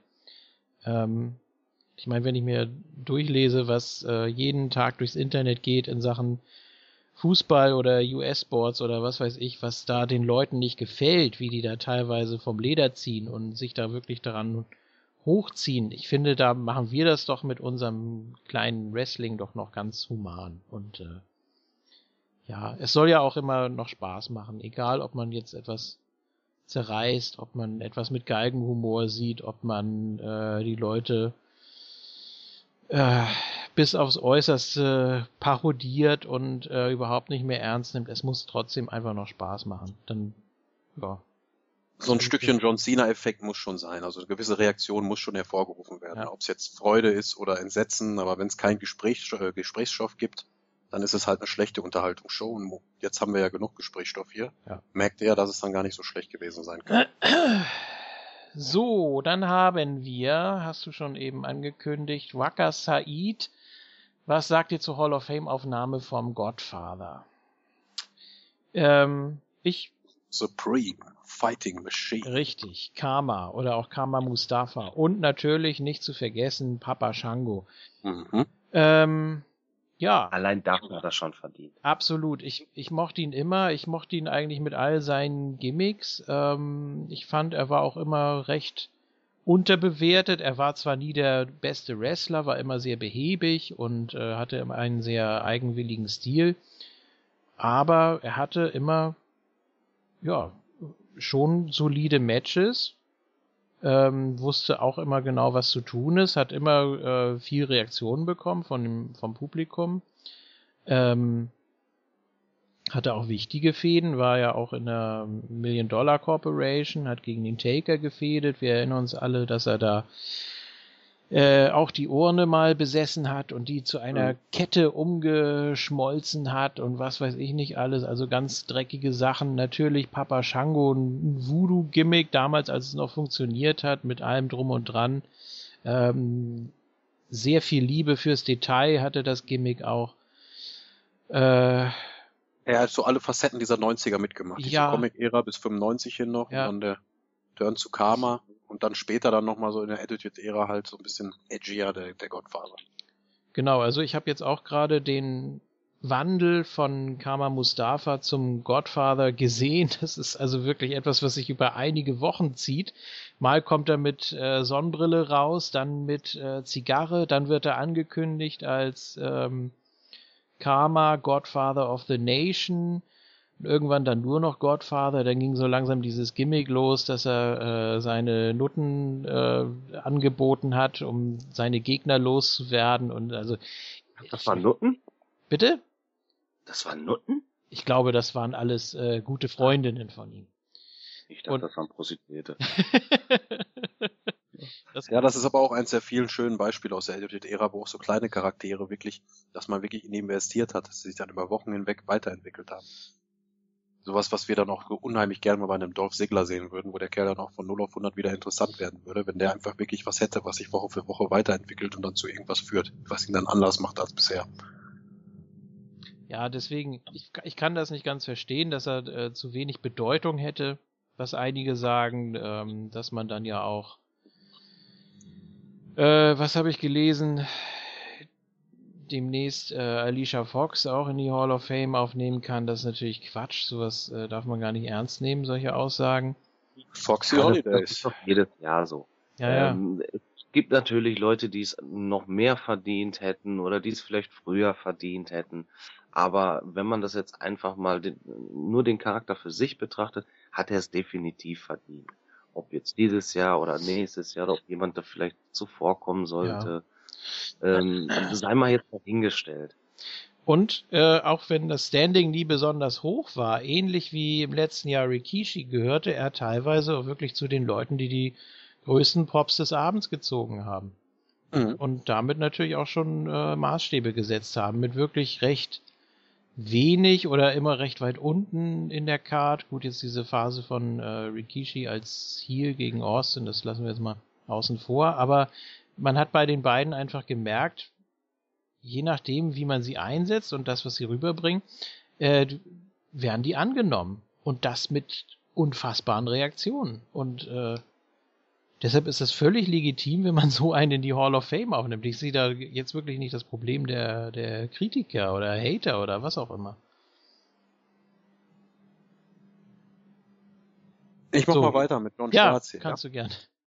Erstens, selbst bei einem sogenannten B-Pay-Per-View sind jetzt die deutschen Kommentatoren live mit an Bord. Es scheint so, äh, es scheint so also zu rechnen mit dem WWE Network in Deutschland, oder? Was meint er? Es scheint sich also zu rechnen mit dem WWE Network in Deutschland, oder? Ja, schwer zu sagen. Und dann will er, das ist mit verbunden, mache ich Ja, sofort dabei, werden eigentlich auch die Abozahlen aus Deutschland, Schweiz und Österreich veröffentlicht, zum Beispiel im Quartalsbericht. Also dazu kann ich sagen, ich weiß, dass es äh, wohl irgendwie eine Auflistung gab, dass über 400.000 Leute das Raw auf Tele 5 momentan im Schnitt sehen.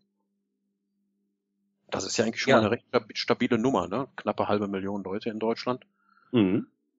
Kann man natürlich auch von vielleicht einem, einem Zehntel, also 40, 50.000 Network-Abonnenten, so, so kann man spekulieren, ne? dass die da mindestens da sein werden. In allen drei Ländern kommt es vielleicht sogar auf die sechsstellige Zahl hinaus. Ja, Weiß nicht. und, und ansonsten man hat halt Carsten da gehabt, okay, vielleicht hat man sich das auch so ein bisschen auf die Fahne geschrieben. Man hatte, glaube ich, auch vor, vor zwei, drei Paper bis die französischen Kollegen da, ne? Man hat immer, immer wieder jemand anders da. Also- also. Mexikaner sind zwar immer da, aber Ja, die Pay-per-Views, also sprich der Royal Rumble war jetzt auf äh, Deutsch auch verfügbar. auf dem Network. Bei Fastlane wird das sicher genauso sein oder ich weiß nicht. ja, so- sonst wären sie ja nicht da mit am Ring gewesen. Mm, Ja, nur ist die Frage dann, wie zeitnah man das immer machen will. Ne? Also live war es nicht verfügbar. Da gibt's immer nur Englisch und Spanisch. Ähm, ist dann die Frage, inwieweit sich das lohnt, die da hinzuholen, wenn es dann doch erst am nächsten oder übernächsten Tag verfügbar ist. Ne? Also weiß ich nicht. Es sieht, sieht ein bisschen komisch aus, wenn die da sitzen, kommentieren, man kann es aber nicht anwählen. Vielleicht wird man da noch ein bisschen was basteln, vielleicht wird man da erst noch mal so vorfühlen, wie beliebt ist überhaupt die deutsche Tonspur. Aber so Ja. ist das eher ein positiver als ein negativer Finger. Ja, ja, klar. Recht geben, ne? wenn die da schon da sitzen. Letztes, letzten Monat ist das Network hier in Deutschland gestartet. Klar, dass man da so ein bisschen Marketing betreiben will, ein bisschen weiterarbeiten will. Ja, King, möchtest du Ja. einen übernehmen? Mache ich mal weiter. Mhm. Walter Subject, ja, den hatten wir, das hatten wir eigentlich schon angesprochen hier. Ähm, mit Shane O'Mac, wie es da weitergeht, haben wir, glaube ich, gerade recht ausführlich gemacht. Ja. Ja, und nochmal hier, es heißt Walter Subject, nicht Walter S. Object. Walter, Walter S. Objak, sagt JFK. Oder so, wie du es mal ausgesprochen hast. Und es, hält, es handelt Voll. sich dabei um einen der coolsten Filmcharaktere aller Zeiten. Wer The Big Lebowski kennt, der weiß, wovon ich rede. Der Ja. Walter ist das. Ja, Ach, Nein, Schabbat ist ein Feiertag. Walter, du bist doch gar kein Jude. der die, der, der, der, Ja, ja. der eine Knarre mit auf die Bowlingbahn bringt. ja, ich weiß. Klar. Das ist nicht dein Fachbereich, Donny. Der Walter ist das, ja. Ich habe Ja. den vor Gott 15 Jahren oder so das letzte Mal gesehen. Ich, oh.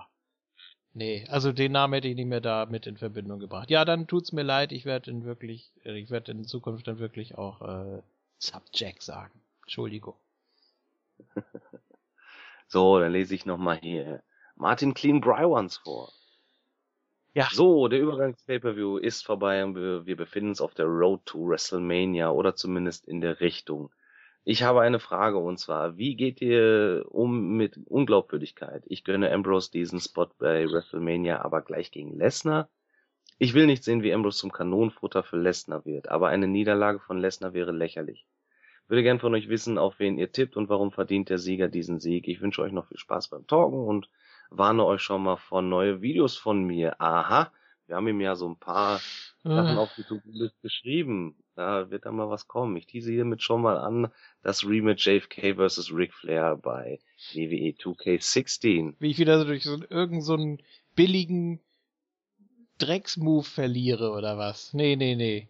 Also das, wirst du. Ja, das, sieht, das sieht ordentlich aus, bitteschön, lieber Herr Bry Once.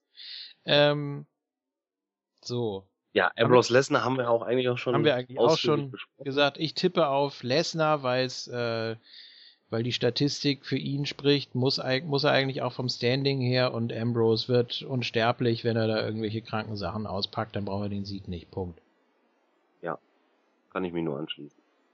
Ja, dann öffne, öffne die, Büchse der Pandora mal lieber nicht. Pius Röster möchte nämlich wissen, was würdet ihr von einem Roster-Split halten? Nein. Wir wollen jetzt so weit ausgefahren lassen. Das machen wir dann so, wenn es soweit ist, Pius. Genau.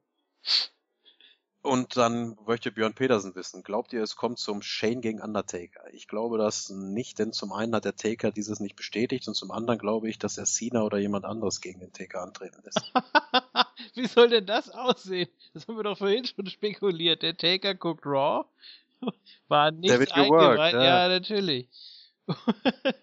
Oder der Taker wird auf Twitter gefragt. Sag mal, ich habe gehört hier, äh, der Vince, der hat bei Raw gesagt, du hast ein Match bei WrestleMania. Wie sieht das? Äh, weiß ich nichts von. Ne, mach ich nicht. Nee. Natürlich gibt's das Match. Wenn nicht, dann, ja, weiß ich auch nicht. Dann, dann, äh, fliege ich dem King hinterher und dann, weiß ich auch nicht, müssen wir da irgendwas rioten. Tja, Ja. komm. Kein Problem. Kommst ins Handgepäck. Ja, genau. Das passt gut. Der Taker hat das nicht bestätigt. Ich finde diesen Satz so schön.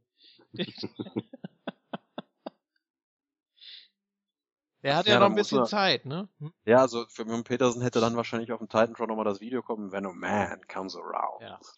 Und dann das Datum und dann WrestleMania. Rest in, ja gut, das hören wir dann. Ja. Ja, Martin Äh, Spiller, dem ja. fällt Sinnvolles ein- amazing. So, das muss. Okay, danke. Waka Said hat euch das WrestleMania-Fieber schon gepackt. Jetzt schon. King Jetzt ja. Endlich ja. eindeutig infiziert, ja. Vorher äh, noch nicht mal erhöhte Temperatur, aber jetzt mitten im Fieber. Hoffentlich noch nicht im Fieber waren, ne? Das, Ja, das, das kommt vielleicht kurz vorher. ja, ab. Spätestens Genau, wenn ich meine es Jungs am Flughafen treffe, dann, dann gibt's kein Halten mehr. Mania Fever. Yeah, yeah, yeah, yeah. Michael Lackner. Das Segment mit Edge und Christian war ja eine Katastrophe, finde ich. Sehr schwacher Pay-Per-View, fand das Pre-Show-Match fast noch am besten. Dafür war Raw aber sehr geil. Ja, man hat Ja. nach dem Roadblock nochmal die Kurve gekriegt. Richtig. Also direkt hinterm äh, Roadblock, als sie den aus dem Weg geräumt haben und weitergefahren sind, direkt in eine Öllache. und jetzt ist äh, alles außer Kontrolle geraten. Jetzt haben sie richtig Fahrt aufgenommen. Ja. Und nur hoffen, dass das Heck nicht ausbricht. Wie viele äh, Road-Wortspiele kriegen wir bis WrestleMania noch hin? Ah, Oder wie viele werden uns noch vorgesetzt? Fragen wir mal so. Also Michael Coles äh, Arsenal in der Richtung dürfte unerschöpflich sein. I love it. Ja. Conway. Ja, Wer möchte? Conway, machst du? Soll ich? Kannst du mal, gerne. ich komm. Ja. Aber Sag zieh das doch äh, schön lang. Falls von euch noch nicht angesprochen, wie groß ist eure Angst, dass Shane im Grunde nur für Mania da ist? Hatten wir schon. Mhm. Und falls nicht, was haltet ihr von der Idee eines Brand Splits? Ja. Wollen wir nicht. Also nicht drüber reden. Erst wenn es wirklich soweit ist. Was zur Idee und den News bereits angesprochen wurde. Ja. Raw an Shane und SmackDown an die anderen McMahons oder so ein Quark. Letzte Frage. Jemand von euch die Edge und Christian Show bereits geschaut? Ich ja, da würde ich gern eure Meinung, falls vorhanden, wissen. Hatten wir auch schon. ja. Ein bisschen zu spät, Conway. Dafür gibt's auch nur einen Gruß und keine Grüße. Ja, Gruß, Conway. Ja. Ja, Gruß zurück. Da muss ja nächstes Mal wieder mehr kommen. Mindestens zwei Grüße. Tja, Und dann haben wir noch für dich extra. Für mich Ja, Rasputin frei. Rasputin Freimann. Ja. Oder spreche ich das auch falsch aus? Ist auch wieder ein äh, Filmcharakter? Nein. Den kenne ich dann nicht. Also Rasputin habe ich schon mal gehört, ja, aber Freimonth ist Ah, jetzt. war, das von, war das nicht ein Song von Bonnie M? Also der Free Month, den kenn ich vom- vom WWE Network, ne? Die, die, ja, den Freimonth kenne ich da auch. Ja. Gibt es bis auf Kurt gegen Shane vom King of the Ring 2001 noch ein Must-See-Match von Shane? Ja, eigentlich alle. Äh, gegen Die, die. Fehde gegen Kane 2003, Unforgiven Ja. 2003. Äh, ich weiß gar nicht, die ging auf jeden Fall über mehrere Pay-Per-Views. Die hatten ein Last Man Standing Match und nochmal ein anderes Match. Guck Ambulance. mal da ins WWE Network, gib da mal einfach Kane und Shane McMahon ein. Die ganze Fehde ist eigentlich sehr gut gewesen. gegen Vince, WrestleMania 17. Ne? Dann äh, gegen Steve Blackman. Das war einmal dieser extrem hohe Sturz. Und dann gab es noch eins im Match gegen Big Show, ne? Ja. Which way did he go? Ja, und sein letztes Match haben wir vorhin schon angesprochen, gegen, gegen Randy Orton, war eigentlich auch solide. Diente damals dem Aufbau für Orton, dass er der Main Eventer da wird als Rumble-Sieger. Dass er da gegen Triple H gehen kann. Was dann nicht das tolle Match war, gebe ich ja zu, aber der Aufbau bis dahin, den fand ich wirklich sehr gelungen. Ja. Auch mit der falschen Frau, die dann da in dem angeblichen Haus von Randy Orton saß, die dann da so komisch geschrien hat. Aber ich denke, so von der Gesamtqualität ist der Street Fight gegen Angle unerwartet. Das ist das Match von Ja. Shane McMahon. So, äh, wenn ich mich momentan mehr darüber freue, das Network zu besitzen, um mir das Chamber of Horror Match in akzeptabler Qualität ansehen zu können, anstatt Fastlane, dann läuft irgendwas falsch. Welcher Content hält euch momentan davon ab zu canceln? Also gibt spezifische Shows, die euch gerade echt Spaß machen. Ja, äh, Raws von 98. Ähm, ich gucke jetzt NXT immer sehr zeitnah. Ähm, natürlich die ganzen Dokus und Interviews und sowas. Und mit Nitro habe ich jetzt angefangen. Da bin ich jetzt bei der dritten Ever. Bin mal Ja. gespannt, wie sich das alles so aufbaut. Bis zur NWO wollte ich auf jeden Fall gucken und danach mal sehen. Ja, so lange Äh, ist das ja nicht, so ein halbes Jahr. Also hast du das Einkaufszentrum, die, die Folge gesehen Ja. mit Lex Luger am Ende? Genau, genau. Das war, glaube ich. September 95. Also ein bisschen was habe ich dann schon noch vor mir. Aber es Where the Big Boys Play. Ja. Ja, da war alles noch in Ordnung. Ja. Ja, weiß ich nicht, was der King noch so guckt. Ähm, ja, ich, ich, ich muss gestehen, dass ich gar nicht so viel bisher geschaut habe. Also ich habe mir ähm, alle Folgen von Legends of Wrestling nochmal angeguckt. Mhm. Ähm, ich hatte fast alle schon mal damals bei YouTube gesehen. Ähm, ich, ich mag diese Roundtables halt einfach, wenn die alten Legenden da sitzen und äh, nochmal so ein bisschen darüber quaken. Ähm, dann gucke ich mir halt ähm, einmal die Woche eine Oldschool Raw an, weil Vince äh, Russo drüber redet und so sozusagen so ein Director's Cut dazu gibt und äh, um dann im Bilde zu sein, schaue ich mir die dann halt auch an und ab und zu mal so die die ja diese kleinen Shows. Ich werde mir die Edge and Christian Show angucken und, und äh, wie heißt das ähm, Ride Along habe ich mir jetzt auch zwei Folgen angeguckt. So das das schaue ich ab und zu. Ähm, aber ich bin jetzt nicht so am Binge-Watchen wie du vielleicht. Trotzdem mag ich das Network nach wie vor. Und ähm, ja, kann ich halt auch nur jedem empfehlen. Ja gut, also äh, so anderthalb Stunden Shows zu bingen ist auch ein bisschen schwierig. Also ich mache da schon immer mal irgendwie so Pause, auch mal in einer Show selbst, weil ich weiß, ich finde da sofort wieder rein, wenn ich wieder anfange. Äh, von daher, ja, also so mehr als zwei, drei am Stück schaffe ich auch nicht, aber macht schon richtig Spaß. Ja. Und der ML holt sich das auch noch, ne? Ja, mal sehen. Ja. Mal sehen. Jetzt zu WrestleMania, der, der, der Freimann. Mal sehen. Ja, genau. Gönne. Ich denke auch mal, dass äh, da die meisten sich das erstmals holen werden. Da wird ja, glaube ich, auch wieder extrem viel Content rauskommen. Letztes Jahr war es ja auch so, dass dieser Access WrestleMania Day da kam und drei, vier Tage vorher schon die ganze Zeit extra äh, Content da war und was weiß ich nicht alles. Ja. Gut. Bin erleichtert, dass New Day nicht verteidigen mussten. Fiebere seit Suse mit. Was? Der fiebert seit der Suse mit. Dass Kofi Ach so, dass Kofi Jomo in der All-Combined List der Tag Team Championship ablöst. Jetzt habe ich es verstanden. Ja, ist das so? Das wusste ich gar nicht. Ich dachte irgendwie, dass Edge oder so. Oder Billy Gunn oder so, keine Ahnung, da ganz weit oben steht.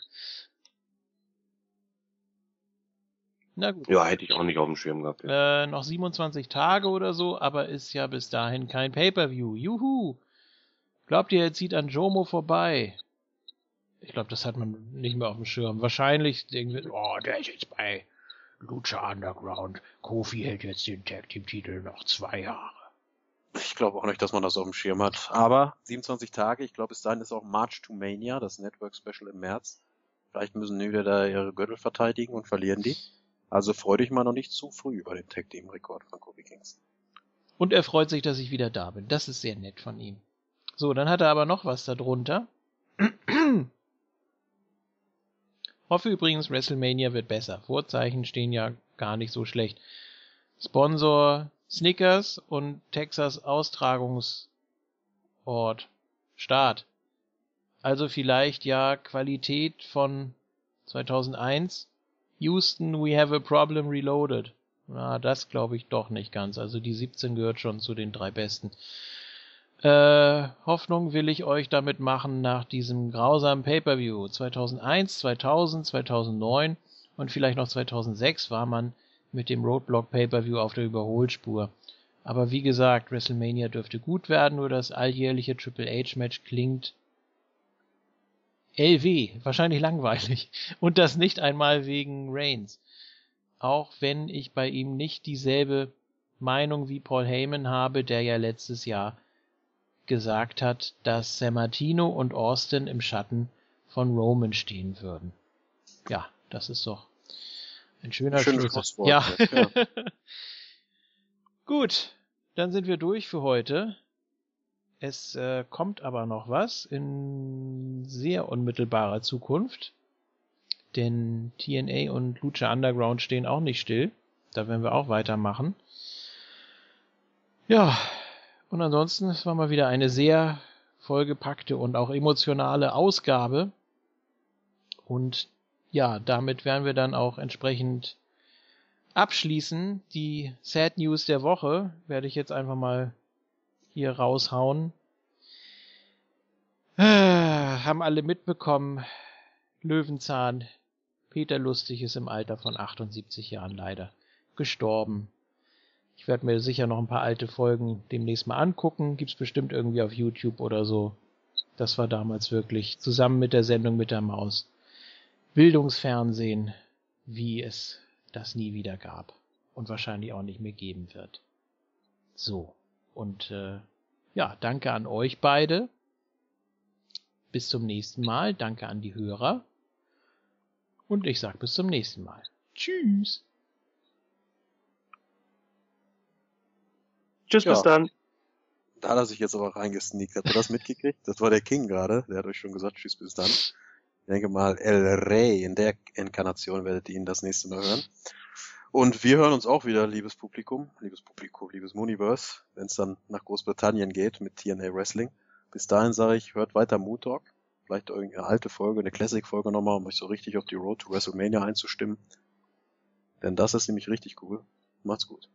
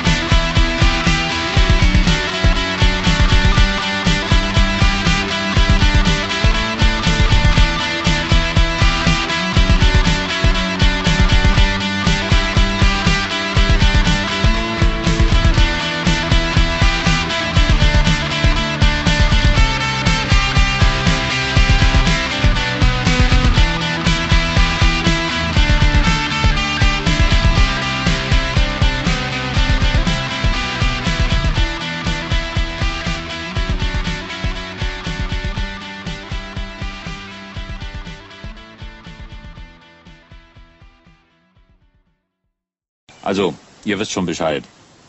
Abschalten.